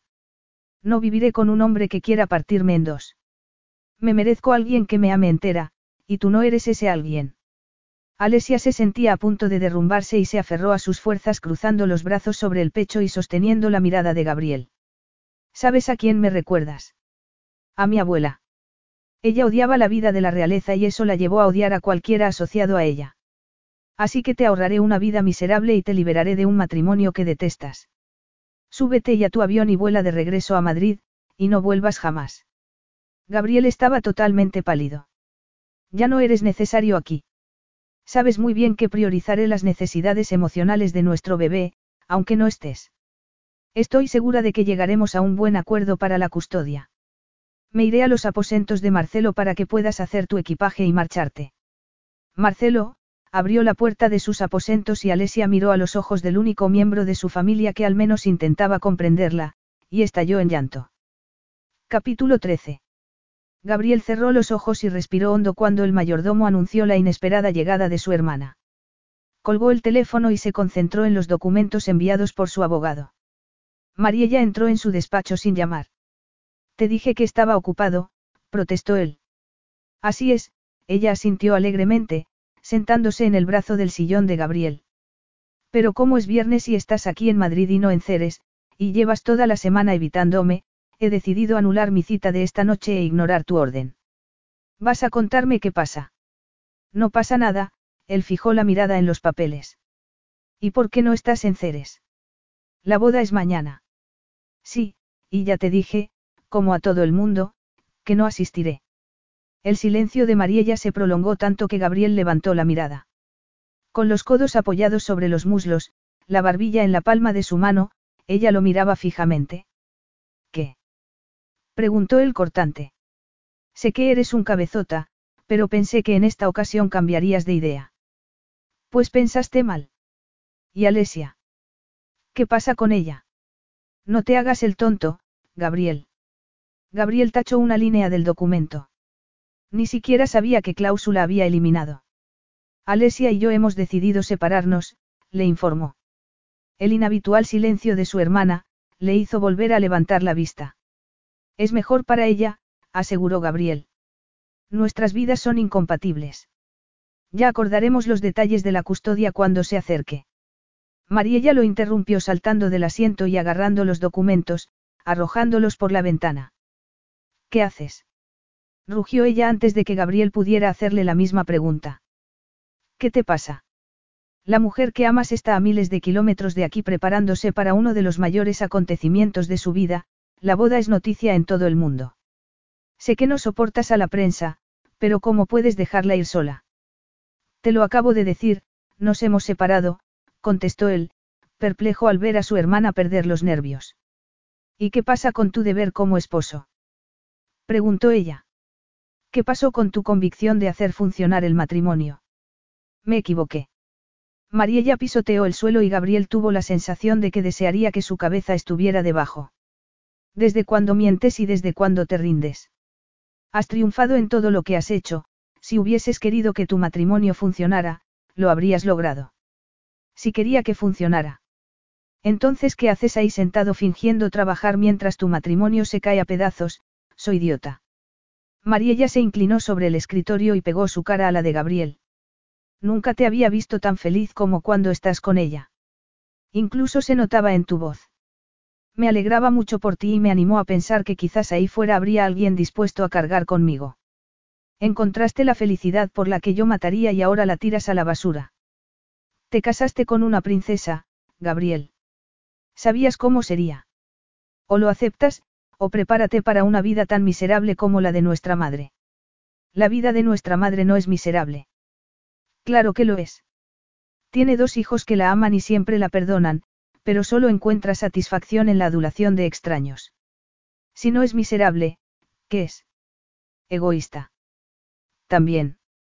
Y tú vas por el mismo camino. Gabriel no podía dejar de pensar en el estallido de Mariella.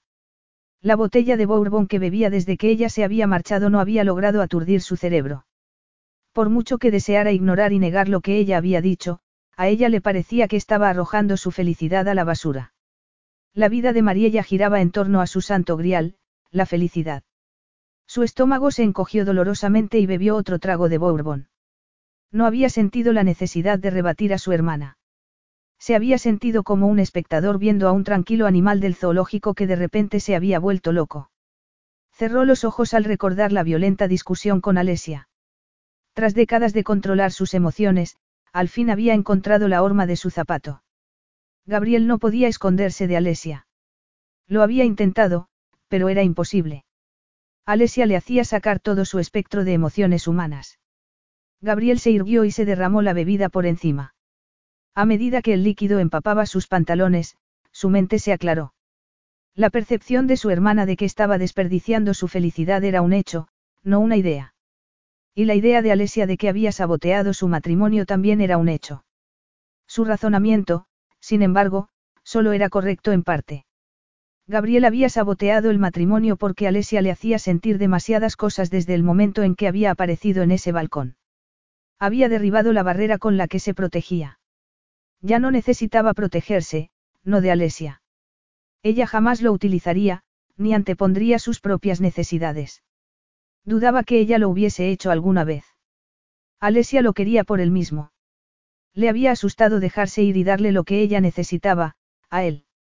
Ella se le había entregado por completo y, en lugar de arrodillarse y adorar a la diosa como se merecía, le había exigido egoístamente que renunciara a la mayor parte de sí misma. La magnitud de lo que había hecho lo arrolló como un tsunami. Había apartado de su lado lo mejor que le había sucedido jamás. Había apartado a la mujer que amaba. A la princesa que amaba. Con un rugido gutural, Gabriel estrelló el vaso contra la pared. La boda de Amadeo era la primera de los tres hermanos Berruti que no se celebraba en la capilla real. Siendo heredero al trono, se llevaría a cabo en la catedral de la capital de Ceres. El pueblo disfrutaba de un día festivo para celebrarlo, y se arremolinaban en el trayecto desde el castillo hasta la catedral, muchos llevando el traje oficial, otros la bandera nacional, todos vitoreando. Alesia y las cuatro excitadas primas que formaban el cortejo de damas de honor, siguió al carruaje que llevaba a la novia y a su padrino, el rey de Montecleure. Alesia y Clara habían apostado que Elsbeth seguramente correría hasta el altar para alejarse de él. Cualquier sospecha de que Elsbeth se casara obligada, desapareció ante el brillo en su mirada. Gabriel había estado en lo cierto. Alesia apartó su recuerdo y siguió saludando a la multitud. Era un día para celebrar. Tras compartir algo de tiempo con la novia, se había convencido de que era la mujer de la que su hermano podría enamorarse, si se lo permitía. Amadeo era muy testarudo y perfectamente capaz de negarse a sí mismo la felicidad con tal de no admitir que se equivocaba. Se enamorara de ella o no, Alesia estaba decidida a acoger a Elsbeth y hacerle sentir miembro de la familia Berruti. Gabriel también podría haberlo sido si hubiese querido. Gabriel podía irse bien lejos. El muy cobarde no la había llamado. Le había enviado un mensaje con la fecha, lugar y hora de la primera ecografía a la semana siguiente, pero no había respondido. Su prima Carolina, de cinco años, adorable con su mata de rizos negros, vio a alguien conocido entre la multitud y habría saltado del carruaje si Alesia no hubiese tenido tan buenos reflejos. Sentó a la emocionada niña en su regazo y la abrazó mientras contenía una lágrima. Por mucho que se dijera a sí misma que Gabriel no se merecía sus lágrimas, seguían rodando por su rostro cada noche, empapando su almohada. Por favor, que no me ignore de nuevo. Que venga a la ecografía, rezaba. Por doloroso que sea, podré vivir sin él, pero mi bebé no debería hacerlo. No sería justo. Mi bebé se merece a su padre. La única luz entre tanta oscuridad había sido la compasiva calidez que había despertado en su madre el repentino hundimiento de su matrimonio. Por una vez no habían hablado de control de daños gracias, sospechaba Alesia, a Marcelo. La relación con su madre parecía haber empezado de nuevo. Alesia echaba desesperadamente de menos a Gabriel, como si hubiese pasado toda su vida con él y no unas pocas semanas. Los carruajes llegaron a la plaza de la catedral. Besó la cabeza de su prima y dibujó una enorme sonrisa en su rostro antes de encabezar la marcha de las demás damas de honor que el conductor ayudaba a bajar de una en una. Los flashes de las cámaras se fundieron en una enorme masa de luz, Alesia organizó a las damas de honor y les indicó que saludaran a la excitada multitud antes de seguir a la novia y al rey cerdo al interior de la catedral. Los asistentes se pusieron en pie. Mientras la comitiva de la novia iniciaba la larga marcha, la sonrisa de Alesia se hizo más amplia al fijarse en el paso de Elsbeth. La novia controlaba visiblemente su ansia de correr hacia Amadeo y exigir al obispo que empezara por el final. A medio camino del altar, Alesia sintió que su corazón se aceleraba al ver la alta figura entre su familia. La catedral empezó a moverse bajo sus pies. De no ser por las pequeñas manos que tomaban las suyas, se habría caído al suelo. Necesitó toda su fuerza para colocar un pie delante del otro. Cuanto más se acercaba, más claros se volvían los rasgos. Él la miraba fijamente. Para cuando Elsbeth tomó a Amadeo de la mano y las madres de las pequeñas damas de honor las dirigieron hacia sus asientos, Alesia ardía y su corazón aleteaba en el pecho como un colibrí. Su familia lucía orgullosa, las mujeres vestidas con la indumentaria real para una boda, los hombres con idénticos esmokines negros. Su padre. Su madre. Su hermano Marcelo. Su cuñada Clara. Su esposo. Gabriel alargó una mano hacia ella. Sus rasgos eran tensos, sus ojos una explosión dorada. Ella aceptó su mano sin intervención del cerebro. La ceremonia comenzó. Pero Alesia no oyó ni una palabra. Su cuerpo funcionaba con el piloto automático, levantándose y sentándose, cantando los himnos, aplaudiendo cuando el novio besó a la novia. Y siguió con el piloto automático mientras salían de la catedral y lanzaban confeti y arroz sobre la feliz pareja, y sonreían a los numerosos fotógrafos. Y siguió en el carruaje que compartió con Gabriel, Marcelo y Clara, saludando a la enfervorecida multitud de regreso al castillo, y durante todo el banquete de boda. Gabriel percibía la conmoción de Alesia. Comió y conversó, rió cuando debía, pero había encerrado una parte su persona. Incluso cuando él le hablaba directamente, contestaba educadamente, pero sin una verdadera comunicación. Era como si él fuese un extraño, no especialmente interesante, con el que la hubiesen emparejado. El banquete terminó y los cinco mil invitados se dirigieron a la sala contigua donde se celebraría la fiesta. Decorada en oro y plata del suelo al techo, las mesas redondas no tenían los asientos asignados. Gabriel siguió a Alesia hasta la de Marcelo y Clara. Tras intercambiar una significativa mirada, Marcelo se volvió hacia Gabriel. Solucionalo o haré lo que debería haber hecho si mi esposa no se hubiese apiadado de ti, arrojarte por una ventana. Gabriel no podía culparlo. Se lo merecía. El corazón de Gabriel estalló. El primer baile terminó. Gabriel se levantó y dio un golpecito en el hombro de Alesia, que lo miró inexpresiva. ¿Me concedes este baile? Él extendió una mano. Ella siguió mirándolo fijamente, deslizando la mirada hasta su mano y de regreso a sus ojos. Sin verlo realmente. Consciente de que no iba a dignarse a contestar, una descarga lo sacudió cuando ella posó sus dedos en la palma de su mano y se levantó elegantemente. Gabriel cerró la mano antes de que ella cambiara de idea. La condujo hasta la pista de baile, rodeados de los flashes de las cámaras, y deslizó su mano por la fina cintura. Tras un prolongado titubeo, ella le rodeó el cuello con los brazos y giró el rostro para no mirarlo. Aparte de sus manos, ni un milímetro de su cuerpo lo tocaba. Pero estaba allí, bailando con él. Moviéndose suavemente con la música, él le susurró al oído. Te amo, princesa Alesia Berruti. Toda tu persona, la mujer apasionada y la majestuosa princesa. Amo tu sentido del deber. Tu lealtad.